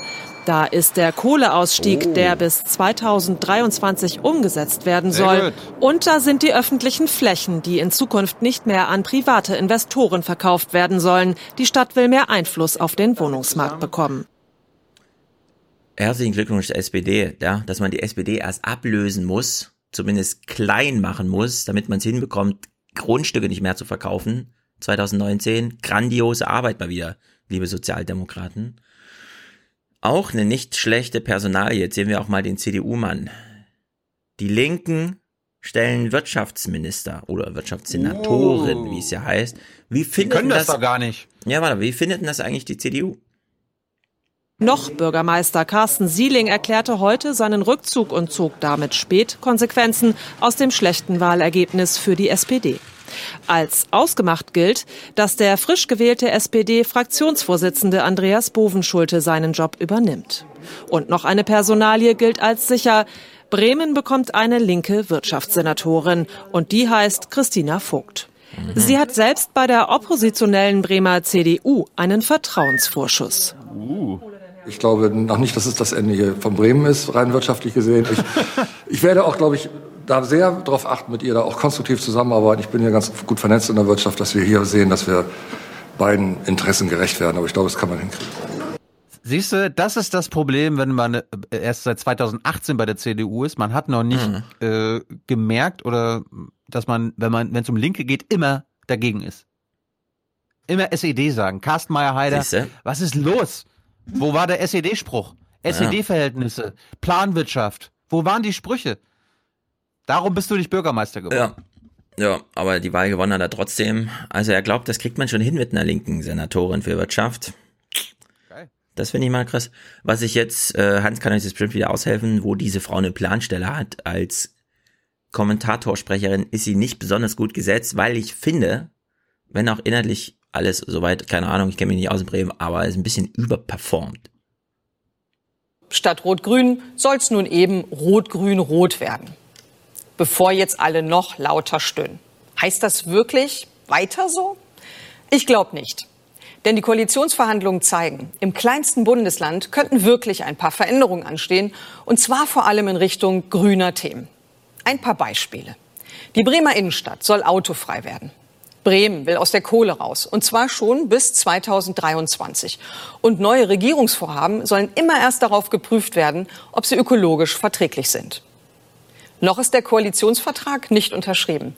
Aber die Richtung ist klar. Die Menschen gehen für Klimaschutz auf die Straße und sie wünschen sich eine nachhaltigere Politik. Und hier sollen sie sie bekommen. Hätte so eine grün eingefärbte Politik damit Modellcharakter über die Grenzen von Bremen hinaus? Ich meine, ja.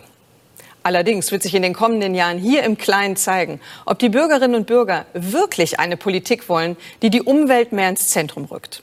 Wenn sie mit dem Auto nicht mehr in die Stadt kommen, wenn Fahrradbrücken anstelle von neuen Straßen gebaut werden und wenn sie spüren, dass sie auch verzichten müssen, dann wird sich zeigen, ob sie diesen Wandel wirklich wollen oder doch lieber wieder ein weiter so. Mhm. Und wo arbeitet sie, Hans? Chefredakteurin. Von Radio Bremen. Ja. Hast du sie noch ausgebildet, Hans? Nein. Nicht schlecht, finde ich gut. Sie kam vom WDR, als ich schon lange weg war. Aha, ja, jetzt sind wir jetzt im Bilde, die wollen da eine autofreie Innenstadt. Wie verrückt sind die denn? Aber vielleicht hat der eine oder andere auf Twitter schon diese Wege da gesehen, ja, wenn einfach die Straßen umgebaut werden. Jetzt hat man die Hälfte ist Grünstreifen mit Spielplätzen unterbrochen und die andere Hälfte ist Fahrradweg. Das ist eine Sensation. Jeder will das. Ist das überhaupt möglich, Hans? Du hast in, in dieser Stadt gelebt, dass man ohne Auto sich bewegen kann? Ähm, ist schwierig, weil Bremen hat eine Bratwurststruktur. Äh, Bremen ist 40 Kilometer lang äh, und hat einen Durchmesser von zwei oder drei Kilometern. Und wenn man, Schnellwege. Ja, ja, also wenn man dann, Schaffen das die E-Roller? Und man hat immer Gegenwind. Ähm, also wenn du, wenn du sozusagen vom Bremer Osten äh, zum Westen willst oder umgekehrt, das sind schon relativ ja, lange. Ja. Aber äh, steht, steht das Rathaus in der Mitte, Hans? Ja. Gut. Ja, das, sind nur 20 Kilometer. Was jeder Großstadtbewohner ja mitmacht in seinem ja. Leben, die Erfahrung, ich war noch nie weiter als drei Kilometer in der Stadt da drin. Hm. Wann hat Thilo das letzte Mal Mitte verlassen? Seht ihr? Jeden Tag. Drei Monate. Jeden, jeden Tag. Jeden ich war, Tag. Ich war, am, ich war am Wochenende an, an den zwei äußersten Punkten Berlins. Einmal Nordosten, einmal Südwesten. Mhm. Also man kann aber, man kann in, man kann in Bremen ähm, relativ gut äh, vieles ohne Auto machen, so rum. Ja, ich meine, wenn die Stadt einfach nur lang ist und man also keinen ja. sternförmigen ÖVPN-Dingsterbums braucht, oder wie es heißt, ja. Also wirklich nur eine Linie. Mhm. Dann kann man ja alle, das ist ja alles möglich quasi. Kannst ja eine Expresslinien zweimal halten. Naja. Und natürlich braucht man auch so Drogen, Du solltest ja Verkehrs, du solltest dir überlegen, ob du als ehrenamtlicher Verkehrsplaner nach Bremen gehst, Stefan. Du würdest mit offenen Armen. Er wird in Frankfurt gebraucht. Richtig. Das stimmt auch wieder. Mhm. Seenotrettung. Trauriges Thema. Die DGZRS hat ihre Zentrale in Bremen. Wer? Die Deutsche Gesellschaft DGZRS für zur Rettung Schiffbrüchiger. Ja, die baut ja auch alle drei Meter eine Kirche da bei euch. Das finde ich gar nicht so schlecht, ehrlich gesagt. Also, Seenotrettung ist ein trauriges Business. Es ist kein Business. Es ist eine menschliche Aufgabe. Carola Rakete ist an geheimen Ort und wartet auf einen Prozess, den sie sich stellen möchte. Ist natürlich tapfer und gut. Weiß ich nicht genau, wie man es finden soll. Sie könnte wohl auch ausreisen und wäre dann in Sicherheit, aber gut, ihre Entscheidung. Die Finanzen sind ja da, um solche Prozesse dann auch mal zu entscheiden. Äh, ein Retter im großen Bunde ist natürlich Bundesaußenminister Heiko Maas. Seenotrettung ist keine Straftat. Sie mhm. ist eine, ein humanitärer Akt. Und äh, deshalb äh, würde alles. Er hat seinen Tweet nochmal vorgelesen, wisst ihr? Was am Ende nicht zu einer Freilassung führt, glaube ich, doch erhebliche Irritationen hervorrufen. Mhm. Wer Menschenleben rettet, kann nicht Verbrecher sein. Diesen Satz einer Initiative zitiert Bundespräsident Steinmeier gestern im ZDF. Ja, wie ist denn das mit Menschen, die nicht Menschenleben retten? Können die eigentlich Verbrecher sein? Was ist mit einer Regierung, die nicht eigene Boote zur Seenotrettung schickt, obwohl sie selber sagt, dass humanitäre Seenotrettung. Das ist doch hier unterlassene Hilfeleistung und sowas. Sind das dann Verbrecher? Ja, also die Sprüche klopfen an unserer Regierung und darüber. Steinmeier, die sind wirklich, das finde ich ein bisschen krasser. Aber er hat jetzt ein Drei-Tage-Bad. Ist das, uh, das ist bestimmt auf Empfehlung seiner Frau, die sich auskennt mit Funk und Fernsehen oder wie das heißt, das, was die Omas immer gucken. Keine Ahnung. Naja, Oettinger hat jedenfalls auch noch einen Spruch. diese äh, unendliche Geschichte, dass man zwischen den Häfen herumgeschubst wird und dass die Menschen auf den Booten äh, Hunger und Durst haben und äh, dass es im Grunde auch Lebensgefahr gibt. Wir müssen endlich zu einer ordentlichen Lösung kommen für die, die auf hoher See als Flüchtlinge auf dem Weg nach Europa sind. Ja, dem kann man ja erstmal zustimmen. Das ist auch nicht so ein dummer Spruch, wie Maas ihn macht, sondern das ist halt einfach mal eine Handlungsanweisung eines nicht mehr oder bald schon eigentlich nicht mehr im Amt seines EU-Kommissars, keine Ahnung. Jedenfalls der Gerald Knaus, ne? Der läuft ja gerade so Hochform auf. Habt ihr ihn irgendwie gesehen bei Ilna oder so? Ähm, ich habe ihn gestern oder vorgestern irgendwo im, im, äh, in der Tagesschau, Tagesthemen gesehen. Ja, ja. ist jetzt hatte, wieder sehr präsent, sehr gut. Ich hatte nur mitbekommen, dass er uns auf Twitter getaggt hat, weil er bei der Tagesthemen aufgetreten war. Ja. Ja. Ja, er war irgendwie in Tagesthemen also, sehen. Also er wollte, dass wir das sehen. Ah ja. ja dann gucken wir es uns mal an, was er sagt. Der Soziologe Knaus, Vordenker für das Flüchtlingsabkommen zwischen der EU und der Türkei, glaubt derzeit nicht an eine einvernehmliche Lösung. Die Positionen seien zu unterschiedlich. Es gibt Politiker in manchen Ländern, die einfach darauf setzen, reine Abschreckung ist populär und funktioniert. Wenn die Deutschen das nicht wollen, und zum Glück gibt es immer noch Mehrheiten für eine humane Politik, dann können Sie nicht sagen, wir sind jetzt die, die eine humane, ethische Politik wollen, aber wir sind nur dann human, wenn es die anderen auch sind. Ja, das finde ich einen sehr guten Punkt, ehrlich gesagt. Weil mein Eindruck ist immer so, sehr viele, die sagen, wie Heiko Maas, ja, wir sind voll dafür, also das wäre ein, Ver also, ja, man kann kein Verbrecher sein, wenn man Menschen in Seenot rettet. Und dann setzen sie aber immer auf diese europäische Lösung. Naja, es, ist, gibt leider noch keine Mehrheit, ich kann nichts machen. Ja? Also ich finde, Heiko Maas sollte jetzt einfach mal reingehen und sagen, es gibt hier deutsche Städte, die nehmen solche Menschen auf. Also muss man jetzt organisieren, dass diese Menschen in diese Städte kommen. Auch wenn auf dem Weg dazwischen irgendwelche Leute sind, die bei einer Mehrheitsentscheidung dagegen stimmen würden. Und vielleicht ja, Heiko Maas kann ja da mal so ein bisschen, er ist ja Politiker, ne? Äh, Twitter können wir ja auch in alle Ausbildung. nutzen. Er ist noch in Ausbildung. Ja, also twittern können wir auch alle. Gerhard Knaus hat jedenfalls noch einen sehr guten Spruch gemacht. Bei Ilna, den habe ich allerdings nur auf Twitter gelesen. Und zwar hat er gesagt, äh, solche Politiker wie Salvini, Orban und so weiter, die brauchen ja die Flüchtlinge weil das das einzige Thema ist, mit der sie ihre Mehrheiten organisieren. Wenn Flüchtlinge ja, kein Problem mehr wären, hätten die überhaupt gar keine Wähler. Und sie brauchen die mediale Aufregung und die mediale und Berichterstattung. Auch. Ja, also muss man da auch mal ansetzen. Anstatt den einen Tag nach dem anderen dieses Thema zu servieren, ja, auch wie auf so einem Silbertablett. Also Gerald Knaus scheint mir auch hier wieder einer zu sein, der sich da so ein bisschen zurecht einbringt, weil er nochmal ein bisschen Realität wieder reinholt und dieses normative, diesem normativen Scheiß von Maß und Code einfach mal was entgegensetzt, finde ich jedenfalls sehr gut, ist mir aufgefallen. Er hat jetzt auch so eine stundenlange, einstündige Bayern-Rundfunk irgendwas Tischgespräch und so, wo mal sehr krasse Leute anrufen. Vielleicht hören wir da mal rein. Es scheint jedenfalls gut zu sein. Er war auch schon bei Jung und Naiv, wer sich für genau interessiert. Sehr ja, sehenswert. Zum Abkommen. Hast du Precht jetzt gesehen eigentlich? Äh, nee, habe ich noch keine Zeit, werde ich aber jetzt die Woche machen. Und äh, naja, wenn du nichts hast. Ja, aber es, es gab, nee, aber es gab ja, ja ein, ein Shift äh, innerhalb der Bundesregierung mhm. die letzten Tage, dass jetzt, also Hans, korrigier mich, wenn ich es falsch verstanden habe, dass sie jetzt nicht mehr auf eine europäische Lösung mhm. setzen, wo quasi auch Orban und Co. Äh, und Salvini ja. zustimmen, ja, auf eine gerechte Verteilung, sondern genau das machen, was wir seit mindestens sechs Monaten in der BBK ihn immer wieder vorhalten. Warum machen nicht die Koalition der Willigen, also die zehn oder zwölf Länder in ja. Europa, die freiwillig die Leute aufnehmen, einfach ein eigenes Ding draus? Ja, also der, der Zug ähm, geht in diese Richtung, habe ich auch den Eindruck. Das Boot. Das ähm, Boot. Das Boot, ja. Das Boot geht in diese Richtung, wobei diese, der Kreis dieser Coalition of Willing im Moment äh, sind das eher drei bis fünf. Und das ist eben noch ein bisschen wenig. Du brauchst schon ein paar mehr. Ähm, und da sind sie, glaube ich, äh, in der Tat auch willens, diesen Kreis zu vergrößern. Und ein Hauptproblem scheint zu sein, ähm, auch ein Hauptproblem dafür, dann wieder äh, staatliche Schiffe, also Marine oder so einzusetzen, ähm, staatliche Flüchtlingshilfe, äh, Seenothilfe.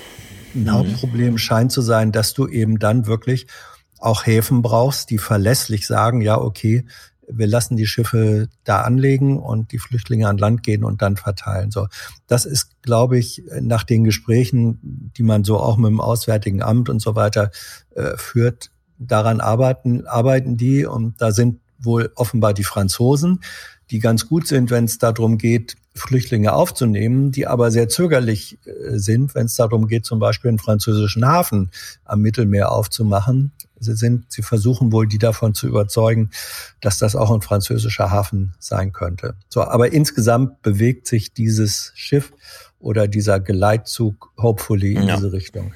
Naja. Und da ist auch der öffentliche, da ist auch der öffentliche Druck einfach wichtig. Und da ist dann auch eine Symbolfigur wie, wie Rakete ähm, und das, was sich an massiver öffentlicher Unterstützung auch finanziell für sie da konstituiert, das wird schon auch in der Bundesregierung zur Kenntnis äh, genommen. Und dann ist jemand wie, wie immer man das werten, bewerten will, äh, aber jemand wie Entwicklungsminister Müller, der sagt, äh, wir, wir können das nicht einfach nur so geschehen lassen. Also da gibt es auch Kräfte, mindestens innerhalb der Bundesregierung, die das mehr in diese Richtung drängen wollen. Ja, ich würde auch die Bundesregierung da komplett umgehen. Ich meinte ja eben, es gibt Städte, Landkreise, ja. die einfach sich zusammenschließen und diese Bündnisse haben, sagen, wir nehmen die Leute auf. Wir können nur nicht organisieren, dass sie herkommen, weil das ja. ent, ja, entgeht unserem Handlungsvermögen, unserem politischen. Aber du hast ja auch das letzte Mal, man kann jetzt wirklich mal eins und eins zusammenzählen, ne? Unser letzter Streit war ja, du hast gesagt, Deutschland ist ein super attraktives Land. Ich habe gesagt, naja, so attraktiv ist Deutschland gar nicht wenn man sich, und wir hatten einen Megastreit vor drei oder zwei Jahren, auch in der Bundespressekonferenz zwischen Innenministerium und Außenministerium zum Thema Familiennachzug. So, es gibt derzeit faktisch keinen Familiennachzug obwohl die Anträge gestellt werden können. Niemand will nach Deutschland, ja. Also keiner plant seine Zukunft in Deutschland. Gleichzeitig bekommen die ganzen Business-Typen Mails von der Lufthansa, wo drin steht, können ihnen leider keinen Tomatensaft mehr äh, bei ihrem Flug servieren, weil unser Sky Chief, also hier diese Firma, die äh, sich um die Versorgung mit Tomatensaft kümmert, Personalsorgen hat. Ja, also da kommt mittlerweile schon das Arbeitskräfte, äh, ausbleibende Arbeitskräftepotenzial an. So, wir haben viele Landkreise im Osten, die würden von heute auf in zehn Jahren, ja, solche Gebiete, man, Bulgarien, Ungarn, die leiden so unter Abwanderung, ja, die leiden so unter Zukunftslosigkeit, da leben nur noch alte Menschen, da ist Abwanderung ein echtes Problem. Und die machen so ein politisches Theater aus Zuwanderung, weil es ein Thema ist, bei dem man niemals jemandem etwas erklären muss, sondern immer nur emotional irgendwie argumentiert und sinnlose Poster aufhängt und sich mit der ganzen EU anlegt. Ja, das ist eine völlig irrationale Politik, die sich da völlig verselbstständigt hat. Und wenn man in Deutschland einfach mal landkreisemäßig da vorangeht und sagt, wir können hier helfen, uns ist egal, was die Bundesregierung dazu sagt und was Heiko Maas dazu twittert. Ja, wir brauchen einfach nur einen sicheren Weg in unseren Landkreis und danach kümmern wir uns um die Leute. Die werden bei euch ja, ihr werdet ihr nicht sehen, die werden euch nicht auffallen und so weiter und so fort. Und dann könnte man solche positiven Exempel mal setzen. Und das Knaus ist hier sozusagen als, das könnte man mal machen, ja. Es ist nicht immer nur Mehrheit, alle müssen zustimmen. Es muss nicht erst eine Europawahl stattfinden, bevor man sowas organisiert. Und ehrlich gesagt, Deutschland hat ein echtes Problem mit zu wenig Leuten. Das muss man einfach so sagen. Es ist zwar sehr zynisch, das mittlerweile so zu sagen, aber es ist ein echtes Problem. Und wir, wir reden ja. hier wirklich nicht von ausgebildeten Leuten, die man, die hier fehlen oder sonst irgendwas, ja, sondern es fehlen einfach nur Menschen in sehr vielen Wahlkreisen. Ja, wobei der Wider, wobei der Widerstand gegen jegliche Form von Zuwanderung äh, ja in den Regionen besonders hoch ist, wo eigentlich am meisten Abwanderung äh, schon stattgefunden hat. Ja, eben. Kann man eben. Nee, so, es gibt Thüringer Landkreise, die sagen, wir ja, sind ja. bereit, hier Leute aufzunehmen, auch wenn ja, im Nachbardorf hier irgendwie die, die Assis freidrehen. Richtig. Und diese Verbindung gibt's eben nicht. Das, das, das, das meine ich ja, Hans. Und, es gibt Landkreise, in denen ist die Emotionalität mittlerweile überwunden. Da sieht man jetzt einfach, dass mhm. hier Menschen fehlen. Und dann nimmt man, ja, dann ist man auch einfach bereit, Menschen da leben und wohnen zu lassen und in der Nachbarschaft aufzunehmen. Gut, wenn das, wenn das nur jetzt nicht nur die, wenn das, wenn das nicht nur die Landkreisverwaltungen sind, sondern auch die Bevölkerung der Landkreise, das ist ja nicht, das ist ja nicht identisch. Da wäre ich noch mal gespannt drauf, äh, wie sich das verhält. Aber äh, es fehlt jetzt politische Praxis Kein Ja, weiteres, und- vielleicht ja, denken ja. die Politiker anders als ihr Volk. Da fehlt jetzt politische Praxis in diesem Land. Ja, aber du kannst äh, bei einer Sache, die am Ende dann eben doch nicht aus kommunalen Mitteln finanziert wird, sondern wo massiv auch die Organisation, die Finanzierung äh, von der Bundesebene herkommt, kannst du nicht sagen, wir vergessen jetzt mal die Bundesebene. Geht Nein, nicht. es geht doch darum, dass einzelne Landkreise sagen, wir würden hier gerne 35 Menschen aufnehmen. In diesen Kategorien wird hier gedacht. Ja. Um mehr geht's da gar nicht. Das ist ganz einfach. Da braucht man keine Bundesmehrheit, da braucht man kein großes Konzept. Da geht's einfach nur darum, dass ein kleiner Landkreis an einem Ort Kapazität für 35 Menschen hat, um den erstmal, Ja. das ist das Erste, das Leben zu retten. Und dann Natürlich. stellt man relativ zügig fest, dass das Ja. auch dem Landkreis hilft. Ja, sicher. Ähm, trotzdem ist die Frage, ähm, Migrationspolitik ist immer Bundespolitik, das geht nicht anders. Äh, die Finanzierung geht auch nicht ohne Bundesebene. Das heißt, man kann nicht so, nicht so tun und sagen, der Landkreis will ja und dann vergessen wir mal die Bundesebene. Ein zweiter Punkt, und auch da muss Politik ein bisschen längerfristig machen, äh, wenn äh, es ein Modell wird, wo er sagt, jetzt machen wir mal 35 Leute, weil die müssen gerettet werden, so ja, und es sind ja auch nur 35 Leute. Was ist, wenn du damit Strukturen schaffst, die dann morgen oder übermorgen bedeuten, es sind nicht 35 und auch nicht 70, sondern es geht dann in drei, vier, fünfstellige Bereiche rein. Der, der äh, Druck von Afrika ist relativ groß. Hans, ja, entschuldige. Das Problem ist, dass doch so nicht, wenige kannst, Menschen kommen. Und nur weil Ja. ich sagte 35, potenzierst du das Ja. schon wieder wie so ein Innenministeriumssprecher mit dem Faktor 100. Das ist doch jetzt wirklich... Wir Da wird wissen der Magnet doch- angeschmissen. wir, ja, Hans, das Argument, das grundsätzliche Problem, weshalb wir nur, wir nur darüber reden, ist doch, dass es genau diesen Faktor 100 nicht gibt. Das ist doch das Problem. Sonst würden wir doch, weißt du, und jetzt kommst Ja. du mit dem Faktor 100 und jetzt werden dann 5000. Hm. Nee, es werden nicht 5000. Ich sag nur eins. In zehn Jahren werden wir ganz anders über Menschen aus dem Ausland denken als heute. Lass erstmal, lass erstmal die 45 Prozent Hausärzte, die über 60 Jahre alt sind in Deutschland in Dienst, lass die mal in Rente gehen. Natürlich. Und dann will ich mal die Diskussion Natürlich. sehen, ja, ob wir hier Menschen brauchen oder nicht und so. Das ist wirklich. Stefan, da Aber ich sehe schon, die Zeit ist noch nicht reif dafür. Die Zeit ist noch nicht reif dafür, deswegen gehen wir zum Ich wollte nur noch mal betonen, dass jetzt diejenige Kommissionspräsidentin werden soll, die Ja. bisher Verteidigungsministerin war und nicht dafür gesorgt hat, dass Bundeswehrschiffe aktuell im Mittelmeer. Jein. Also, entschuldige, entschuldige, Thilo. Von der Leyen war diejenige, die am allerschärfsten, ähm, als die Sof äh, diese Mission Sophia äh, abgebrochen wurde, die am allerschärfsten gegen die äh, italienische Leitstelle öffentlich resoniert hat, weil gesagt hat, die schicken die Schiffe dahin, wo garantiert keine Flüchtlinge sind. Also Ja. äh, da hat Mhm. von der Leyen in der Tat eine politische Position ähm, vertreten, die eher pro staatliche äh, Flüchtlingshilfe spricht. Ja, im Nachhinein kann man kann man kann man das so sehen, aber das Argument war ja nicht, dass es jetzt also nur weil es keine europäische Rettungsmission Sophia mehr gibt oder die Scheiße läuft, sie hätte ja eine deutsche Mission machen können. Die Bundesregierung nicht, hätte natürlich die, die Ja, die Bundesregierung sich kann die trotzdem Bundeswehr ins dieser- Mittelmeer schicken. Ja, die hätte sich trotzdem der Leitstelle unterordnen müssen. Allerdings, man kann auch mehr als nur Protestnoten schicken, Hans, ja. Also. Ja, viel als mehr deutsche Verteidigungsminister, na, als deutsche Verteidigungsminister hat man, es sind nicht immer alles nur machtlose Marionetten. Als deutscher Verteidigungsminister hat man ein paar mehr Möglichkeiten, wenn man unzufrieden ist mit der Seenotleitstelle. Dann kann man da, ja, ich meine, dass die Kapitäne da nichts machen können. Welche, welche Ey, Möglichkeiten fragst du hat jetzt man mich als kleinen Podcaster, welche Möglichkeiten der Ja, du-. Bundesverteidigungsminister hat beim Thema Seenotrettung, um auf die italienische Seenotrettungsleitstelle einzuwirken? Ja. Ja, welche denn? Okay, nächstes Thema. Hast du noch eins? Pff, Tausende.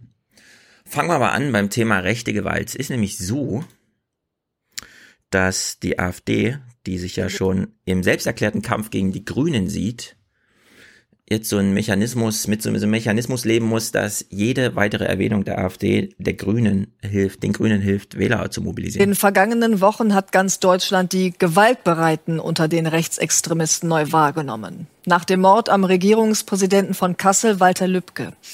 Dazu hat Ellen Eni im Deutschland-Trend aktuelle Zahlen. Ellen, ihr habt die Menschen im Land gefragt, wie groß ihre Sorge ist angesichts der Extremisten im rechten Lager.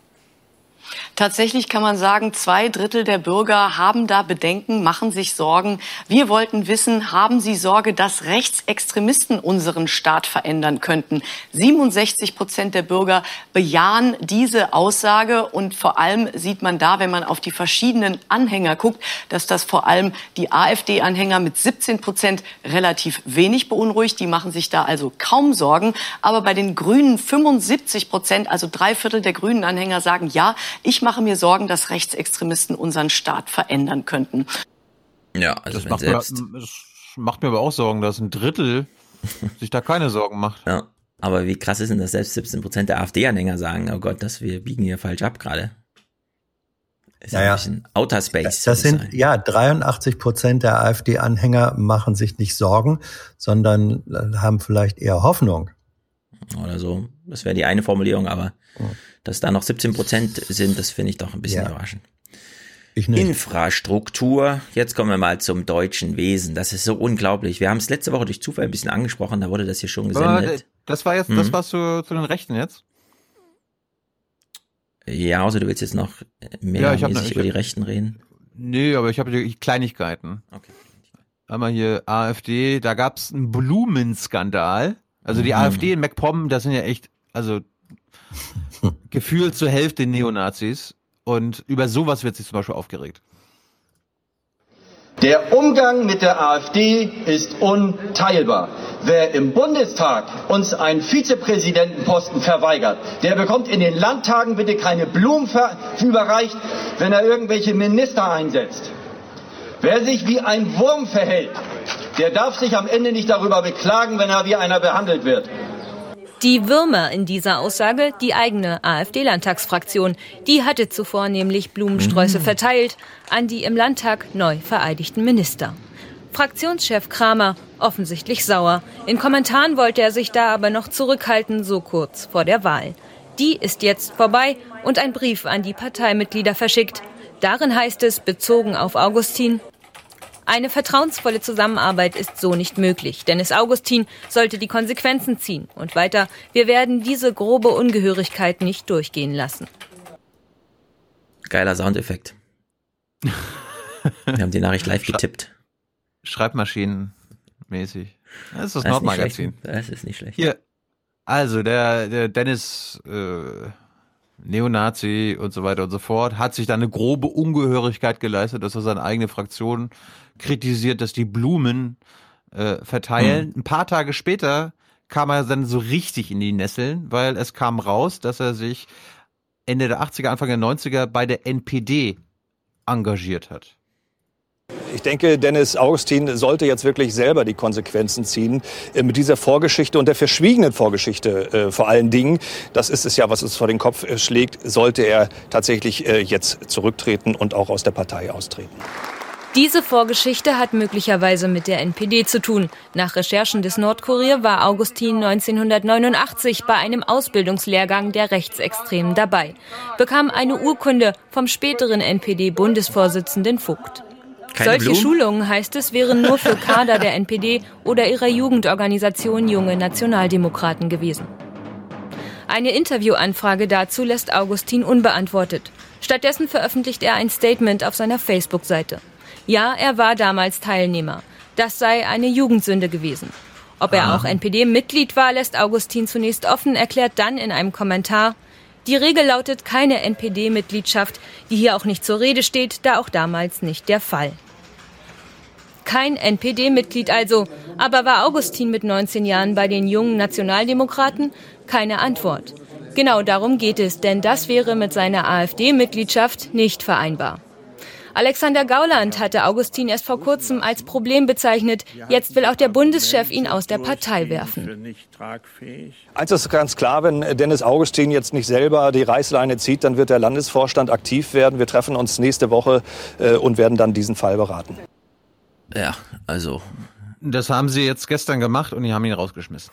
Ich frage mich auch, wie die, wie die AfD jetzt so ihren anstehenden Flügelkampf austrägt eigentlich. Wir kennen das ja. aus anderen Parteien, das kann schon hart werden. Aber wenn so eine Partei, die schon so FAZ Seite 1 Schlagzeilen liest, mit die AfD fürchtet von Nationalisten oder wie auch immer da unterwandert zu werden Und selbst die AFC, äh, die, die FAZ das noch in die Bredouille bringt, wie man damit journalistisch umgeht, aber mit solchen Überschriften, das ist natürlich, das ist schon nicht ohne. Gerade jetzt, wenn da überall gewählt wird noch. Sag mal, Thilo, Nordkorea, die das aufgedeckt haben, ist das nicht deine journalistische Heimat gewesen? Jawohl. Mein Ausbildungsverein. Ja, sehr gut. Bravo. Okay, Infrastruktur. Ich äh, möchte gern Zorn, Zorn loswerden. Denn. Besser als sehen. Aha. Sehen, Besser ja. als, besser als nee, sehen. da wurde schon gesät von der CSU, der bescheuerten Dann ernten wir mal, dann ernten wir mal. Ja, also, Österreich baut einen krassen, krassen Bahntunnel. Einen richtig krassen Bahntunnel. Vielleicht den größten der Welt, der längste durch die größten Berge. So eine unfassbare, wie navigiert man eigentlich rechts und links in den Berg, ja, wo kein GPS ist so. Also alle, alle möglichen Fragen haben sie geklärt. Pinatalei weiht uns mal ein. Diese Bilder kennen wir seit Jahren von der Brenner Autobahn. Mhm. Rund um die Uhr rollen hier mehr Lkw als auf allen anderen Verbindungen von Nord nach Süd durch die Alpen. Österreich zählt inzwischen zwei Millionen Lastwagen jedes Jahr nur auf dieser Strecke. Und es werden wahrscheinlich noch mehr. Es sei denn, die Transporte wechseln von der Straße auf die Schiene. Deshalb bauen Österreich und Italien den Brenner Basistunnel zwischen Innsbruck und Franzensfeste. Im Moment das größte Verkehrsprojekt in Europa, 55 Kilometer lang. Vom Jahr 2028 an sollen hier Tag für Tag 400 Züge durchrollen. Mit aller Fracht, die heute noch auf der Autobahn die Alpen quert. Die Österreicher bauen auch die Verbindung zum Tunnel aus und haben die Zusage, dass die Deutschen es genauso machen im Inntal. Also die Strecke ausbauen zwischen Rosenheim und der Grenze bei Kufstein. Aber die Deutschen sind spät dran. Selbst wenn alles liefe wie geplant, würde die Strecke hierzulande frühestens zehn Jahre nach dem Tunnel fertig. Yannick Penz über ein Europa der zwei Geschwindigkeiten. Auf diese Karte schaut Günther Platter besonders gern. Sie zeigt, die Bauarbeiten am Brenner Basistunnel kommen gut voran. Trotzdem gibt es für den Landeshauptmann von Tirol ein Problem auf deutscher Seite. Die Zulaufstrecken werden sicherlich nicht fertig sein, bis der Brenner Basistunnel fertig ist. Das hat man schon versäumt. Umso wichtiger ist es jetzt in die Gänge zu kommen. Denn während in Österreich und Italien die Bauarbeiten immer weiter voranschreiten, sind die Schienen auf deutscher Seite noch nicht da. Irgendwo hier in Bayern soll die neue Zulaufstrecke zum Tunnel verlaufen. Durch sie sollen vor allem die überfüllten Straßen entlastet werden. Maßnahmen wie die Blockabfertigungen der Lkw in Tirol oder die kürzlich eingeführten Fahrverbote wären dann überflüssig. Doch die Details der neuen Zugstrecke in Bayern sind auch nach jahrelanger Planung immer noch unklar, kritisiert die Opposition. Die CSU trägt die volle Verantwortung, denn die CSU stellt seit Jahren die Bundesverkehrsminister und natürlich auch die Staatsregierung. Und hier hat man die Entwicklung verpennt. Man hat nicht rechtzeitig den Ausbau der Schienenwege in Angriff genommen, sondern einseitig auf den Straßenbau gesetzt. So, nachdem die Schweizer eigentlich schon vorgelegt haben mit den größten, längsten, krassesten Tunneln überhaupt, bauen die Österreich gerade auch einen Tunnel und zwar im größten, in der größten Baustelle, die Europa gerade so hat. Und es geht darum, eine Nord-Süd-Verbindung unter den Alpen durch, geradeaus, rauf auf die Schiene, zack, ja, fast ohne Energiekosten, einmal durch den Berg rollen, Zeug wieder runter. Und die Deutschen, die einfach nur mal eine Schiene aufs Land legen müssen, kein Tunnel, nichts notwendig, zack, ja, nichts passiert. So, wir sind also wieder da, wo die Grünen schon waren, als wir Habeck bei Lanz gesehen haben, also bei der Thema Energie. Da sollten wir mal mindestens im Kontinent denken, ja, mindestens an den Kontinent. So, wir haben jetzt hier Logistik, Versorgung von allem möglichen Kram, da sollten wir mal mindestens kontinental denken. Wird auch gedacht. Und dann kriegt jedes Land seine Aufgabe, erklärt sich bereit, ja, das machen wir mal. Und es passiert nichts, ja. CSU baut statt Schienen nur Scheiße. Schon vor sieben Jahren unterschreibt der damalige Verkehrsminister Peter Ramsauer Verträge mit den Österreichern, verspricht einen Ausbau der Gleise zum Brennertunnel. Auch sein Nachfolger Alexander Dobrindt beschäftigt sich immer wieder mit dem Thema, genau wie jetzt Andreas Scheuer. Entschieden ist nach wie vor nichts. Der Bundesverkehrsminister präsentiert heute lediglich mögliche Trassenverläufe. Hinkt er seinem Zeitplan hinterher? Wie soll ich jetzt darauf antworten? Wieso hinterherhinken? Ich war selber der, der den Bürgerdialog gestartet hat. Weil man so viel Rücksicht auf die Anliegen der Region nimmt, hat man sich so viel Zeit genommen, dass wir jetzt gerade dabei sind, die Grobtrassen zu formulieren. Natürlich. Das ist ja unglaublich. Man muss sich das mal vorstellen. Das ist wie mit der Solarbranche. Ja?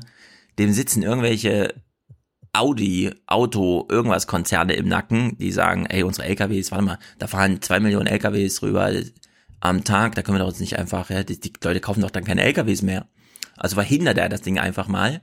Und in zehn Jahren ist dann Bayern komplett abgekoppelt. Ja? Da geht dann wirklich, ich meine, es gibt jetzt eine Schnellfahrstraße für den Bahnverkehr, die durch Bayern führt, nämlich Hamburg, äh, Berlin, Berlin, München, während ganz Restdeutschland da schon durchgetaktet ist und so durch die CSU, die meldet ihr Bundesland da so ab und die merkt es einfach nicht, ja, dass die Autos dann wirklich irgendwann aus dem Verkehr genommen werden und dann einfach kein Ersatz dafür da ist.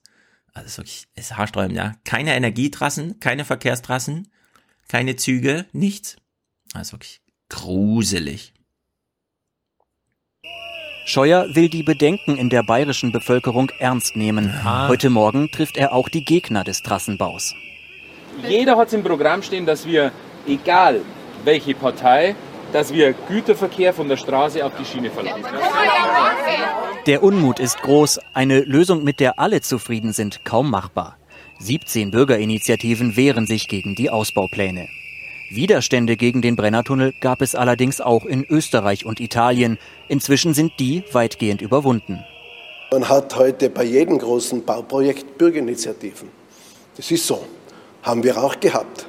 Aber trotzdem muss man schauen, wie man mit den Bürgerinnen und Bürgern zusammenkommt. Aber das ist eine Angelegenheit, die in Deutschland und Bayern zu erledigen ist.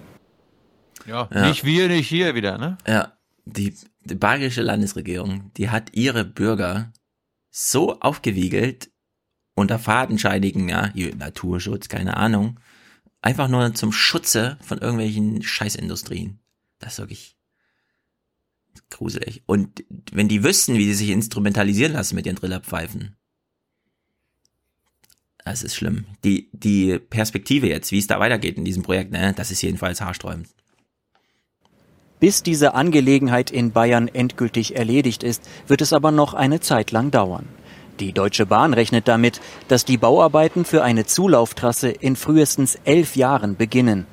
Der Brenner Basistunnel selbst wird dann schon lange fertig sein wie man die Österreicher da so verarschen kann. Ich hoffe, den Tunnel kann man noch anders so intensiv nutzen, wie man ihn nutzen wollte. Aber das ist einfach gruselig. Thema Iran. Nur ein kleiner Clip, weil es eine Sache ist, über die wir uns immer wieder aufregen, auch hier wieder. Dass sie, dass sie sagen, dass die Der USA Iran hat erstmals gegen ja, hör mal zu und dann können wir es ja auflösen. Gegen das internationale Atomabkommen von 2015 verstoßen ah. und damit seine Drohung wahrgemacht. Mhm. Die internationale Atomenergiebehörde bestätigte, dass Teheran die erlaubte Menge an schwach angereichertem Uran überschritten hat. Das Land reagierte damit auf den Ausstieg von US-Präsident Trump aus dem Abkommen. Ausstieg. Ja, Iran bricht und hier wird mal wieder ausgestiegen von Amerikas Seite aus. Ja, das nennt mhm. man. Vielleicht haben Sie in jüngster Zeit häufiger den englischen Begriff Framing gehört. Mhm. Ja. Falls es du, Hans, nicht wusstest, was Thilo und ich schon wissen, wirst du hier mal kurz beim Börsenbericht aufgeklärt. Politik, Wirtschaft und Finanzmärkte sind eine kommunizierende Röhre. Und weil das so ist, steigen nach dem G20-Gipfel in Japan die Kurse. Also da habe ich, äh, schön, dass, schön, dass er das spielt. Da, da bin ich im Sessel zusammengebrochen, als ich das live gesehen hatte. Ähm, Bist du keine kommunizierende man Röhre? Man, man, kann den, man kann den Begriff der kommunizierenden Röhren nicht mhm. falscher, äh, nicht falscher verwenden, als zu mhm. sagen, eine kommunizierende Röhre. Das ist sozusagen, es ist ein, es ist ein, äh, ich will nicht sagen intellektueller, weil das Wort wäre da Hochstapelei, aber es ist ein geistiger Offenbarung, äh, Offenbarungseid allererster Güte. Mhm. Eine kommunizierende Röhre gibt es nicht. Gibt mhm. es nicht. Das System der kommunizierenden Röhren beruht darauf, dass es mehrere Röhren sind, die miteinander kommunizieren. Vielleicht hat er sich nur versprochen. Politik, Wirtschaft und Finanzmärkte sind kommunizierende Röhren und deswegen Vielleicht, steigen jetzt die, äh, die Kurse. Ja, das, das, ich, ich will mal hoffen, dass er das gemeint hat. Aber man sollte dann auch schon soweit Kontrolle über die eigenen Worte mhm. haben, dass man sich gegenwärtig ist, wann die Worte das Gegenteil von dem bedeuten, was ich eigentlich sagen will. Aber es ist doch gut, dass es mal wieder einen anderen Grund gibt, warum sich Kurse bewegen. Also andere als Trump, Öl und was weiß ich. Irgendwas Großartiges. Jedenfalls, äh, die Aufklärung geht noch ein bisschen weiter. Wir müssen noch mal zum Ende des Berichts springen. Börsen steigen, denn sie handeln die Zukunft und die sieht heute wieder ganz gut aus. Also nicht die Börsenkurse steigen, sondern die Börsen ja. steigen? Ja, ja, ja. Weil die handeln die Zukunft. Und die Zukunft sieht wieder gut aus. Ja. Das ist alles prüfungsrelevant. Ja. Fragt man sich so ein bisschen, was kommt. Sie sind ist jedenfalls. Das alles verwirrend? Ja. Ja, also mittlerweile ist die Verwirrung wirklich groß. ZDF, ja. Es wird uns, es geht hier um den Stellenabbau der ähm, Deutschen Bank, die übrigens mehr Stellen abbauen möchte als die Kohleindustrie, als die Kohleindustrie noch lebendige ja. Arbeiter hat und so. Ja. Und Frank Bethmann hat hier mal so einen kleinen Hinweis für uns. Mit Abfindungsprogrammen arbeiten gerade etliche deutsche Großkonzerne, ob BASF, Bayer, die Deutsche Post, Ford, die Lufthansa, SAP, die Telekom oder Volkswagen. Sie alle haben angekündigt, Personal abbauen zu wollen. Nicht selten geht es hier um die Frühverrentung älterer Mitarbeiter. Wie geht das aber zusammen mit dem Fachkräftemangel? Gar nicht, sagen Arbeitsmarktexperten. Viele Mittelständler suchen nach wie vor Arbeitskräfte. So passt das Loswerden von Mitarbeitern nicht überall ins Bild. Bei der Deutschen Bank schon 20.000 der insgesamt 91.500 Vollzeitstellen zu streichen, kommt einer Notbremse einem Gesundschrumpfen gleich. Ja, es gibt ja kein einheitliches Bild zwischen wir suchen Fachkräfte, die mein Dach decken, die die Haare schneiden oder sonst irgendwas machen und wir haben zu viele Fachkräfte, die die Börsen manipulieren und da nochmal einen Profit rausschlagen und hier nicht genau wissen, was die Kollegen machen, aber trotzdem mal ein Angebot schreiben und so weiter und so fort. Also Bankerei, wie sie halt so stattfindet, im Investmentbanking vor allem. Passt nicht zusammen, passt nicht in ein Bild, sagen die Forscher. Mhm, mhm, mhm. Da sind wir darüber aufgeklärt. Hongkong wir haben Hongkong ein bisschen nicht übersehen. Ich habe mich sehr dafür interessiert, was in Hongkong abgeht. Mhm. Äh, Hashtag Rentenrepublik, da gibt's einfach auch junge Leute anscheinend, mhm. die engagiert sind. Jedenfalls war doch hier dann wieder einiges los. Wir hören mal und wir interessieren uns vor allem, wie nennt man die Menschen, die in Hongkong leben? Chinesen. Ja, würdest du sagen Chinesen? Wenn du Klaus Kleber wärst, würdest du sagen Chinesen? Hongkonger? Hongkongianer? Hongkongianer finde ich schon ziemlich gut. Habe ich noch nie gehört, aber klingt gut.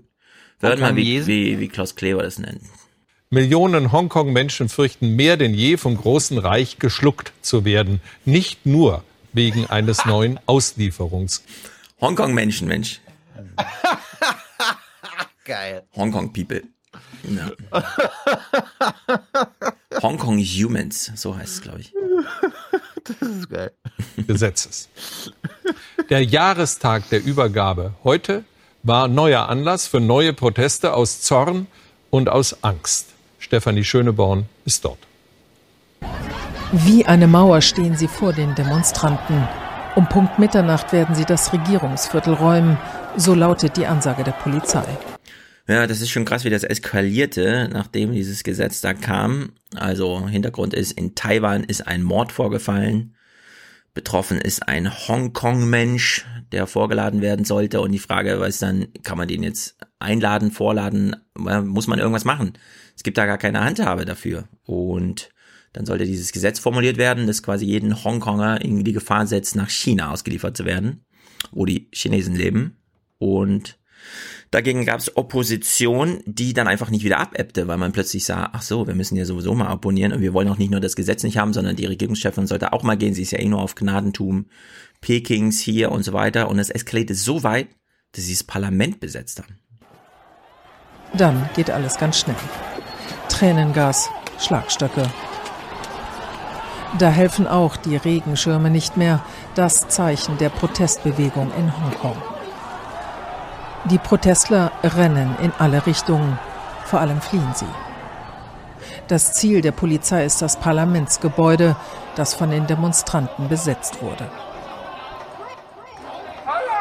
Gebt uns eine frei gewählte Regierung. Carrie Lam muss zurücktreten. Die Forderungen der Demonstranten ziehen sich durch den Tag und durch die letzten Wochen. Es sind immer wieder die gleichen Dinge, die die Menschen in Hongkong auf die Straße treiben. Vor allem an diesem Tag, an dem die britische Kronkolonie Hongkong 1997 an China zurückging. Jedes Jahr demonstrieren die Menschen an diesem 1. Juli, doch dieses Jahr ist es anders. Dieses Datum ist für viele Hongkong-Leute der Tag, an dem sie zeigen, was sie wirklich denken. Es gibt viele Menschen, die noch immer Angst vor der endgültigen Übergabe an China haben. Und heute zeigen die Menschen in Hongkong, dass sie sich den Kommunisten nicht beugen werden. Ja, viel Erfolg. Das wird schwer. Victionary sagt Hongkonger. Ja. Sind noch 27 Jahre, bis es alles Chinesen werden. Hm. Hm.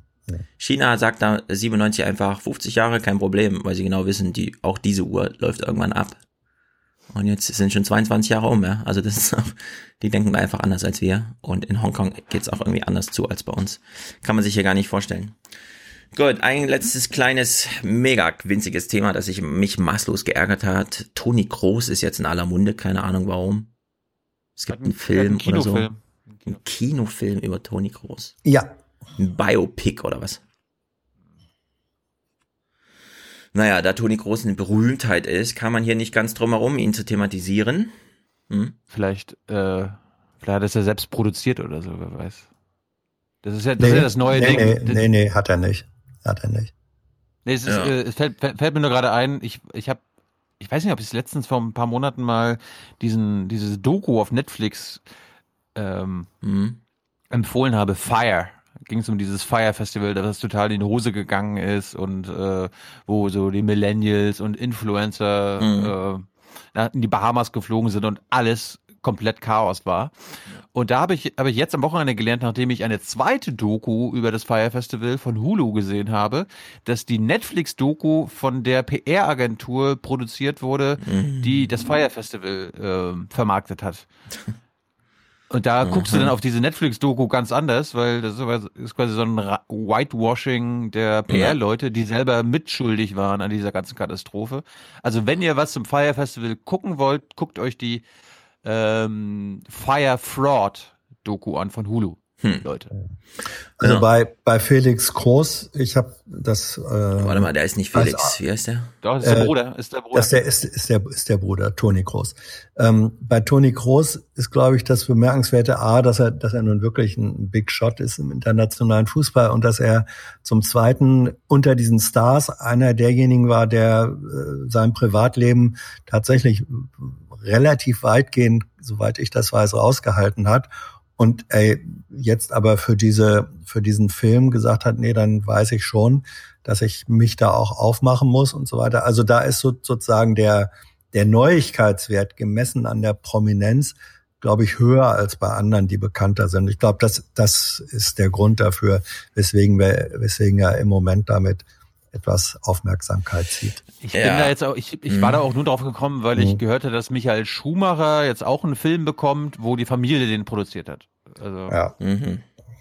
ja also eine Sache, die ich schon immer nicht verstehe, ist, dass Schauspieler angeblich so viel beizutragen haben, dass man die immer in diese Riverboat, keine Ahnung, acht Leute sitzen drei Stunden zusammen und Giovanni Di Lorenzo stellt auch nochmal eine Boulevardfrage. Ja, das ist ja immer schon fragwürdig so insgesamt. Da kann es auch heiter zugehen. Lorenzo Riverboat? Nein, irgendeine Sendung macht er doch auch, keine Ahnung. Drei nach neun. Drei nach neun, wie sie auch heißen. Bei Radio Bremen, hallo. Ja, aha, echt, bei Radio Bremen? Giovanni Di Lorenzo arbeitet bei Radio Bremen und macht dort eine Natürlich. Talkshow. Ja. Und zwar seit 120 Jahren. Ja. So lange habe ich es schon nicht gesehen. Mhm. Darum ist Hans, darum ist Hans in Berlin gekommen, weil er die Sendung nicht bekommen hat. Ins Empfangsgebiet gezogen. Ich will nur eine Sache festhalten von mir aus kann jeder seinen Helden haben, aus welchen Gründen auch immer. Mich interessiert beim Fußball nur der Fußball. Die Personen sind mir geradewegs ganz egal. Ich will eigentlich gar nichts wissen über die Person. Da wir allerdings ein Familienpodcast sind, das hier finde ich ungehörig. Und diese etwas Feierlichkeit, die darunter liegt als Ton, der Berichterstattung finde ich auch unpassend. Toni Kroos möchte seine Ruhe haben. Mhm. Aus der Ruhe entsteht seine Kraft. Das ist die Kernaussage dieses Dokumentarfilms. Wenn möglich, fliegt er nach jedem Auswärtsspiel zur Familie Privatjet. zurück im Privatjet. Ist ein Gefühl. Äh, andere fühlen das anders. Ähm, andere haben vielleicht nicht diesen absoluten Drang sofort nach Hause. Äh, ich habe den und äh, meine Frau hat den auch. Alter, Toni, du ja. fliegst nach jedem Ausspiel, äh, Auswärtsspiel, Auswärtsspiel ja. nach Hause? Mit dem Privatjet. Ist das, ein, ist, ist, ist das ein Elektroflieger oder was? Ja, was mich vor allem ärgert, ist so dieses, äh, es haben nicht viele diesen Drang, äh, doch alle Toni haben diesen Drang, es hat nicht jeder 20.000 Euro für so einen Flug jedes Mal. Das ist der kleine Unterschied. Ob man die 20.000 gut ausgibt, indem man einfach 500 Tonnen CO2 produziert, was es für alle ein bisschen schlechter macht, mit der Familie auf diesem Planeten zu leben. Man kann auch einfach, wenn man schon fliegen, einfach wenn man den Drang in sich spürt, einfach mal Linie fliegen am nächsten Morgen oder so. Keine Ahnung. Aber das finde ich so nachts auch noch, ja. Das ist, das ist keine Heldenhaftigkeit, die er hier darstellt. Er ist ein toller Familienmensch. Das ist genau das Gegenteil. Lern mal ein bisschen was auszuhalten, Toni, ja? Statt hier, nur weil dir irgendwer Millionen und Millionen bezahlt, für 150.000 Euro im Monat durch Europa zu fliegen, nur weil du den Drang in dir spürst. Mm. Lame finde ich das. Bescheuert. Gut, ich habe jetzt, ich habe jetzt noch den Drang, mit euch das erste Sommerinterview des Jahres zu gucken, was oh nicht mit Hans, nicht, was nicht mit Frank Walter Meyer war, das habe ich einfach übersprungen. Sag mir doch, wenn du solche Blöcke noch hast, dann fülle ich doch nicht die Sendung so auf, sondern lass Goldene dich. Abschluss, hallo. Ich gebe mir was zu trinken holen. Nee, nee, pass auf, den, den Einstieg, den Einstieg musst du sehen. Okay, okay, okay. Du weißt doch, ne, also Berlin indirekt, mhm. 18 Minuten Sendezeit, da kann ja. man nicht auf 100 Minuten gehen, auf 19 nee, Minuten gehen, nein, auf eine nein, Stunde nein, gehen, da muss man das alles in 18 Minuten abfrühstücken. Und äh, die lassen sich ja immer, so Thomas Walde war ja auch immer so, die haben sich immer irgendwas Schönes einfallen lassen, wo man sich mhm. trifft und dass man Oma Erna nochmal den Ort vorstellt. Und das hat man auch bei AKK gemacht. Weißt du warum? Weißt du, ja. warum sie festgestellt haben, dass es sinnvoll ist? Das haben wir das letzte Mal im Detail analysiert, weil es absolut reicht, die Leute mit so einer kleinen Kompaktkamera zu filmen, wenn sie ordentlich mikrofoniert sind. Man braucht diesen ganzen Studioquatsch komm, wir stellen uns hier direkt vor das Bundeskanzleramt und dann kann man geile Sommerdinge machen. Dann erzählst du unseren Zuhörenden gleich mal, wie viele Leute du dort beim Dreh gesehen mhm. hast, okay? Schönen guten Tag, Frau Hallo, guten Tag, Herr Koll. Herzlich willkommen zum ersten ZDF-Sommerinterview.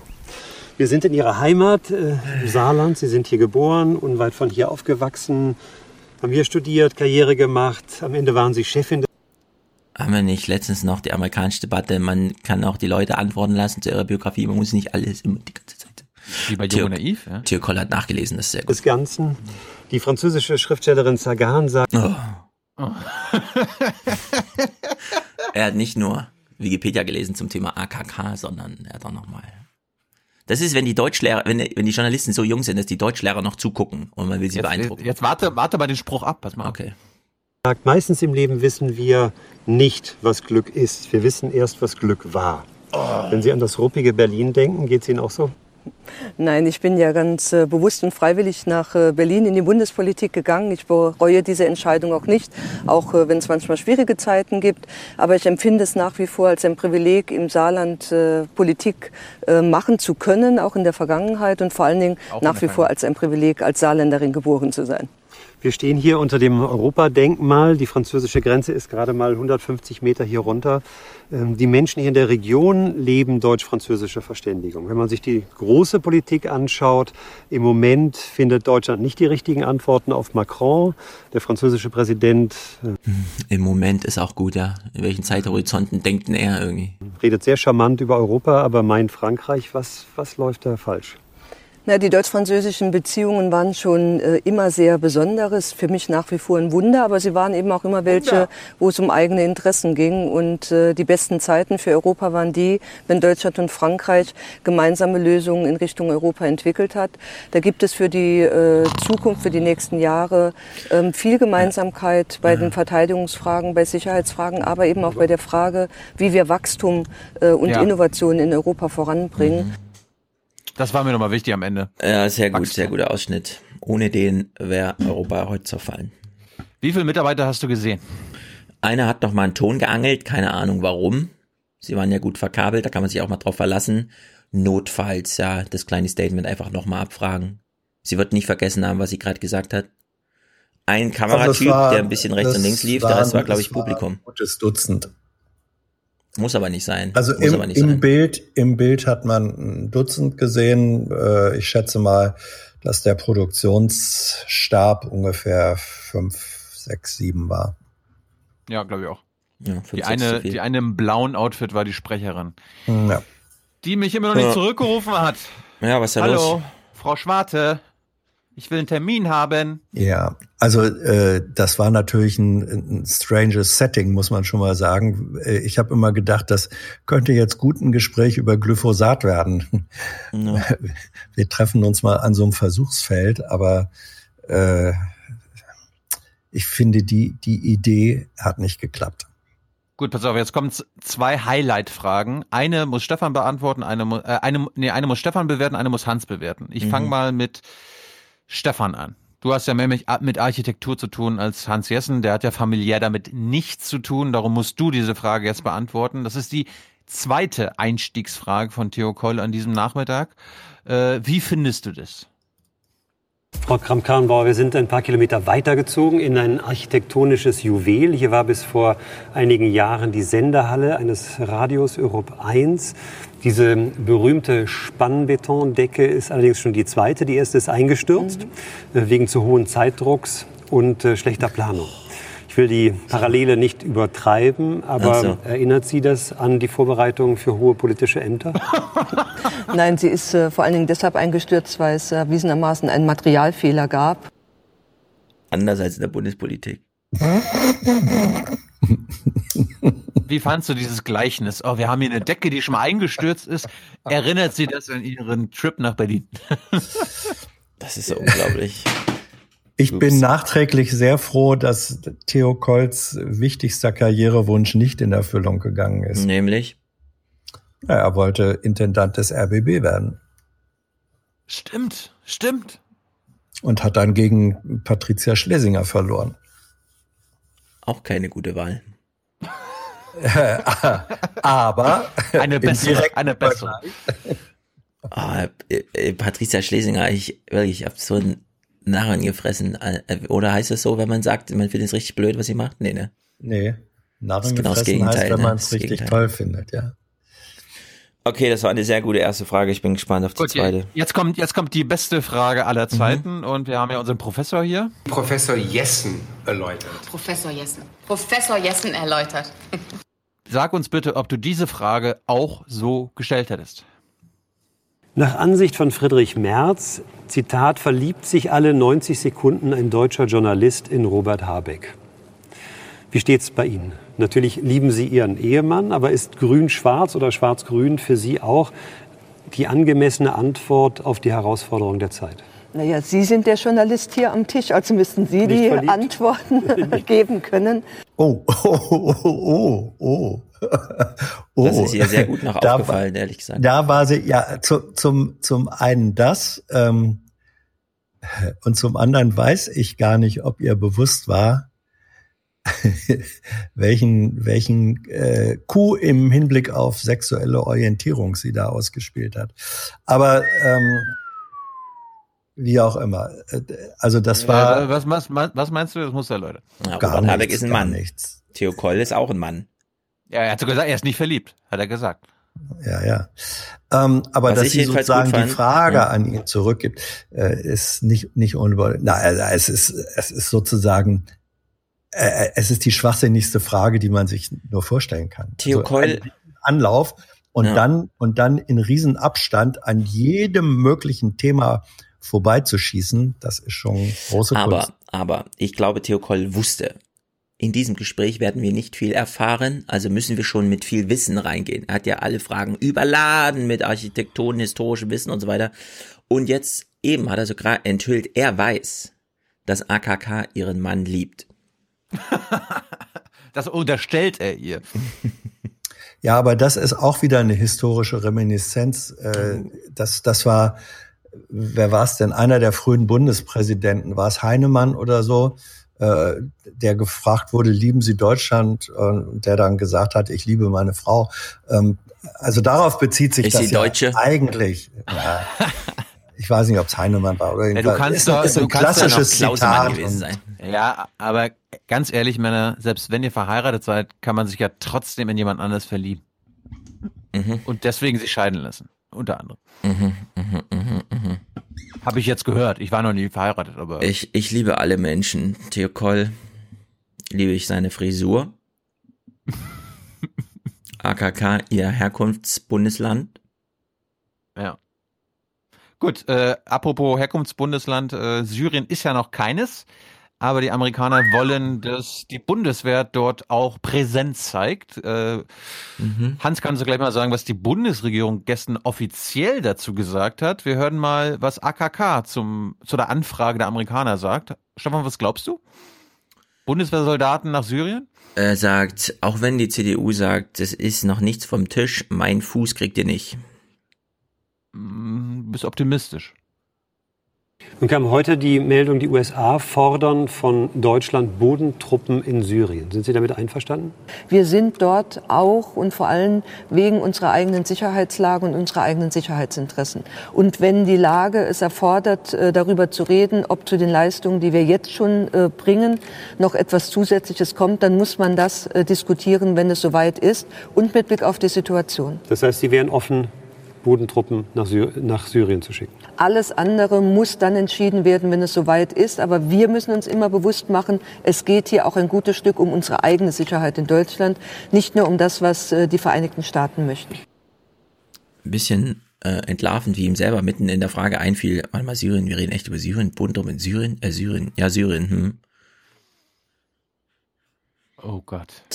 Hans, Hans, wie hat denn die Bundesregierung gestern? Hat die auch so verklausulisiert gesagt, naja, mal schauen, ne? Also sie ist auf die größt, diplomatisch größtmögliche Distanz zu AKK gegangen. Das war schon äh, bemerkenswert. Mhm. Ähm, aber da, lohnt sich äh, lohnt es sich nochmal die Regierungspressekonferenz von gest, gestern anzugucken.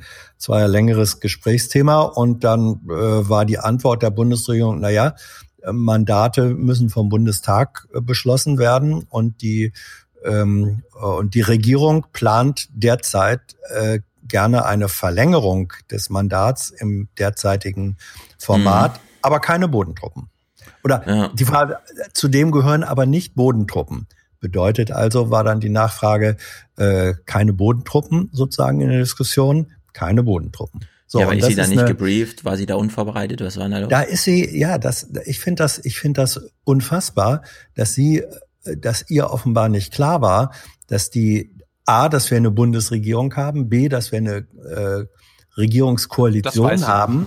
Dass sie sollte dann eigentlich auch wissen, dass eine, eine, eine Parlamentsmehrheit, die sagt, oh ja, jetzt schicken wir Bodentruppen in welcher Form auch immer nach Syrien, dass diese Parlamentsmehrheit überhaupt nicht denkbar ist. Aber vielleicht ist das einfach Parteiräson, dass man zu amerikanischen Anfragen nie Nein sagt. Ja, das, ist, äh, das ist, wirkte für das mich ist aber ein bisschen Das ist politische, das ist politische Naivität. Und damit hat sie sozusagen nochmal sich selbst ein Stück weit demontiert. Ja. Den Rest Wenn macht es- jetzt wenn- Theo selbst. Achso, Ja. hm, ja. Nee, nee, wenn es jetzt im, irgendwann steht dann ja wieder die Kanzlerinnenfrage oder Kandidatenfrage. Also wenn sie solche Interviews gibt, dann äh, sorgt sie dafür, dass diese Frage bestimmt nicht mehr im Hinblick auf sie gestellt wird. Nee, die ist raus. Aber ich will mich Ich nicht hätte wieder festlegen. Sie hätte einfach nur sagen sollen. Damit, man, damit wir nicht sagen müssen, das war alles umsonst. Wir greifen jetzt nochmal an. Hm. Das Wirkung kommt bei den. Deutschen. Ja, Das müsste ich eigentlich. Ja, Herr Koll, ich bin unvorbereitet. Ich, Sie drohen Gefahren, jetzt Wirkung zu erzielen bei dieser Frage. Ja, aber jetzt, ich meine, mir, da muss man dann ist auch. wichtig, mir ist wichtig, dass die Bundeswehr in Syrien Wirkung erzielt, Herr Koll.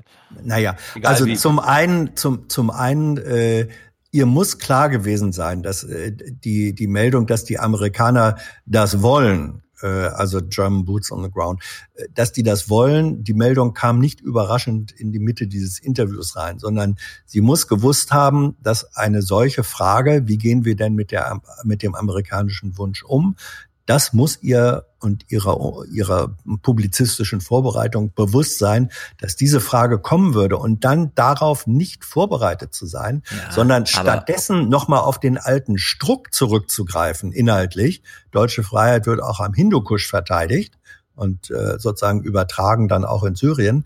Das ist äh, politische, äh, po politisches Amateurtum äh, allerhöchsten Ranges.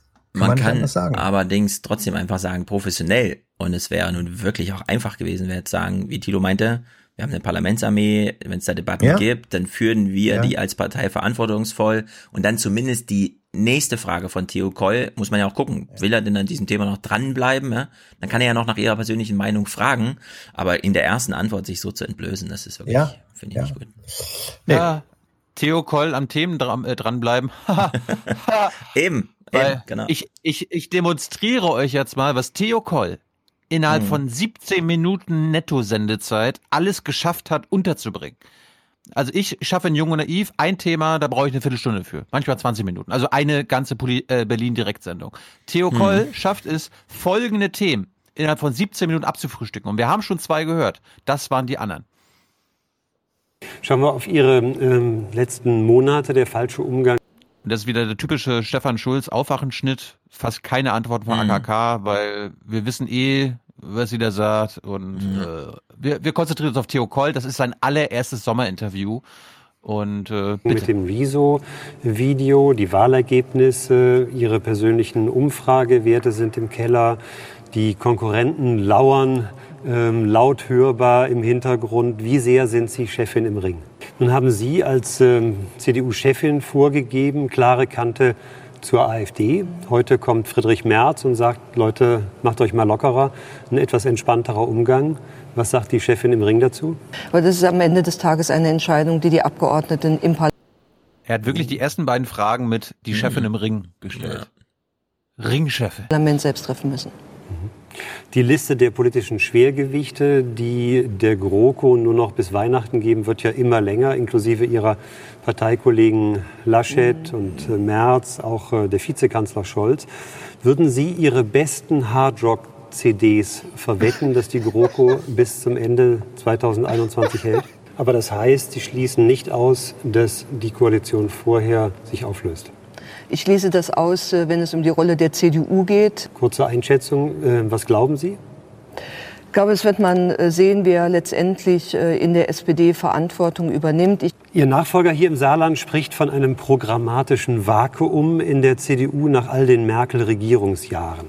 Schauen wir auf das Beispiel Klimapolitik, der Bereich, der die meisten Menschen im Moment besonders interessiert. Es gab ja schon vor also ihn nicht, aber die Menschen. drei Jahrzehnten gab es äh, den wunderbaren Umweltminister Klaus Töpfer. Äh, die Kanzlerin galt als Klimakanzlerin lange Zeit.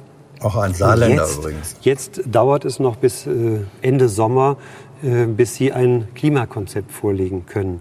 Wenn wir von der SPD reden würden, wie würden Sie das kommentieren? Wie hat man sich das konkret vorzustellen? Aber am Ende muss es ein Konzept sein, das von der Breite der Bevölkerung getragen wird, das klar macht, dass ist nicht spannend, Stefan, oder was? Das ist doch für junge Leute gemacht. Guck mal, das ist podcastartig ja. mit zwei äh, Tischmikros. Weißt du, was ich mir cool. wünsche? Weißt du, was ich mir wünsche?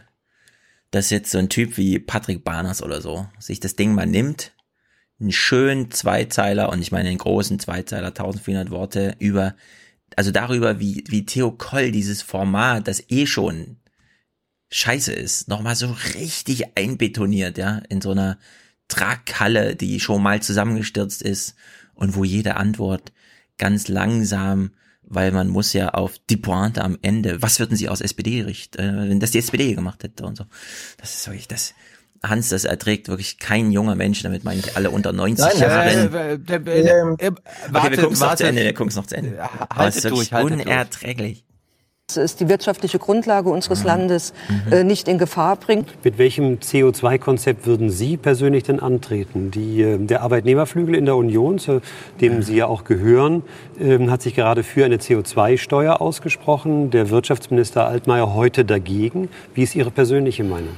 Und deswegen haben wir gesagt, wir schauen uns das Thema Zertifikate auf der einen Seite genau an und wir schauen uns dieses System an. Und wenn wir einen Weg finden, das System so umzugestalten, dass es mehr CO2 verhindert, dann ist das der richtige Weg. Äh, Ich glaube, dass man zuerst sich das System genau anschauen muss, überlegen muss, wie kann man das System optimieren. Aber wir wollen es so machen, dass äh, unter den sozialen Gesichtspunkten die Menschen am wenigsten beeinträchtigt sind und dass die wirtschaftliche Dynamik darunter nicht leidet, sondern Jawohl. Idealerweise noch angefordert wird.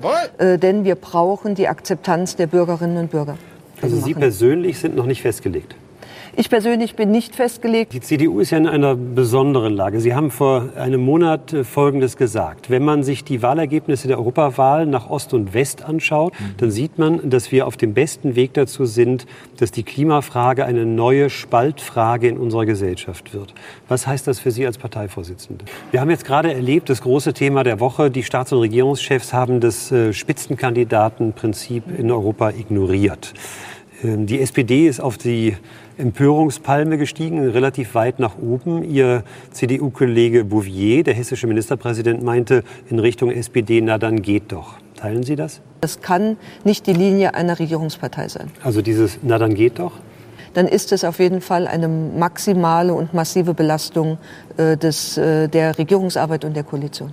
Der eigentliche Wahlgewinner Manfred Weber meinte ja, Zitat, es gab Hinterzimmergespräche und Nachtsitzungen, bei denen sich die Achse Macron und Orban durchgesetzt und das Spitzenkandidatenprinzip demontiert hat. Sollte, wie von Frau von der Leyen ja in Aussicht gestellt, das Spitzenkandidatenprinzip künftig verbindlich festgeschrieben werden?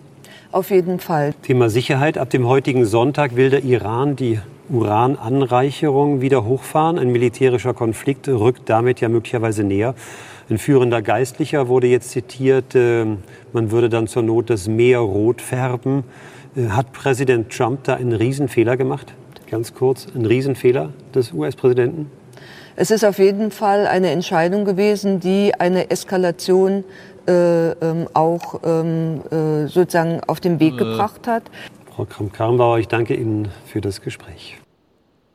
Wir haben es geschafft, Leute. High five. Yay. oh Gott, ist das schlecht. Also das war wirklich der, das Das langweiligste der Sommerinterview Tiefpunkt. ever. Das ist der Tiefpunkt. Theo Koll ist leider der Tiefpunkt in diesem Format. Und das Format ist schon ziemlich krass abgestorben. Hans, warum ist das so langweilig? Weil er in die Falle gegangen ist. Er ist, ähm, äh, in welche er denn? ist, er ist, ja, äh, Thilo, wer hat gesagt, sein erstes äh, Sommerinterview. Ähm, er hat zu sehr offenbar im Hinterkopf gehabt äh, als Setting. Ich will, dass die Leute hinterher sagen, Theo, da hast du aber ein geiles Interview mit äh, Kramp-Karrenbauer gemacht. So. Mit 20 und deswegen, ja, und des, und deswegen hat er, hat er sich selbst, er hat viel zu viel äh, die Selbstinszenierung betrieben. Er hat sich dann kunstvolle Fragen und historisches Wissen und was weiß ich nicht alles äh, ausgedacht. Ähm, sein, sein Fokus bei, beim, bei der Planung und Durchführung des Interviews war, ähm, äh, sich selbst glänzen zu lassen. Du kannst aber nur ein gutes Interview führen, wenn du in Wahrheit dein Gegenüber äh, glänzen lässt. Das kann man auch in einer sehr kritischen Form machen, durch, durch Herausforderung, ja, dass man sie zwingt, Position zu beziehen. Aber dadurch, Genau. dass er, dadurch, dass er sich selbst viel zu sehr ähm, äh, inszeniert hat, hat er es hat er es langweilig gemacht. Er hat sie eigentlich zur Statistin äh, degradier, de, degradiert und er hat damit überhaupt niemanden Gefallen getan. Und das ist so ein typischer Anfängerfehler, wenn ich das erste Mal oder die ersten Male so hochrangig besetzte Interviews mache. Ja, und es wäre so Sein- einfach sein besser Rede, zu Sein machen. Redeanteil war sieben Minuten. Ja. Es wäre so Ja. einfach besser zu machen. Einfach Ja. ohne Vorbereitung reingehen. Naja, ganz ohne Vorbereitung nicht, aber, aber Theo Koll nicht ist jede vorbereitet. Silbe- der ist, der arbeitet da Aber- jeden Tag acht Stunden ja, mit dem ja, Zeug. aber nicht, aber nicht, aber nicht jede Silbe vorher aufgeschrieben haben. Also diese Umfäng, ich neige ja auch zu umfänglichen und langen Fragen, aber äh, das ist vielleicht im Rahmen von einer Bundespressekonferenz, wo man da anderthalb Stunden sitzt, ist das was anderes, als wenn man hier insgesamt 18 Minuten hat. Ja, bei der davon ist die Hälfte Frage ja auch Zeit- häufig ein Statement und so. Ja, aber ja, ja, hier, ist- das- das geht hier nicht. Das überhaupt. ist- das ist, das war so schlecht, Theo Koll. Wirklich, das tut Ja, mir richtig leid. Ja, ja. Liebe AKK, komm doch zu Jung und Naiv. Ja, wirklich. Wir Wir, brauchen besser. jetzt mal, wir brauchen, Ja. wir, es, es muss jetzt mal, auch wenn Hans das nicht einsieht, aber wir brauchen jetzt mal normale Menschen, die über die Themen von normalen Menschen für normale Menschen reden. Das erträgt man einfach nicht mehr, diesen Scheißjournalismus. Wirklich, das, oh. Und das ist So- so 2019, wir haben doch Debatten dazu. Ja, natürlich. Ich sag doch, das ist äh, handwerklich ist, ist das ein Schuss, der komplett nach hinten losgegangen ist. War das denn gut für AKK, dass er so schlecht war? Nein. Eben. Es war, äh, Nee, das ich sag ja, also er hat sie, äh, er hat sie zur Statistin äh, degradiert ähm, und und er hat, also im Grunde hat er sich demontiert und sie auch gleichermaßen. Ja, man muss in solche Das Gespräche ist eine auch als Politiker, Lose-Lose-Situation. auch als Politiker eingehen und sagen, ich mische das jetzt auf. Und wenn Theo Koll scheiß Fragen stellt und es auch jeder durchschaut, kann man ihm das durchaus mal in diesem Gespräch sagen. Ja, sie hat das also- an der einen, an der einen Stelle war, war ein Hauch davon da, als sie äh, sagte, hier mit äh, diese Schwachsinnsfrage, äh, verliebt in Habeck. Da, da hat sie so einen Hauch von, von so einer spontanen, äh, von so einem, von so einem spontanen Rückschlag, äh, den Ball spiele ich jetzt in dein Feld gemacht, aber ansonsten überhaupt nicht. Also da haben zwei, in komischer Weise haben zwei Anfänger ähm, gegenseitig äh, dumpfe Ja. Langeweile erzeugt. Oh, das ist wirklich, man erträgt es kaum. Nicht eigentlich, nicht. Man erträgt es nicht. Es guckt ja auch keiner. Kennen wir jemanden, den es guckt? Ich, wollte gerade nachgucken, wie die Quoten waren. Aber Dann lieber auf dem Feld stehen bleiben, ja. Sich eine Picknickdecke hinlegen und sonst irgendwie, keine Ahnung. ja. Aber so, das geht doch nicht. Okay, la- lass uns ein kurzes Thema. Gut, dass Hans dabei ist, weil da wollte ich unbedingt Hans fragen, wie er das findet, weil ich mir nicht sicher bin, wie Stefan das findet. Äh, Es gibt eine, ein Projekt in MV. Letztes Thema für den Podcast. Wir sind ja Familienpodcast, darum passt das ganz gut. Richtig. Es gibt ein Projekt namens Ehrenamtliche Seniorenbegleitung in MV. Worum es da geht, erfahren wir jetzt. Er hatte die Idee, Also jetzt geht's nicht um Theo Koll und AKK, ja, Nee. ehrenamtliche Seniorenbegleitung, sondern um, um Menschen. Um Menschen. Freiwillige als ehrenamtliche Seniorenbegleiter auszubilden. Joachim Albrecht, selbst auch schon 80 Jahre alt. Wie die Hilfe für ältere Menschen in der Praxis aussieht, will der ehemalige Leiter einer Berufsschule Ulrike Pietsch zeigen. Sie nimmt gerade an der 90-stündigen Ausbildung teil. Peach ist mein Name. Ja, und ich bin Frau Triebel. Und das Gemeinsam besuchen sie Dora Triebel in Klein-Trebow, ein kleiner Ort in Nordwestmecklenburg. Ich helfe ihr so ein bisschen. Ich, ich mö- möchte nicht fallen. So. Und ich bin jetzt so krumm geworden. Jetzt sind wir ja hier. Also. Der 85-Jährigen fällt es immer schwerer, ihren Alltag zu bewältigen. Sie leidet unter Schwindel und Atemnot, Beine und Hände machen nicht mehr richtig mit. Trotzdem will sie in ihrem kleinen Reihenhäuschen bleiben. Damit ihr und anderen Senioren auf dem Dorf das möglich ist, kümmert sich Joachim Albrecht um sie. Ich mache seit 15 Jahren Sterbebegleitung und da begegnet mir natürlich immer die Zielgruppe der älteren Menschen. Und dabei sind vor allem die Hinterbliebenen diejenigen, die dann ja keine Betreuung mehr haben. Und da knüpfte der Gedanke an, durch eine Seniorenbegleitung die leichte Hilfe, die unterschwellige Hilfe im Sinne der Nachbarschaftshilfe zu organisieren. Das kann man unendlich viel dazu sagen. Die Zeit ist schon so fortgeschritten. Weißt du, wer das alles braucht? 80-Jährige. Schön und gut. Denn da kann man einfach biografisch sagen, okay, verwitwet, lebt jetzt allein, kennt das so nicht, braucht Hilfe. Wer jetzt wer das noch braucht? 70-Jährige, 60-Jährige, 50-Jährige, 40-Jährige, 30-Jährige und 20-Jährige. Hans, brauchst du eine Seniorenbegleitung? Äh, ich noch nicht, beziehungsweise ich habe sie ja familiär. In der BBK, Ähm, ja. da auch. Ja, da bist du ja, da begleiten wir uns ja gegenseitig gelegentlich. Nein, aber ich finde, das Projekt, Stefan hat recht, man könnte unendlich viel dazu sagen. Ähm, ich bin sehr da, ich bin sehr für solche Sachen, weil da konstituiert sich äh, auch Gemeinschaft und soziales Leben und das, was früher normal in dörflichem Leben, in Familien und so weiter stattfandet, in den moderneren Strukturen ist das weniger da. Und wenn es über solche Wege sich wieder als Erfahrung und Realität konstituiert, ausgezeichnet, sehr gut. Es darf eben nur nicht dazu führen, dass damit Fürsorgepflichten, äh, die zum Beispiel in, in staatlichen Systemen eigentlich begründet ist und in der Verantwortung ist, ähm, die dürfen davon nicht freigesprochen werden. Ja? Es darf keine, es darf keine Ersatzmaßnahme sein, dass man sagt, wir können ja, auch dann können wir ja die staatliche oder Gesundheitspflege oder so weiter können wir vernachlässigen, weil das, das machen ja dann diese ehrenamtlichen äh, Begleiter für Lau oder so prima. Das darf es nicht sein. Äh, aber der, aber den Aspekt, ähm, dass und in der Tat beide Seiten was davon haben, äh, völlig unabhängig vom Alter. Ich glaube sogar, dass unter Umständen Jüngere da mindestens ebenso viel davon haben, wenn sie das als Erfahrung machen. Äh, also Aber die, ja, also die Gefahr besteht gar nicht, dass das da äh, irgendwie irgendwen entlastet von Pflegemaßnahmen, weil das streng auf Freiwilligkeit ansetzt. Mhm. Du musst gerne zu den Menschen hingehen wollen, um die du dich kümmerst. Wenn es da heißt, könntest du mal noch hier und so, nee, dann ist einfach, das war dann der letzte Termin, ja. Also diese Gefahr besteht. Deswegen wird das ein bisschen anders organisiert. Zweitens, ich meinte nicht, dass jetzt die 30-Jährigen zu den Alten gehen sollen, sondern es gibt grundsätzlich in den Altersklassen weniger Begegnung in der Alters-Peer Group. Oh. Und die Peer Group Alter ist nochmal die wichtigste überhaupt, ja. Also es ist nicht einfach, junge Menschen mögen Alte nicht, weshalb man gerne mit seinem gleichaltrigen Kumpel zum Konzert geht und nicht mit der Oma und so, sondern es gibt da einfach so ein paar fast Naturgesetze, sozialer Natur, die da halt drin stehen. Also ich hänge ich häng letzter Zeit öfter mit einem 69-Jährigen rum als mit meinen gleichaltrigen Freunden. Ja, das ist ein bisschen eine große Ausnahme. Allerdings ist es ja auch keine Begleitung, sondern es ist ja gemeinsam irgendwie Dixerbums. Ja, okay. Außerdem. Ja, das ist, das ist, ich glaube, das ist eine Art von gegenseitiger Begleitung. Da kann man ja einfordern, finde ich, äh, da wo ihr da immer hingeht, in diese Replika, da sind ja auch Fernsehkameras äh, anwesend, ne? Man hat ja eben bei der älteren Dame gesehen, wie man sich nochmal herrichtet, wenns Fernsehen sich anmeldet. Da sitzt man mit einem Schal und mit so einem Blazer zugeknöpft und so, obwohl man so gebrechlich ist, ja, in, in dem Gartenstuhl. Das ist natürlich auch nochmal sehr artifiziell gewesen gerade.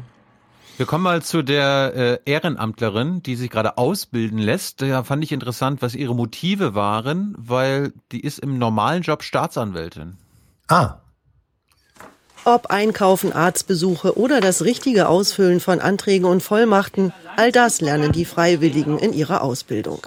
Alltagsdinge, die nicht mehr alleine bewältigt werden können und wenn es Hilfe beim Kaffeekochen ist.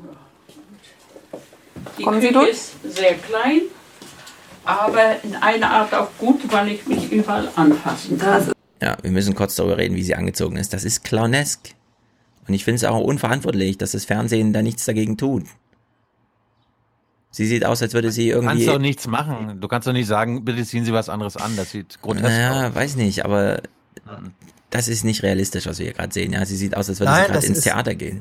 Ja, natürlich. Das ist, das ist nicht realistisch und gleichzeitig ist es hochrealistisch, weil es, weil es zeigt, äh, dass das äh, Selbstverständnis ähm, einer alten Dame, die sagt, wenn das Fernsehen kommt, dann brezel ich mich aber auf. Ja. Das ist ihr Selbstverständnis. Aber es ist ja völlig ähm, unangemessen, weil es geht darum, es geht gerade darum, dass die Frau das gar nicht kann eigentlich. Sie ist ähm, dazu körperlich nicht mehr in der Lage, sich so zu so, anzuziehen. Äh, ich glaube nicht, dass sie von irgendwem anders angezogen oh, wurde. Oh doch, oh doch. Na gut, wenn du dabei warst. Ähm, ich, für mich drückt sich darin aus, wirklich ihr Selbstverständnis in dieser Situation, in dieser Rolle. Da können wir drüber lachen, kann man sagen, ist doch unangemessen, aber das ist ihre Realität. Nein, ich lache doch nicht darüber. Naja, na, wenn du sagst, völlig unangemessen. So. Ähm, ja, völlig unangemessen meine ich im Sinne von liebes Fernsehen zeig doch mal bitte Realität. Mach doch nicht so ein Theater das ist, draus. Das, nee, das ist, doch das, ihre ist, Realität. das ist ihre Realität. Sie zeigt ihre Realität. Ihre Realität ist ihr Alltag, wie sie tagtäglich aussieht und nicht wie sie aussieht, wie wenn das Fernsehen kommt. Dass alte Frauen Stefan. immer noch davon beeindruckt sind, dass wenn das Fernsehen kommt, dann das Fernsehen ja, muss. Das ist, das aber, ist, aber du kannst ihr doch nicht vorschreiben wollen, wie sie sich ihr zu fühlen nicht. und zu, ja, du jetzt sagst, dann soll doch bitte mal das Fernsehen äh, dafür sorgen, dass sie sich nicht so inszeniert. Ich? Hast du gerade gesagt. Nee, ich, und wenn du äh, das willst, dann willst du ihr vorschreiben, wie sie sich anzuziehen hat oder nicht. Ich interessiere mich dafür, wie das Fernsehen auf die Frau zugegangen ist.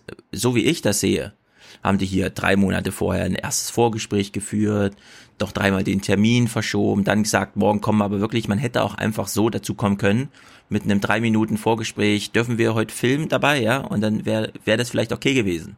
Das wäre dann Realität und das wäre auch Fernsehen gewesen. Aber das hier, das, das sieht doch jeder, dass hier wieder mal ein Zehn-Mann-Team nicht wusste, wohin mit der Arbeitskraft. Also hat Ach, man das diese alte Frau noch ewig belästigt. Das ist doch- damit das dann, ist doch- vielleicht, das ist das das- Resultat. Stefan, das erlebst, das erlebst du, wenn du heute sagst bei irgendjemandem, der eine Institution, sei das als Jurist, als als äh, Wissenschaftlerin oder so, das erlebt selbst Thilo Jung, wenn er für Jung und Naiv Interviews ähm, mit mit Frauen sich verabredet oder mit Männern, die brezeln sich dann zum Teil auch auf, weil nicht das Fernsehen, aber das Medium kommt. Die Ja, wollen wir im Fernsehen gut uns. aussehen. Ja, Wenn na, man bei und das Jungen will sie auch. gut. Ja. Das will sie auch. Das ist Aber- ihr Geschmack.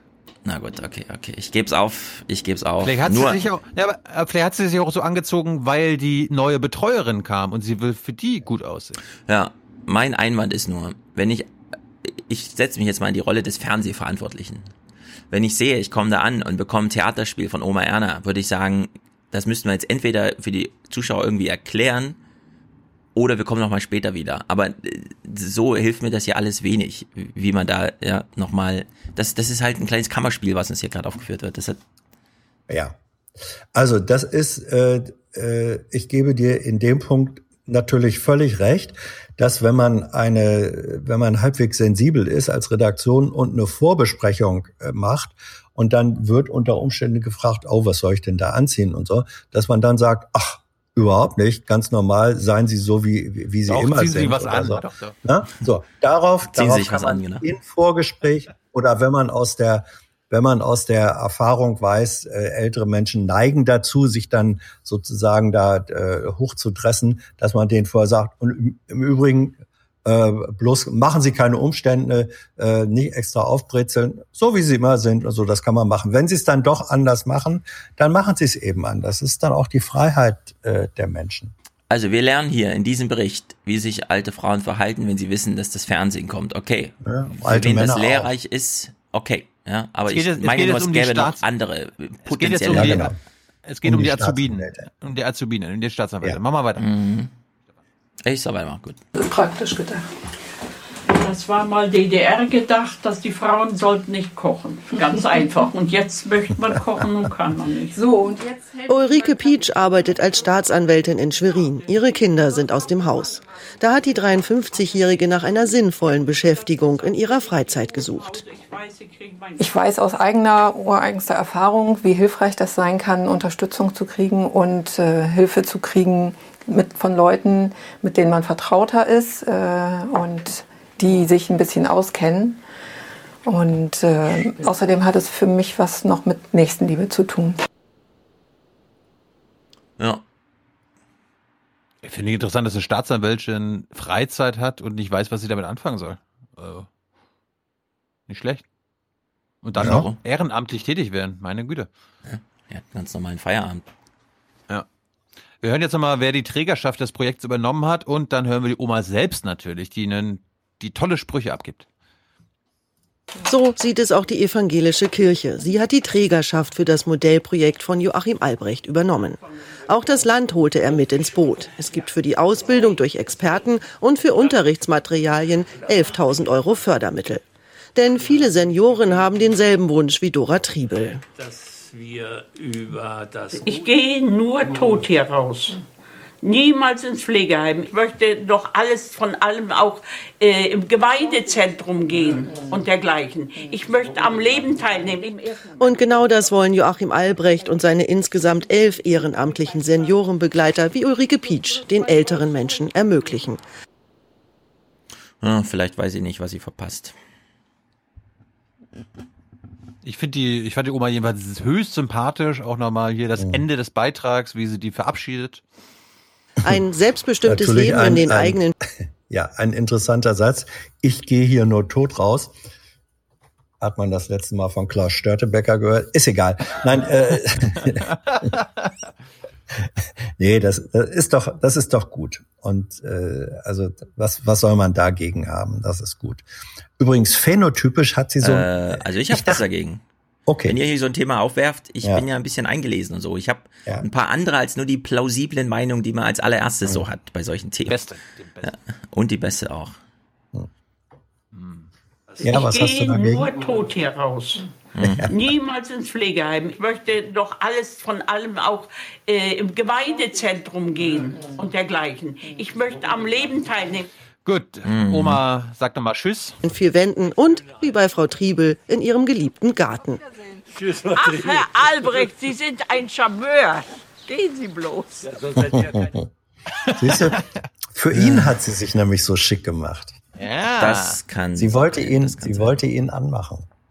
Ich will trotzdem noch darauf hinweisen. Erstens, wir haben ja, die Debatten kennt ihr auch, ne? Bei Facebook ist alles fake, die Leute haben gar nicht so tolle Leben. Bei Instagram stellt sich Depression ein, weil alle haben immer so tolle Urlaube, außer ich. Warum ist immer so viel Fake? Nur weil eine Kamera am Platz ist, ja? Das kann man hier genauso. Diese alte Oma ist halt stellvertretend für sehr viele alte, ältere Menschen im Fernsehen, die jetzt gerade alle sehen, ach so, ich brauche einen eigenen Garten, ich muss mich noch so anziehen können, ja? Und so, also, das wirkte einfach in so einen Gemütszustand rein, wenn man sowas im Fernsehen sieht. Das betrifft nicht nur Junge, die Instagram-süchtig sind, sondern eben auch, wie wir hier sehen, Ältere. Zweitens, kann sein, dass in Deutschland durch die eine oder andere Skandale das Peer Group Leben von alten Menschen, die tagsüber dann vielleicht mal sechs, sieben andere alte Menschen, also nur junge Nachbarn begegnen, ja, die erstens 150 Meter auf dem Lande mit der nächsten Haustür weit weg wohnen und so weiter. Also man begegnet einfach sehr viel weniger Menschen.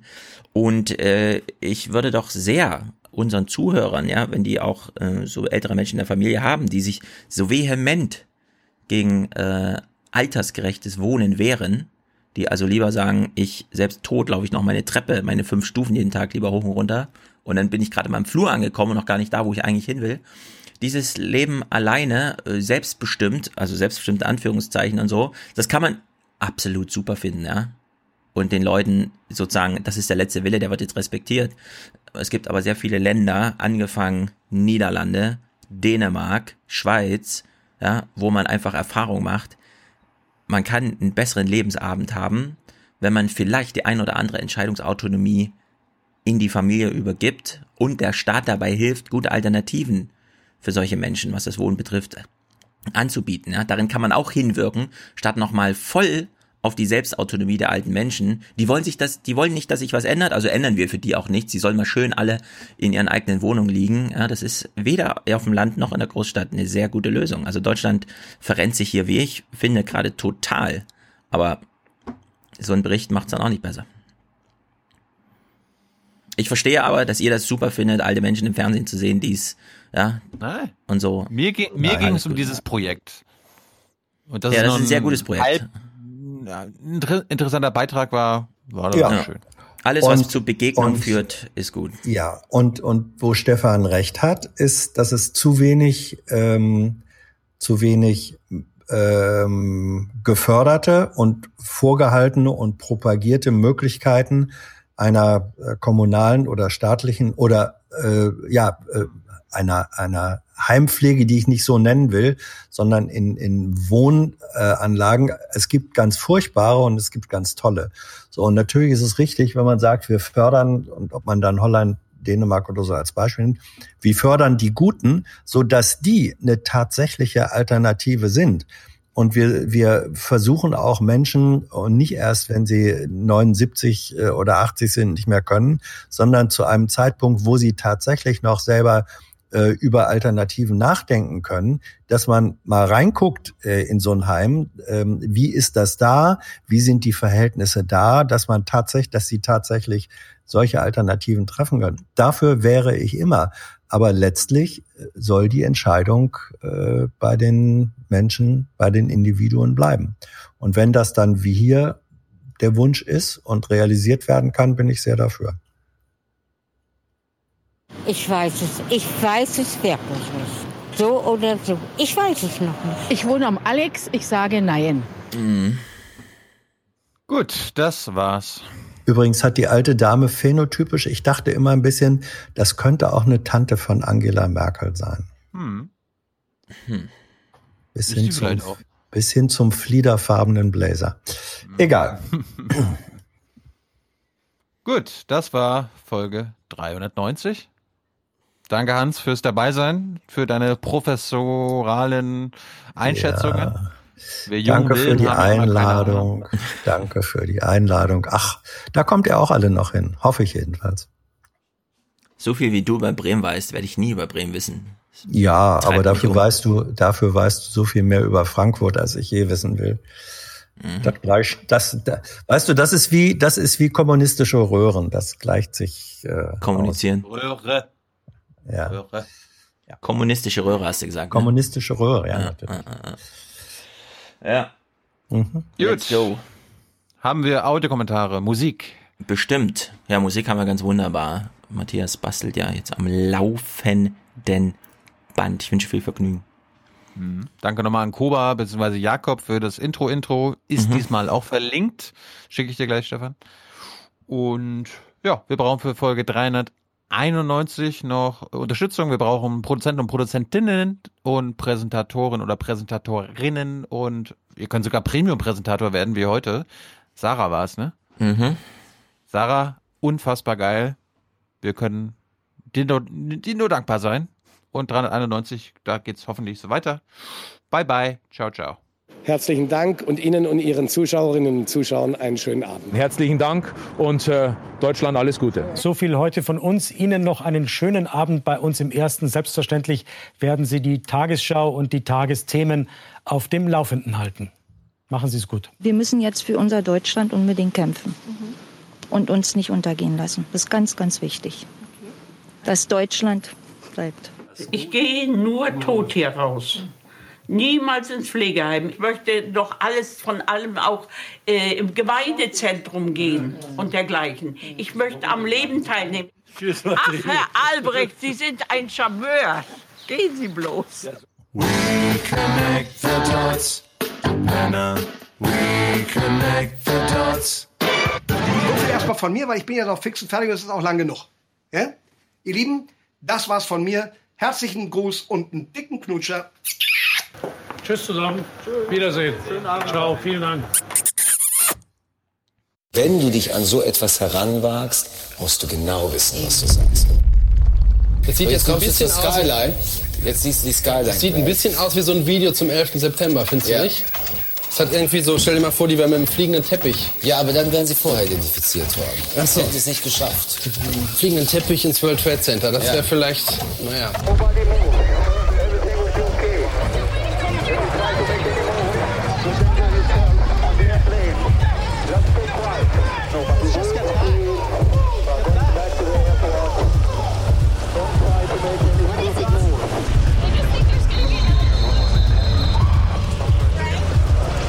Hirst hat ja auch gesagt, jetzt irgendwo der 11. September wäre in seinen Augen auch in gewisser Weise ein Kunstwerk und wurde dafür eben Ja. genauso wie Stockhausen massiv angegriffen. Und es ist irgendwo so ein Punkt, wo ich auch mich frage, ob der 11. September nicht bewirkt, dass man nachher das eben wieder auf der einen Seite verdrängt. So schon Hamburg fängt schon an zu verdrängen, dass da eigentlich diese Grube war.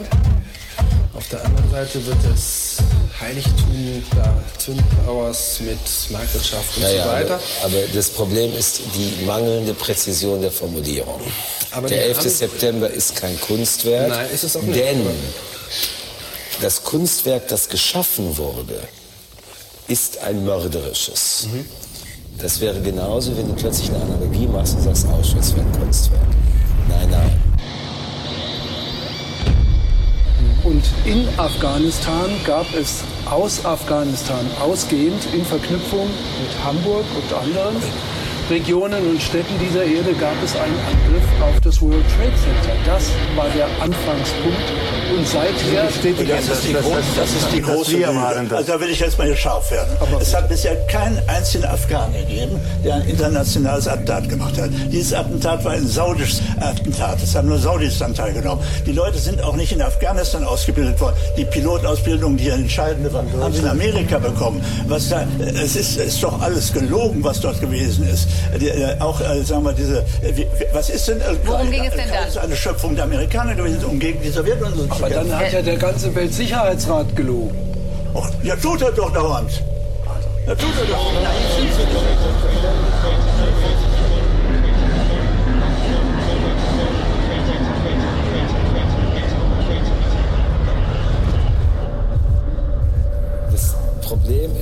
Was wolltest du sagen? Wenn du dich an so etwas heranwagst, musst du genau wissen, was du sagst. Und der Satz, der 11. September ist ein Kunstwerk, ist geistig eine Fehlleistung.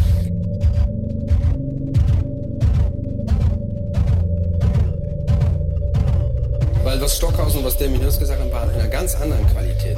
Stellen Sie sich mal vor, ich könnte jetzt ein Kunstwerk schaffen und Sie wären alle nicht nur erstaunt, sondern Sie, wär, Sie würden also auf der Stelle umfallen. Wir wären tot und, und würden wiedergeboren, weil, weil Sie Ihr Bewusstsein verlieren und weil es einfach zu wahnsinnig ist. Das, manche Künstler versuchen doch über die Grenze des überhaupt Denkbaren und Möglichen zu gehen, damit wir wach werden, damit wir für eine andere Welt uns öffnen.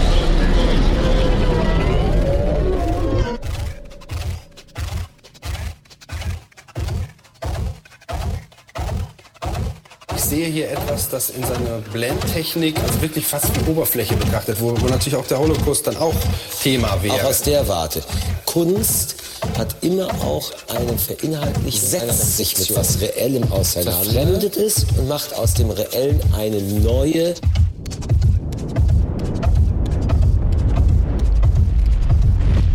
Sicht.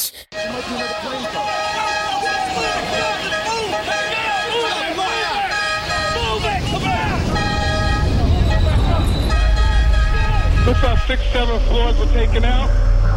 And there's more oh, explosions right now. Hold on, people are running. Listen, Hold on. hold on just a moment. We've got an explosion inside. The building's exploding right now. You got people running up the street.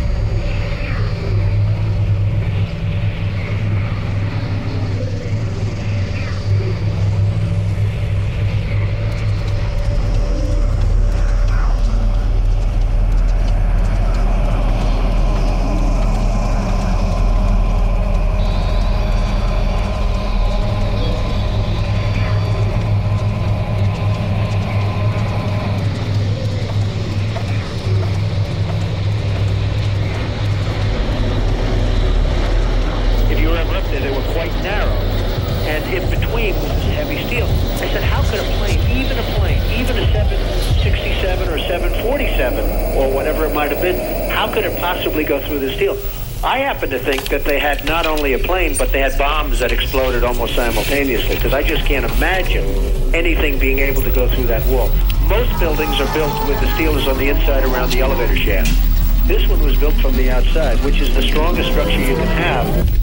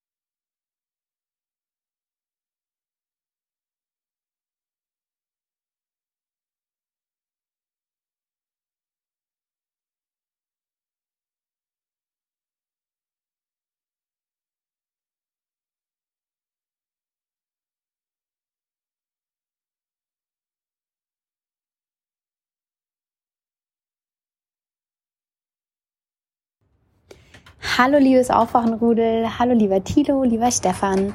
Ich bin gerade bei Folge 389, wie Stefan beschreibt, wie er das niederländische Militär im Urlaub bei den Flugmanövern beobachtet.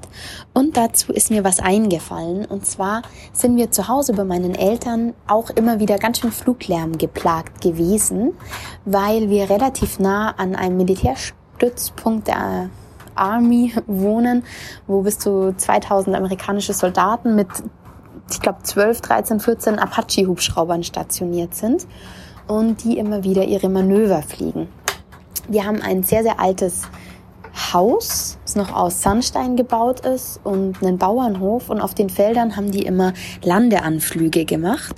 Das hatte zur Folge, dass die wirklich tief gehen, bis auf einen Meter sich dem Boden annähern und bei uns sogar Risse in den Wänden entstanden sind und die Decke abgebröckelt ist an manchen Stellen.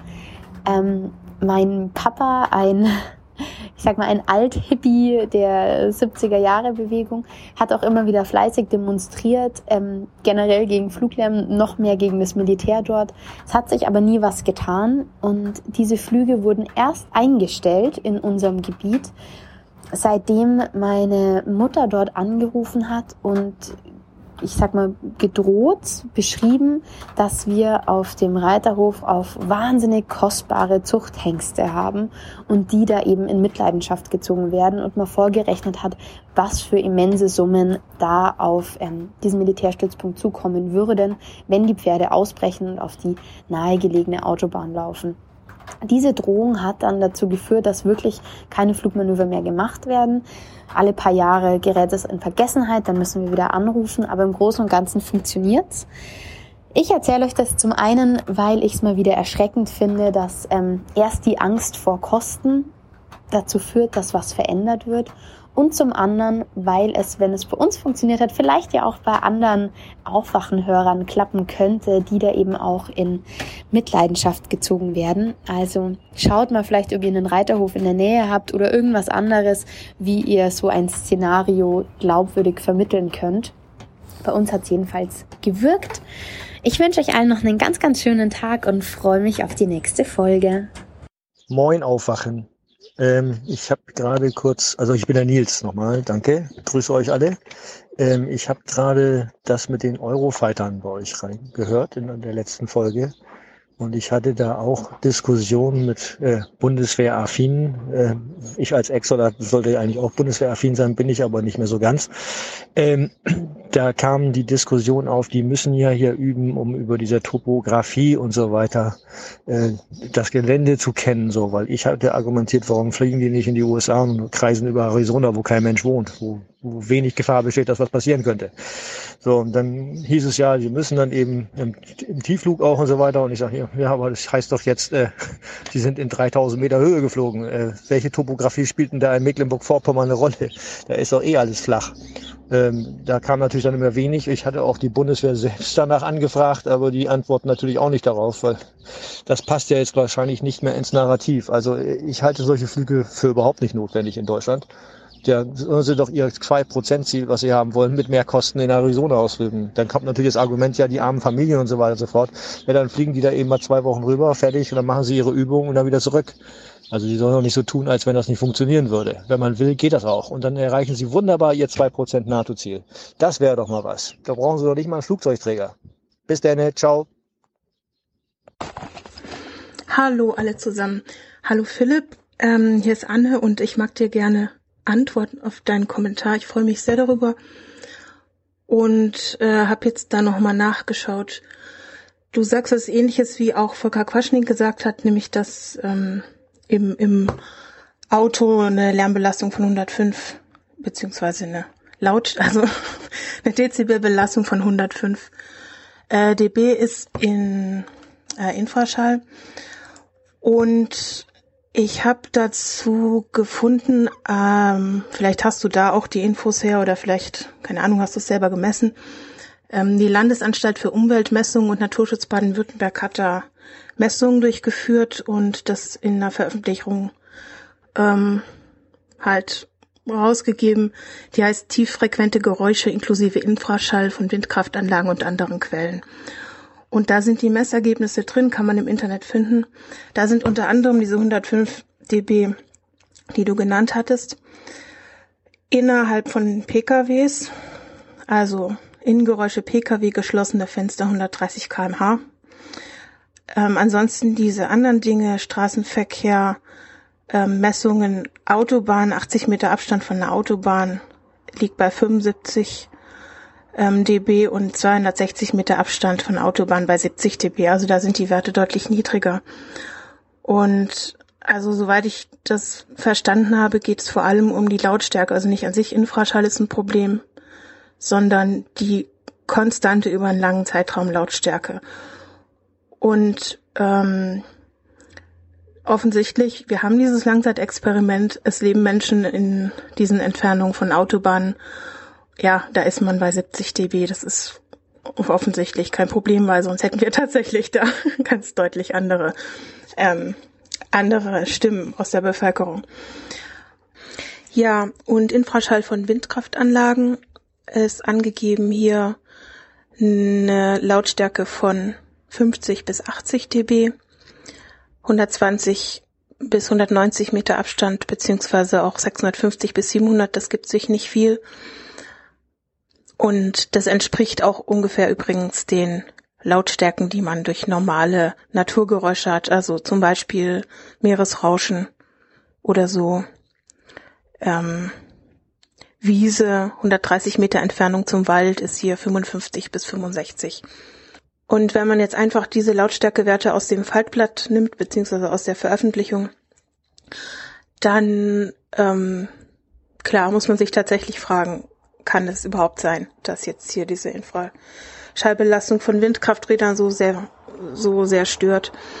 Und da kommt aber genau das Problem ins Spiel, was ich auch schon im ersten Kommentar angemerkt hatte, dass die Messungen eben auf eine Art und Weise durchgeführt werden, dass die Funktionsweise der Windkrafträder, ähm, die zu Spitzen führt, also die quasi immer wieder plötzliche laute Ausschläge nach oben haben, dass das in diesen Messungen nicht vorkommt. Also man sieht das nicht in den Messungen. Und die real gemessenen Werte liegen eben deutlich höher und zwar bei kleinen Windrädern bei 110 und bei größeren bei 130 dB. Ähm, und ich vermute, dass genau an dieser Stelle das Problem liegen könnte. Zumindest ist es nicht auszuschließen. Man müsste nochmal anders messen, um das nachzuprüfen. Ähm, nämlich, dass diese Lautstärken über einen langen Zeitraum konstant eben, wenn man jetzt bei großen Windrädern ist, bei 130 dB liegen und das ist einfach deutlich mehr als 105. Ähm, und klar, man sitzt lange mitunter in Autos, also mehrere Stunden oder so. Und ja, es gibt Kraftfahrer, die sitzen ihr ganzes Berufsleben im Auto. Vielleicht sind es dann Menschen, wäre eine Möglichkeit, die halt einfach da nicht drauf reagieren. Keine Ahnung. Also es ist nur so, dass das für mich nicht ausreichend überzeugend ist, ähm, dieses Innenraum-Pkw-Argument und auch nicht das äh, in Städten ist eine Lärmbelastung-Argument. Einfach durch die mangelnden Informationen, die wir noch haben.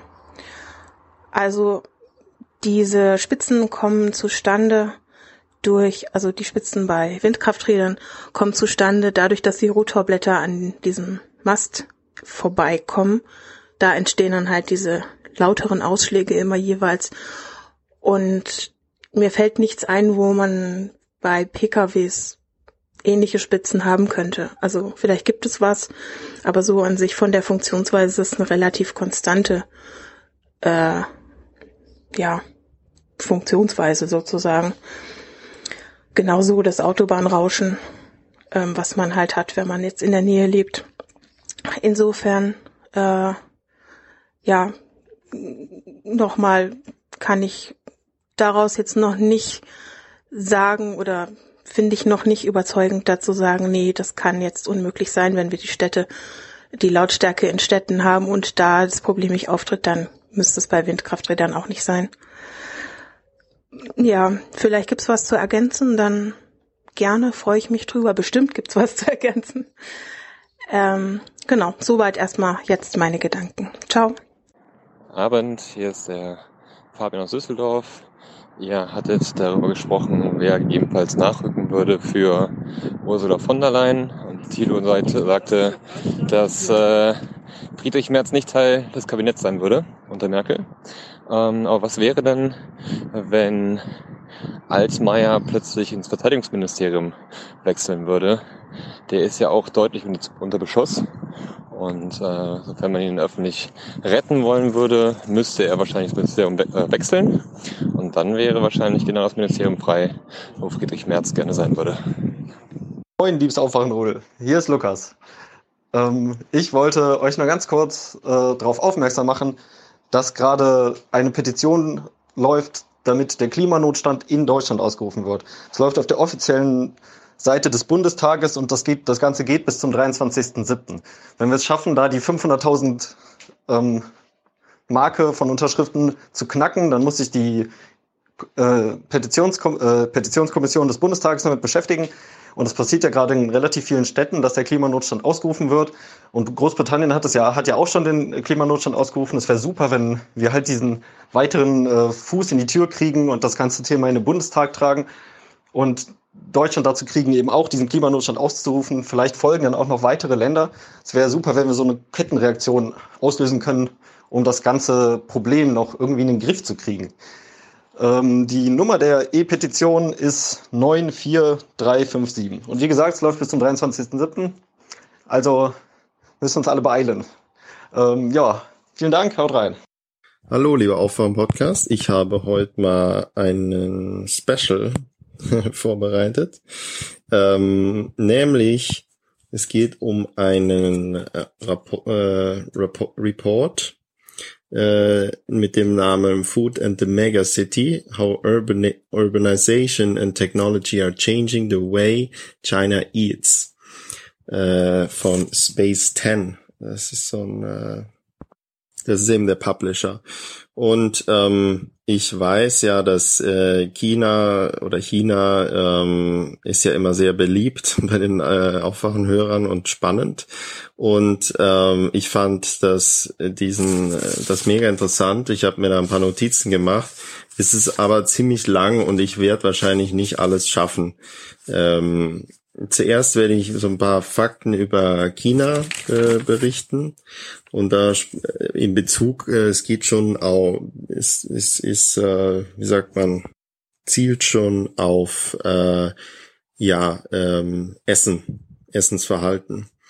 Und zwar ähm, also erstmal interessant, also in China gibt's äh, jetzt ungefähr 1,4 Milliarden Menschen. Das ist ungefähr 20 Prozent äh, der Weltbevölkerung.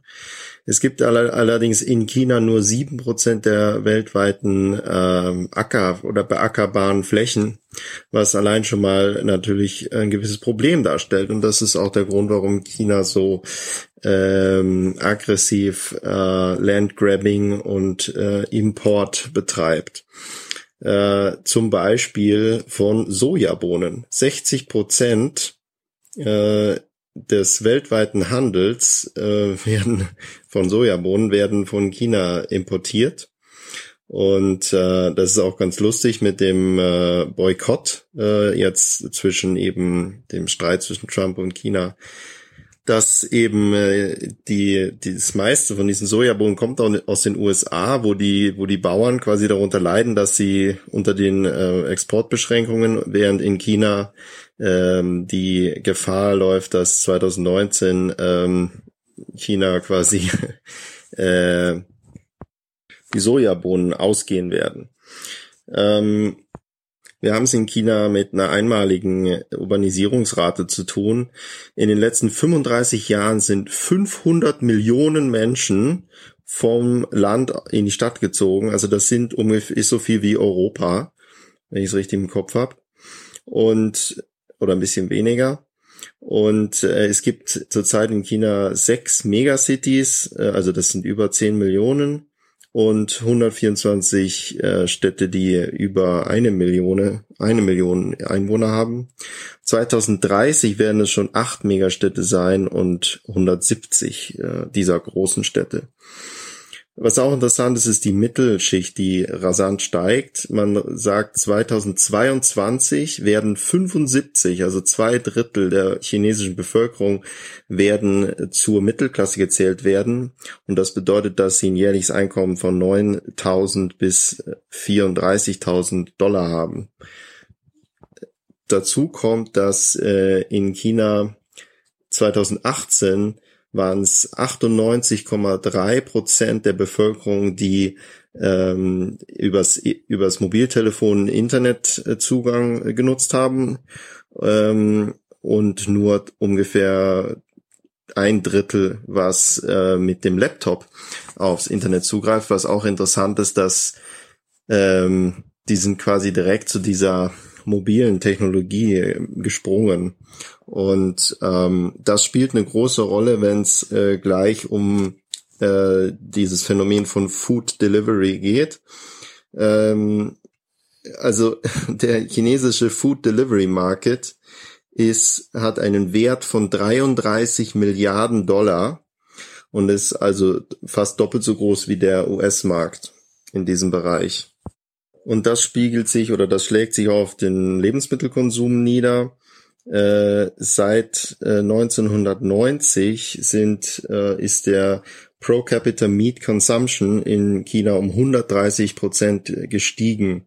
Äh, und das führt dann dazu, dass 1982 waren, hatte Chinese im Schnitt 13 Kilo Fleisch konsumiert und heute sind es im Schnitt 63 Kilogramm pro Jahr.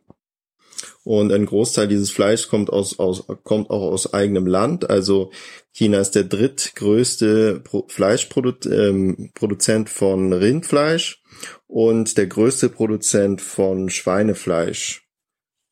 Produktion von Schweinefleisch hat um das äh, 35-fache zugelegt von 1,5 Millionen Tonnen 1961 auf über 50 Millionen im Jahr 2014.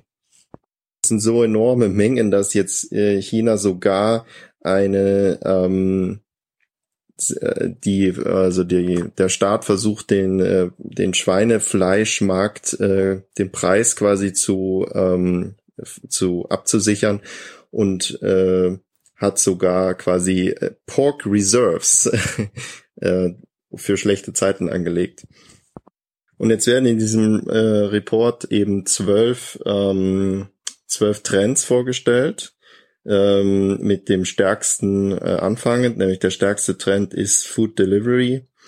Und ähm, es ist, das ändert eben nicht nur, was die Leute essen, sondern auch, wo sie essen und wie sie essen. Und es hat große, äh, großen Einfluss auf, äh, auf viele Sektoren im ganzen Land.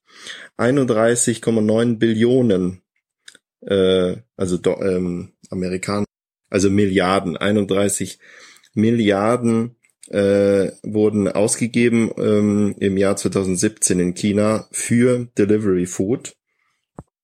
Und dieser Markt wird dominiert von nur zwei äh, großen äh, Firmen, deren Namen ich jetzt nicht aussprechen werde. Und die zusammen haben 95 Prozent dieses Marktes. Mittlerweile gibt es eben nicht nur Fast Food, äh, sondern eben auch High Quality Restaurant Food, äh, was online bestellt werden kann. Und das hat, ähm, jetzt kommen wir zum zweiten Trend schon, nämlich ähm, dem äh, Rückgang von Street Food. Also es hat ganz erhebliche ähm, Aus, äh, Ausmaße angenommen. Ich meine, äh, kennt man ja aus Asien, Street Food ist eigentlich überall erhältlich, nur das geht sehr, sehr stark zurück. Und das äh, beruht eben auf New Zoning Regulations, breakneck commercial development and increasing resist restrictive food safety measures. Also ähm, es wird immer schwieriger für diese Street Kitchens ähm, zu äh, zu existieren, sagen wir mal, weil auch die Straßen äh, ähm, quasi äh, clean gemacht werden sollen das ist kein Trend, der jetzt nur in China vorherrscht, sondern das ist äh, weltweit äh, in allen Entwicklungsländern zu sehen. Aber diese Schnelligkeit in China, die ist schon erstaunlich, in die, auch in diesem Trend, dem Rückgang der Street Kitchens. Es ist teilweise so, dass ganze Straßen, äh, in ganzen Straßen werden alle Businesses äh, über Nacht quasi geschlossen und ähm, werden dann so äh, ja, äh, wie sagt man, äh, Mauern errichtet, so kurz, äh, ganz kurzfristig, äh, um zu verhindern, dass sich die wieder öffnen, diese Street Kitchens. Und da gibt's dann aber auch interessante, ähm, sagen wir mal, um, Umgehungen, die sich die Leute ausdenken, dass sie irgendwie durchs Fenster hinaus dann äh, wird das äh, wird das Essen ähm, verkauft und äh, oder dass man um irgendeine Hintertür rumgehen muss und so weiter. Das führt, geht so weit, dass sie sogar irgendwelche Leitern vom Balkon runterlassen, weil sie im ersten Stock dann irgendwie ihr, ihr Essen verkaufen, weil diese Leute natürlich auch, die jetzt 30 Jahre Street Kitchen gemacht haben, die haben ja keine andere Einnahmen, Einnahmenquelle. Der nächste Trend äh, ist The Rise of Dark Kitchens and Delivery Hubs. Also ähm, diese ganzen Restaurant, also diese ganzen Delivery äh, Services führen natürlich dazu, dass die Leute viel weniger Street Kitchen essen und aber auch Restaurants. Und ähm, auch durch die Gentrification führt das dazu, dass diese Locations, wo diese Restaurants eigentlich zu finden waren, äh, dann zumachen müssen, weil diese Plätze halt in der Innenstadt oder relativ zentral gelegen sind und weil da die äh, die die Quadratmeterpreise eben entsprechend sind. Und was dann passiert ist, dass sich sogenannte Dark Kitchens haben sich jetzt gebildet. Also das sind äh, keine illegalen Restaurants, die haben schon eine, äh, eine Lizenz, aber es sind eigentlich keine Restaurants, weil die haben keine, du kannst dort direkt äh, kaum äh, mehr essen, die haben keine Sitzgelegenheiten oder sonst was, sondern das sind ganze Straßen, wo ein so ein Dark, äh, Dark Kitchen an der anderen ist und wo die ganze Zeit äh, Tausende von Scooters und Delivery Boys und Girls äh, rumspringen um äh, hektisch äh, die ganzen Bestellungen äh, auszuliefern von diesen ganzen äh, Dark Kitchens. Das heißt, dass die meisten Leute das Restaurant, bei dem sie bestellen, bei dem sie vielleicht auch oft bestellen, noch nie von innen gesehen haben. Und dass äh, so traditional Features von Restaurant wie jetzt Ambiente, Service ist vollkommen irrelevant. Es geht eigentlich viel mehr um eben den Preis, um die Qualität des Essens und um die Promotion äh, die, rund um das Restaurant. Man hat herausgefunden bei Untersuchungen, dass die meisten dieser Dark Kitchens eben ungefähr drei Kilometer von den Main Commercial Streets äh, entfernt sind. Äh, und sie füllen da quasi einen Platz aus, der, ähm, der leer geworden ist und ähm, sind dort eben in einer guten Position zwischen dem äh, Commercial District und den Residential Areas. Und das hat natürlich auch Auswirkungen auf äh, die das auf die Cultural Diversity in diesen Stra Straßen, wo eben ja nur noch diese Delivery Dinger sind, äh, auch Coffeeshops und Grocery Chains, die eigentlich nur noch auf ähm, diese Delivery aus sind und das macht natürlich auch was mit der äh, Neighborhood. Der nächste Trend nennt sich Old School Mom and Pop Shops Go Digital. Und da wird erklärt, dass es natürlich große äh, Shopping Malls und alles gibt, aber ein Großteil der Chinesen äh, in den Städten kauft immer noch bei solchen kleinen äh, Tante Emma Laden, Läden, äh, die eben äh, so diese Convenience äh, haben, dass sie so nahe sind und man bekommt halt doch alles, was man dann braucht. Und man könnte jetzt annehmen, dass diese äh, kleinen Shops eben kaputt gehen. So ist es aber gar nicht. Die gehen ziemlich ab weil die ähm, von der Digitalisierung äh, so stark profitieren. Und dahinter stecken auch Alibaba und JD und andere Giganten, äh, gigantische Firmen, die eben diese kleinen Businesses rekrutieren und sie mit Software ausrüsten, also mit Supply Chain Solutions und äh, die werden eben modernisiert und im Gegenzug erhalten diese E-Commerce-Giganten bekommen eben äh, Zugang zu diesem physischen Platz äh, und den können sie zu ihrem Netzwerk hinzufügen und können den eben zu einem Point of Sale Location and Food Delivery Hub machen. Und da steht hier, For consumers, the gap between digital and physical shopping experience is further collapsed. Also das verschwimmt immer mehr äh, dieses physische und digitale oder es wächst zusammen, kann man sagen. Der nächste Trend nennt sich Shopping Malls as Food Delivery Centers. Also in China gibt es heute ungefähr 4600 Malls. Und von allen Malls, die äh, seit 2015 gebaut wurden auf der ganzen Welt, ist die Hälfte davon in China gebaut worden. Und dadurch, dass eben jedes Restaurant in diesen, in diesen Malls auch ein de facto Food Delivery ähm, ist, haben sich diese Malls jetzt entwickelt auch zu solchen Dispatch Centers, eben wo äh, von dort aus ähm, wird dieses Food, äh, dieses Essen in alle äh, Richtungen dann ausgeliefert. Es gibt so eine Coffee Chain, die heißt Luck and Coffee. Und das ist so der größte Competitor zu Starbucks in China. Und äh, die haben so Stores, die wo so aussieht wie so Walk-in-Stores, aber eigentlich äh, sind das auch nur solche Dispatch Centers, die quasi Deliveries äh, managen. Und ähm, wenn du da physisch reingehst in diesen Store, dann wirst du darum gebeten, äh, mit der App den Kaffee zu kaufen und äh, also anders kannst du gar nicht kaufen. Das heißt, selbst wenn du in den Store reingehst, musst du über die App den Kaffee bestellen. Also äh, um mal einen kurzen Einschub zu machen, äh, ich finde, dass wenn man das liest, dann hat man das Gefühl, es mit einem wahnsinnig modernen Land zu tun zu haben äh, was vielleicht in wenigen Jahren auch, ähm, wo das noch in wenigen Jahren noch viel deutlicher sein wird, dass China einfach an Modernität äh, viele, viele alte, sagen wir mal, Länder wie äh, die, die alten modernen Länder vollkommen überflügeln wird. Amazon hat da wohl auch so eine Kette, die sich irgendwie HEMA nennt. Und das ist auch so ein All-in-One-Konzept irgendwie. Das ist einerseits so ein Fulfillment Center für Amazon. Es ist aber auch ein Supermarkt. Es sind verschiedene Restaurants da drin, Delivery Stores. Also alles in einem wird einem angeboten. Und wenn man da reingeht in so, eine, in so ein Center, dann da sind schon auch echte Kunden, die da auch Essen probieren und alles Mögliche machen. Aber gleichzeitig gibt's eben äh, Tausende von oder Hunderte von Arbeitern, die da hektisch rumspringen in diesen Supermärkten und irgendwelche mit ihren Smartphones äh, QR-Codes scannen und äh, ähm, Taschen äh, voll machen, die dann mit den entsprechenden Produkten, die bestellt wurden, die dann eben äh, mit dem nächsten Scooter äh, ausgeliefert werden. Der letzte Trend äh, von von diesen für diese Folge oder für diesen Kommentar jetzt, den ich vorlese, The Popularity of Food and Retail Experience.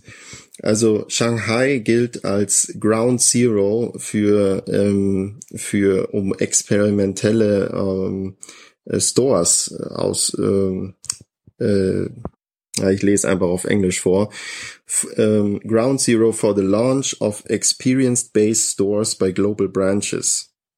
Also manche auch, auch westliche Firmen, wie zum Beispiel Pizza Hut, die gehen nach China, um dort experimentelle äh, neue Konzepte auszuprobieren, die zu krass sind für, für den Heimatmarkt. Also Pizza Hut hat da zum Beispiel Restaurants, wo, äh, wo man von einem Roboter äh, serviert bekommt und äh, bedient. Äh, dort kann man quasi an dem Roboter, dem kann man genau sagen, was man für Toppings auf seine Pizza haben will äh, und so weiter.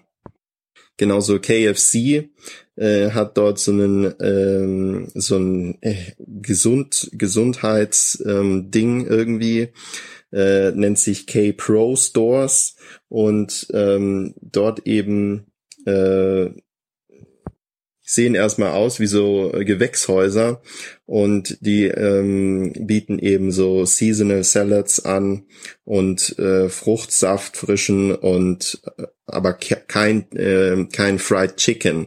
Und das wurde eben 2017 ist das ähm, äh, wurde das released dieses Konzept. Ähm, und auch mit Cutting Edge Cutting-Edge Technology ausgerüstet, wie zum Beispiel Alipay's Smile to Pay, wo man quasi durch äh, Face Recognition bezahlt. Also ich nehme an, man muss in irgendeine Kamera smilen und dann wird bezahlt. Und es ist auch ein Trend, dass eben in diesen Megacities, nicht nur in China, aber besonders in China, dadurch, dass eben die Bevölkerungsdichte so hoch ist, gibt es ein großes Bedürfnis, äh, Zeit in sogenannten Third Places äh, zu verbringen, also äh, Orte außerhalb deines, deiner Wohnung. Und ähm, laut einem IKEA ähm, 2018 Live at Home Report äh, ist es wohl so, dass die Nummer äh, oder die Anzahl Leute sehr stark steigt, die sagen, äh, sie fühlen sich mehr zu Hause in äh, einem Ort, der gerade nicht ihr Zuhause ist, als wenn sie zu Hause sind. Also ein bisschen äh, krass eigentlich. Also 35 Prozent der Leute fühlen sich eben mehr zu Hause außerhalb ihres Hauses Und diese, äh, diese Zahl scheint auch stark anzusteigen in urbanen Räumen. Eine andere Studie zeigt auch, ähm, dass eben Convenience Stores like 7-Eleven äh, and Family Mart, dass die eben einen wichtigen sogenannten Extra Space ähm, providen außerhalb des, des äh, der eigenen vier Wände. Ähm, da steht hier a private space in the public to smooth empty stomachs and souls. Also es geht dabei nicht nur um Essen, sondern es geht dabei auch irgendwie um gesellschaftlichen Kontakt oder so. Und da sagt zum Beispiel eine, die dort geantwortet hat, ähm, ja, in der Stadt wie Shanghai gibt es sehr wenige Parks und nicht so viel, wo man mit einer, mit einer Familie oder einem Kind, was man da so unternehmen kann. Und da gehen sehr viele dann mit ihren, mit ihrer Familie halt in ein Restaurant oder in einen sonstigen Store, um dort eine gute Zeit Quality Time zu haben. Und jetzt bin ich bei 20 Minuten. Äh, ich breche äh, hier jetzt ab. Also es gibt noch ein paar andere Trends, die kann ich nachliefern, wenn da Bedarf besteht oder wenn äh, das gespielt wird beim nächsten Mal. Ähm, genau. Und wenn es nicht gespielt wird, kann ich es auch äh, verstehen. Das war's von mir. Ich fand das ziemlich interessant, deswegen wollte ich das teilen. Ciao.